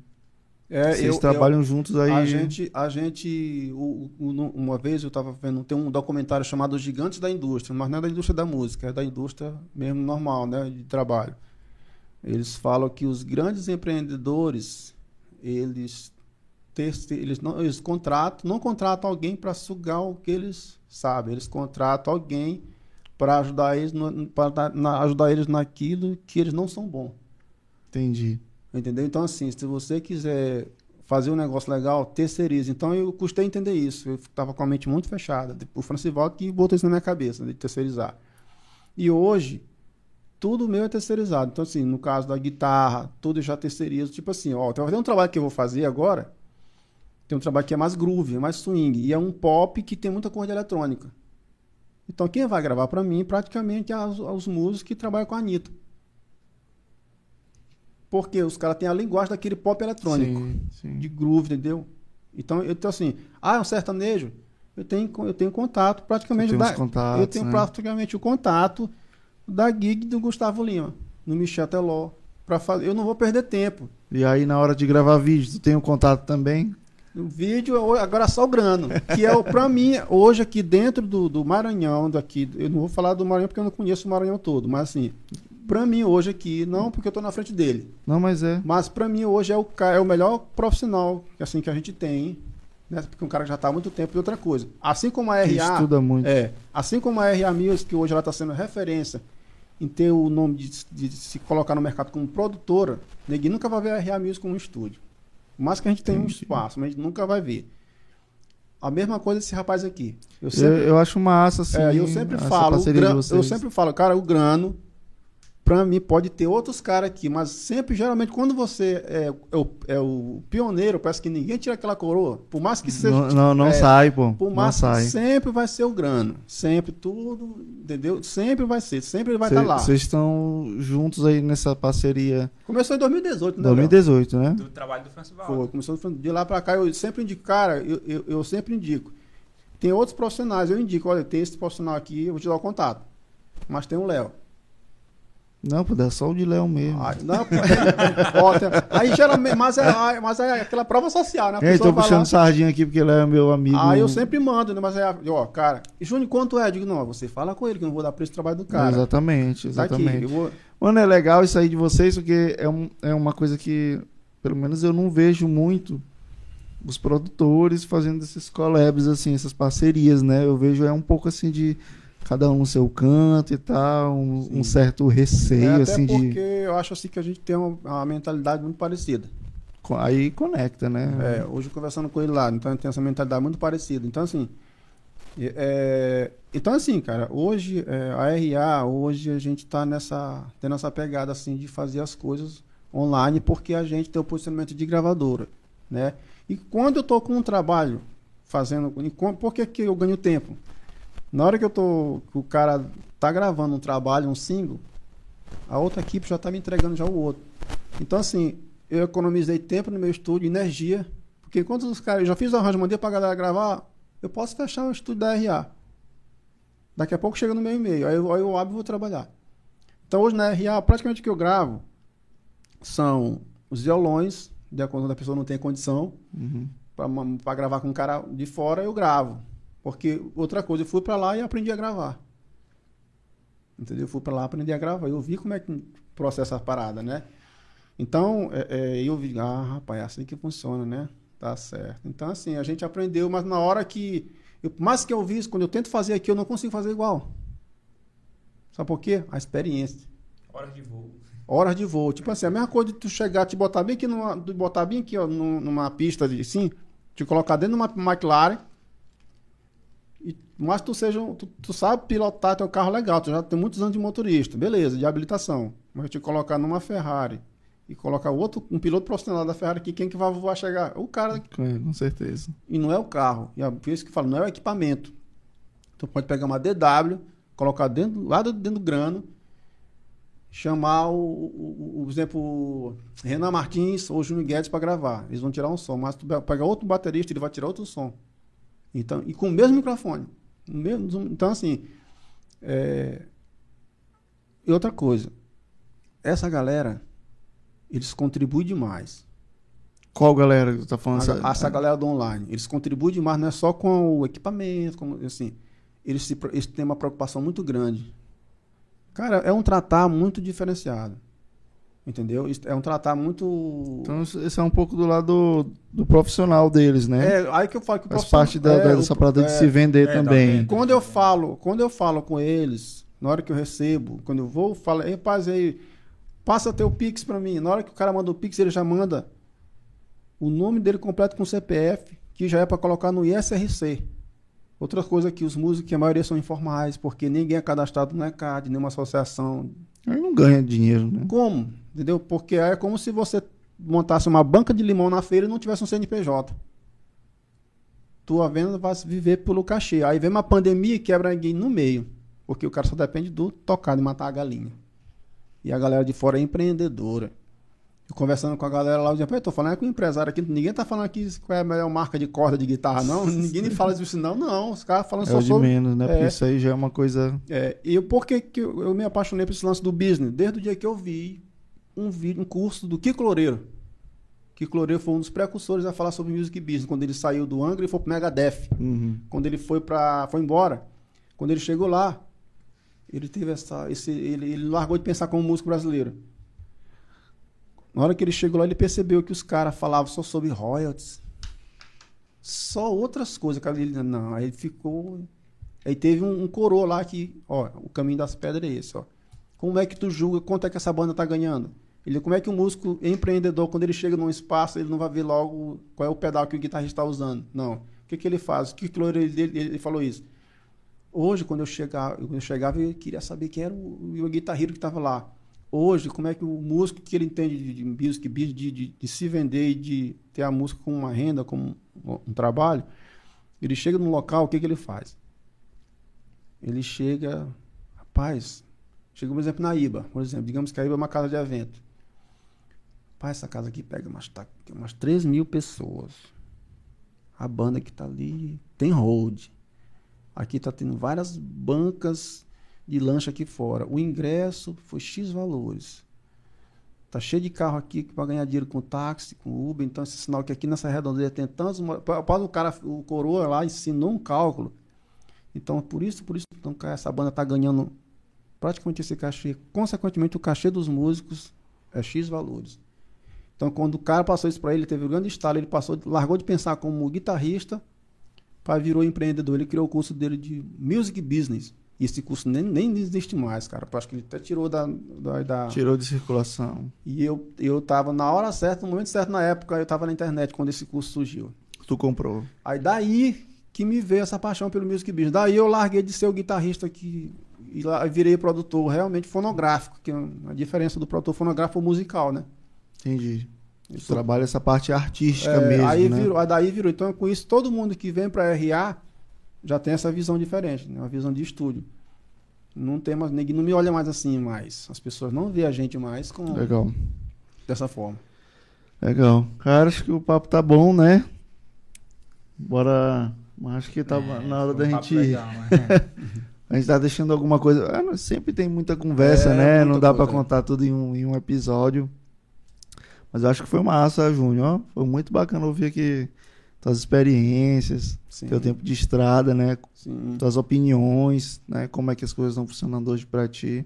O, o, o artista da terra. Bicho, essa daí foi Essa é ótima. artista da Essa- terra. Mas, cara, é, foi muito bacana o papo, né? Parceria de tua com o Léo aqui, Léo aqui também com a gente pra bater esse papo. O pessoal sempre fala, rapaz, eu tava, com- começaram comigo, Rita, hoje vai estar as duas maiores marcas, RA Music e Grande É, junto hoje. exatamente. E o privilegiado sou eu, né, de estar aqui com vocês e a galera também que tá assistindo. Eu acho que, eu acho que é muito massa esse momento aqui, assim. Eu dou muito valor, né? Sim. É, e às vezes, às vezes sou até um pouco chato, às vezes até com os meus amigos, né? Mas nas redes sociais também, tipo, de insistir que a galera assista. Não só simplesmente para ter visualização e tal, mas é porque é muito legal, pô. Tipo, eu, eu, não, eu nunca tinha visto esses momentos assim aqui em São Luís, né? De trazer dois profissionais que têm uma É. mentalidade diferente, né? Que tem mentalidade de, de crescimento.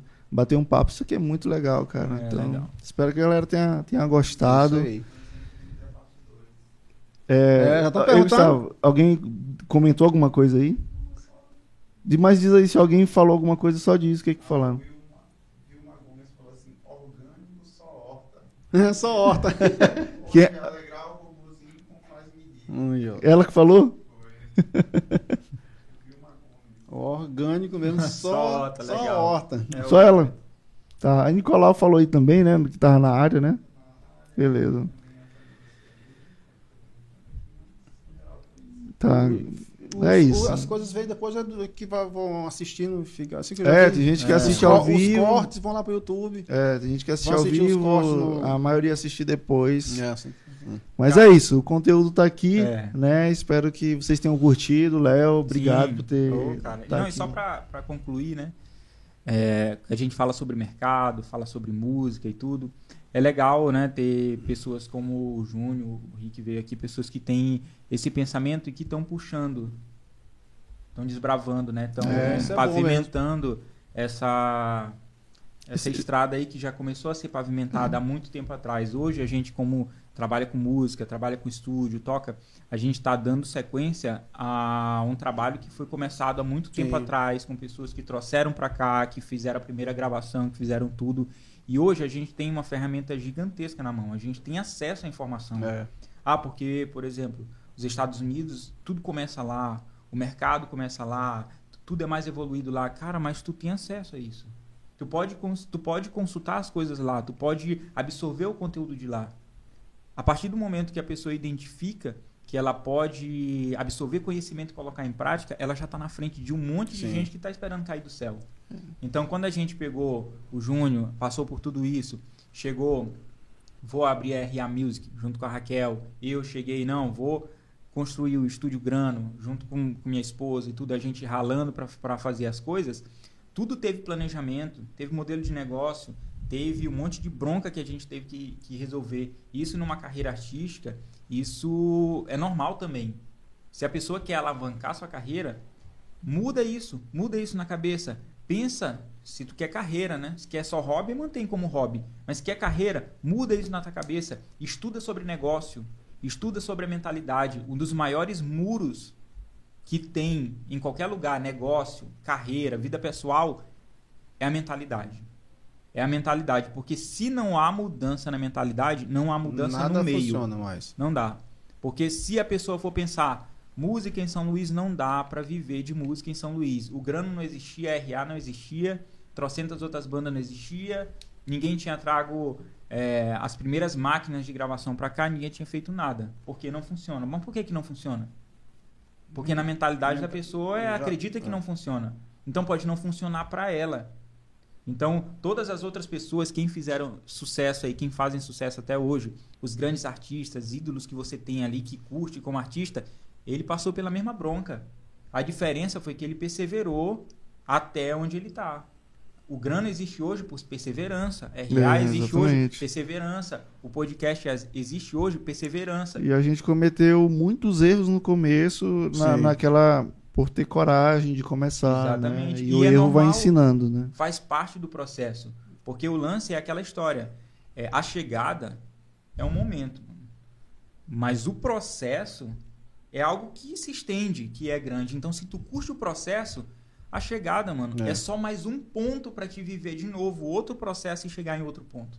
Tem. Só para concluir, é, tava lendo um livro, terminei a leitura de um livro semana passada, que é do Napoleão Hill, Quem Pensa Enriquece. Fala sobre empreendimento, fala sobre é, empreendedorismo e tudo, mas fala basicamente sobre mindset, mentalidade, mudança de mentalidade.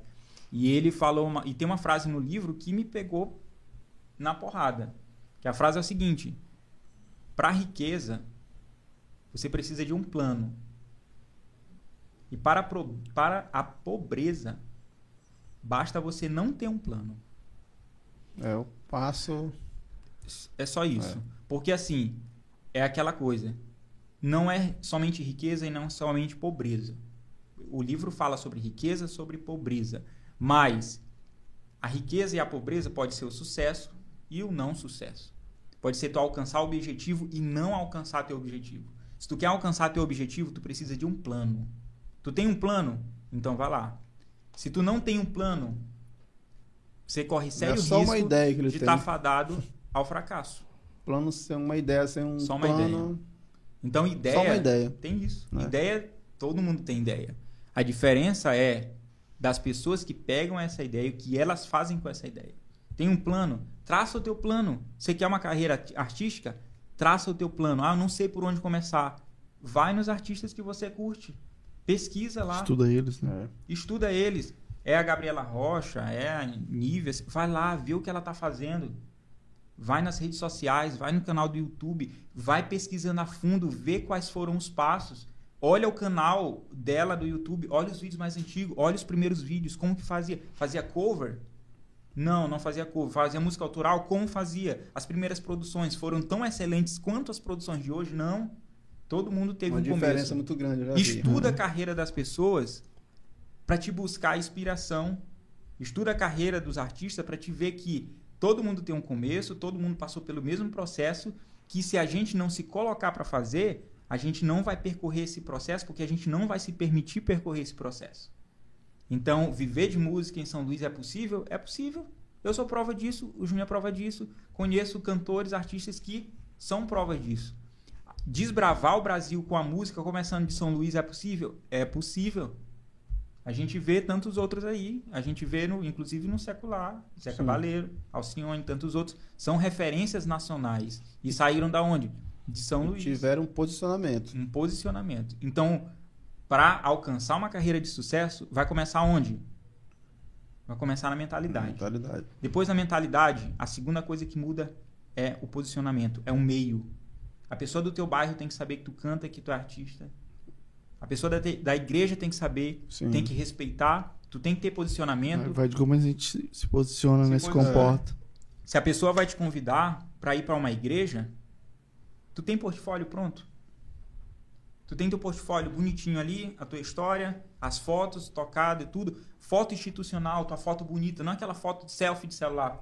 Tem isso? Tem um portfólio? Olha, eu vou, esse aqui é meu portfólio, é isso daqui. No meu portfólio eu acompanho os links dos meus canais, a minha estrutura ali. pronto. Cara, isso, isso, É. isso hoje são coisas básicas. básico, Mas básico. a galera, É o incrível que pareça, a galera não faz. Essa, Feijão aí é, arroz. aí é, é a preguiça, né, mano? Aí é aquela história. Quem faz já tá na frente. Quem faz já tá na frente. E outra coisinha que, que pontua também é legal. É, vai vir sempre muita crítica. É. E geralmente de gente que tu conhece, né? Te zoando e tal, mas, cara, É. faz. Mas o, o lance é o seguinte: a mentalidade, por que, que eu digo que a primeira coisa a mudar é a mentalidade? Porque quando tu muda a tua mentalidade, a primeira coisa que acontece é tu se blindar de coisas que poderiam fazer tu desistir. Principalmente de pessoas que estão te olhando movimentar. As pessoas que não vão fazer nada na vida e te olham se movimentar em prol de alguma coisa, são as primeiras pessoas que vão te criticar. Mas elas vão te criticar não porque o que tu tá fazendo é ruim. Não, tu pode estar fazendo, ela pode reconhecer que o que tu tá fazendo é bom. Elas vão te criticar para te poder não fazer e, sa e não sair do teu lugar de conforto e ser melhor que ela. Parece que as pessoas se incomodam, né? Sim. e ver alguém ali Sucesso, mano. crescendo. O sucesso incomoda muita gente. Isso é verdade. A riqueza, ela incomoda muita gente. A mudança de mentalidade incomoda muita gente. Quando tu muda a tua mentalidade, incomoda tanto que tu não consegue mais viver no meio de pessoas medíocres, murmuradoras, reclamonas, pessimistas, não consegue mais. Melhor viver só É. do que É. junto dessa galera, né? O último comentário aqui de Henrique Galosso. Ele disse que falou tudo que ele queria. Hum. Ele também deu três pontos aqui. Ele disse que a mentalidade de São Luís é a mentalidade de pedreiragem. Peraí, deixa eu repetir, porque talvez a galera não esteja te ouvindo. Rick tá falando com a gente aqui, galera. Rick Galúcio. Ele pontuou três, três coisas aqui que atrapalham, né? Qual foi a primeira? Que a mentalidade em São Luís é a mentalidade de pedreiragem. A mentalidade de São Luís é a mentalidade de pederagem. Precisam se libertar disso. Que ele também, como produtor, ele terceiriza tudo também. Bom, que legal saber que Rick É. também terceiriza os trampos, legal. Otimiza tudo, E a né? última dica: aprendam inglês. É, essa é boa. Mano, Essa é boa. perfeito. Eu- vocês estavam falando aqui sobre procurar conteúdo, eu até lembrei de falar assim: procurem conteúdo na internet em inglês, que é onde tem muito conteúdo bom Muito mesmo, conteúdo. cara. E é bacana, bacana essa dica de Rick aí. Um abraço aí pro meu amigo Rick Aprendam Galúcio. inglês. Aprendam inglês. Isso é. Galera, acho que o episódio, pra legal. terminar com chave de ouro, acho que é bom a gente acabar aqui, né? É. Ficou, Senão a gente. ficou legal, cara. Gente, valeu pelo papo. Beleza. Junião, obrigado, Valeu. mano. Foi um prazer te conhecer e te ouvir, ouvir tua história. É isso aí. Você tem minha admiração, tem meu respeito. E por onde eu puder falar de você, eu vou falar muito bem e te recomendar. Aí, Leozão aí. também. Obrigado, mano. Obrigado mais uma vez. Léo é de casa, Léo. né? Léo foi um amigo que, que Deus me deu e, e obrigado, mano, por estar Pô, aqui. cara. Você estando deixar- aqui, cara, é, é- é- torna esse trabalho mais. Eita, voz de tênis. Deixa esse trabalho é, mais valorizado, entendeu? Certo. Vocês agregam muito, assim. Então, muito obrigado mesmo. Posso deixar meu Instagram? Mano, faz tua propaganda todinha aí. Léo também quiser fazer. Tu olha pra cá, Léo olha pra ali. Pronto. Ó, o meu Instagram, Produtor Júnior Ribeiro. Fala só pertinho do, do Mickey, assim. né? Meu Instagram é Produtor Júnior Ribeiro. Certo? O da RA Music, RA Music Brasil. Show. Isso aí. Basicamente, quiser encontrar Júnior Ribeiro, contratar Produtor. os serviços da, da RA RA Music. Music. Consultoria, nós estamos vendendo consultorias. Entendeu? Carreira artísticas, Legal. certo? Tá vindo aí o escritório. Outras coisas boas aí que tá vindo aí. Qualquer coisa, chama no direct. show. Então, galera, fiquem ligados aí nas redes sociais do, do, do Júnior Ribeiro, que tá vindo coisa nova aí. Acho que é isso, né, galera? Bora pra casa.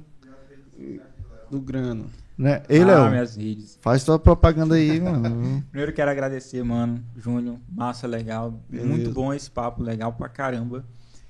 Galera, vamos tocar essa cena pra frente aí, fazer o negócio acontecer. Você quer acompanhar o nosso trabalho? Segue lá Estúdio Grano, sem o E, né? Estúdio sem o E, tudo junto, Estúdio Grano.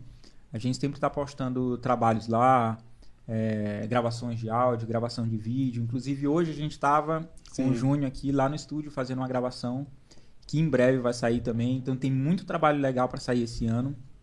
Acompanha lá que vai que rola também muita coisa pra gente estar conversando e agregando aí. né? É, galera. Galera, esses dois aqui eles não gostam só de prestar serviço, eles gostam de conversar. então, é uma coisa que é muito bacana, né? Agrega demais. Mas tá bom, gente. Senão a gente vai engatar aqui mais cinco horas de conversa. A gente vai embora. Obrigado pela tua audiência. É, não esquece de, de, de, de se inscrever. Muita gente assiste pela TV e esquece de, de se inscrever. Então, vai lá pelo teu celular, procura lá, digita lá na busca Del Pod, se inscreve, ativa a notificação e curte esse vídeo aqui, viu? Valeu, Deus te abençoe e até a próxima. Valeu! Valeu.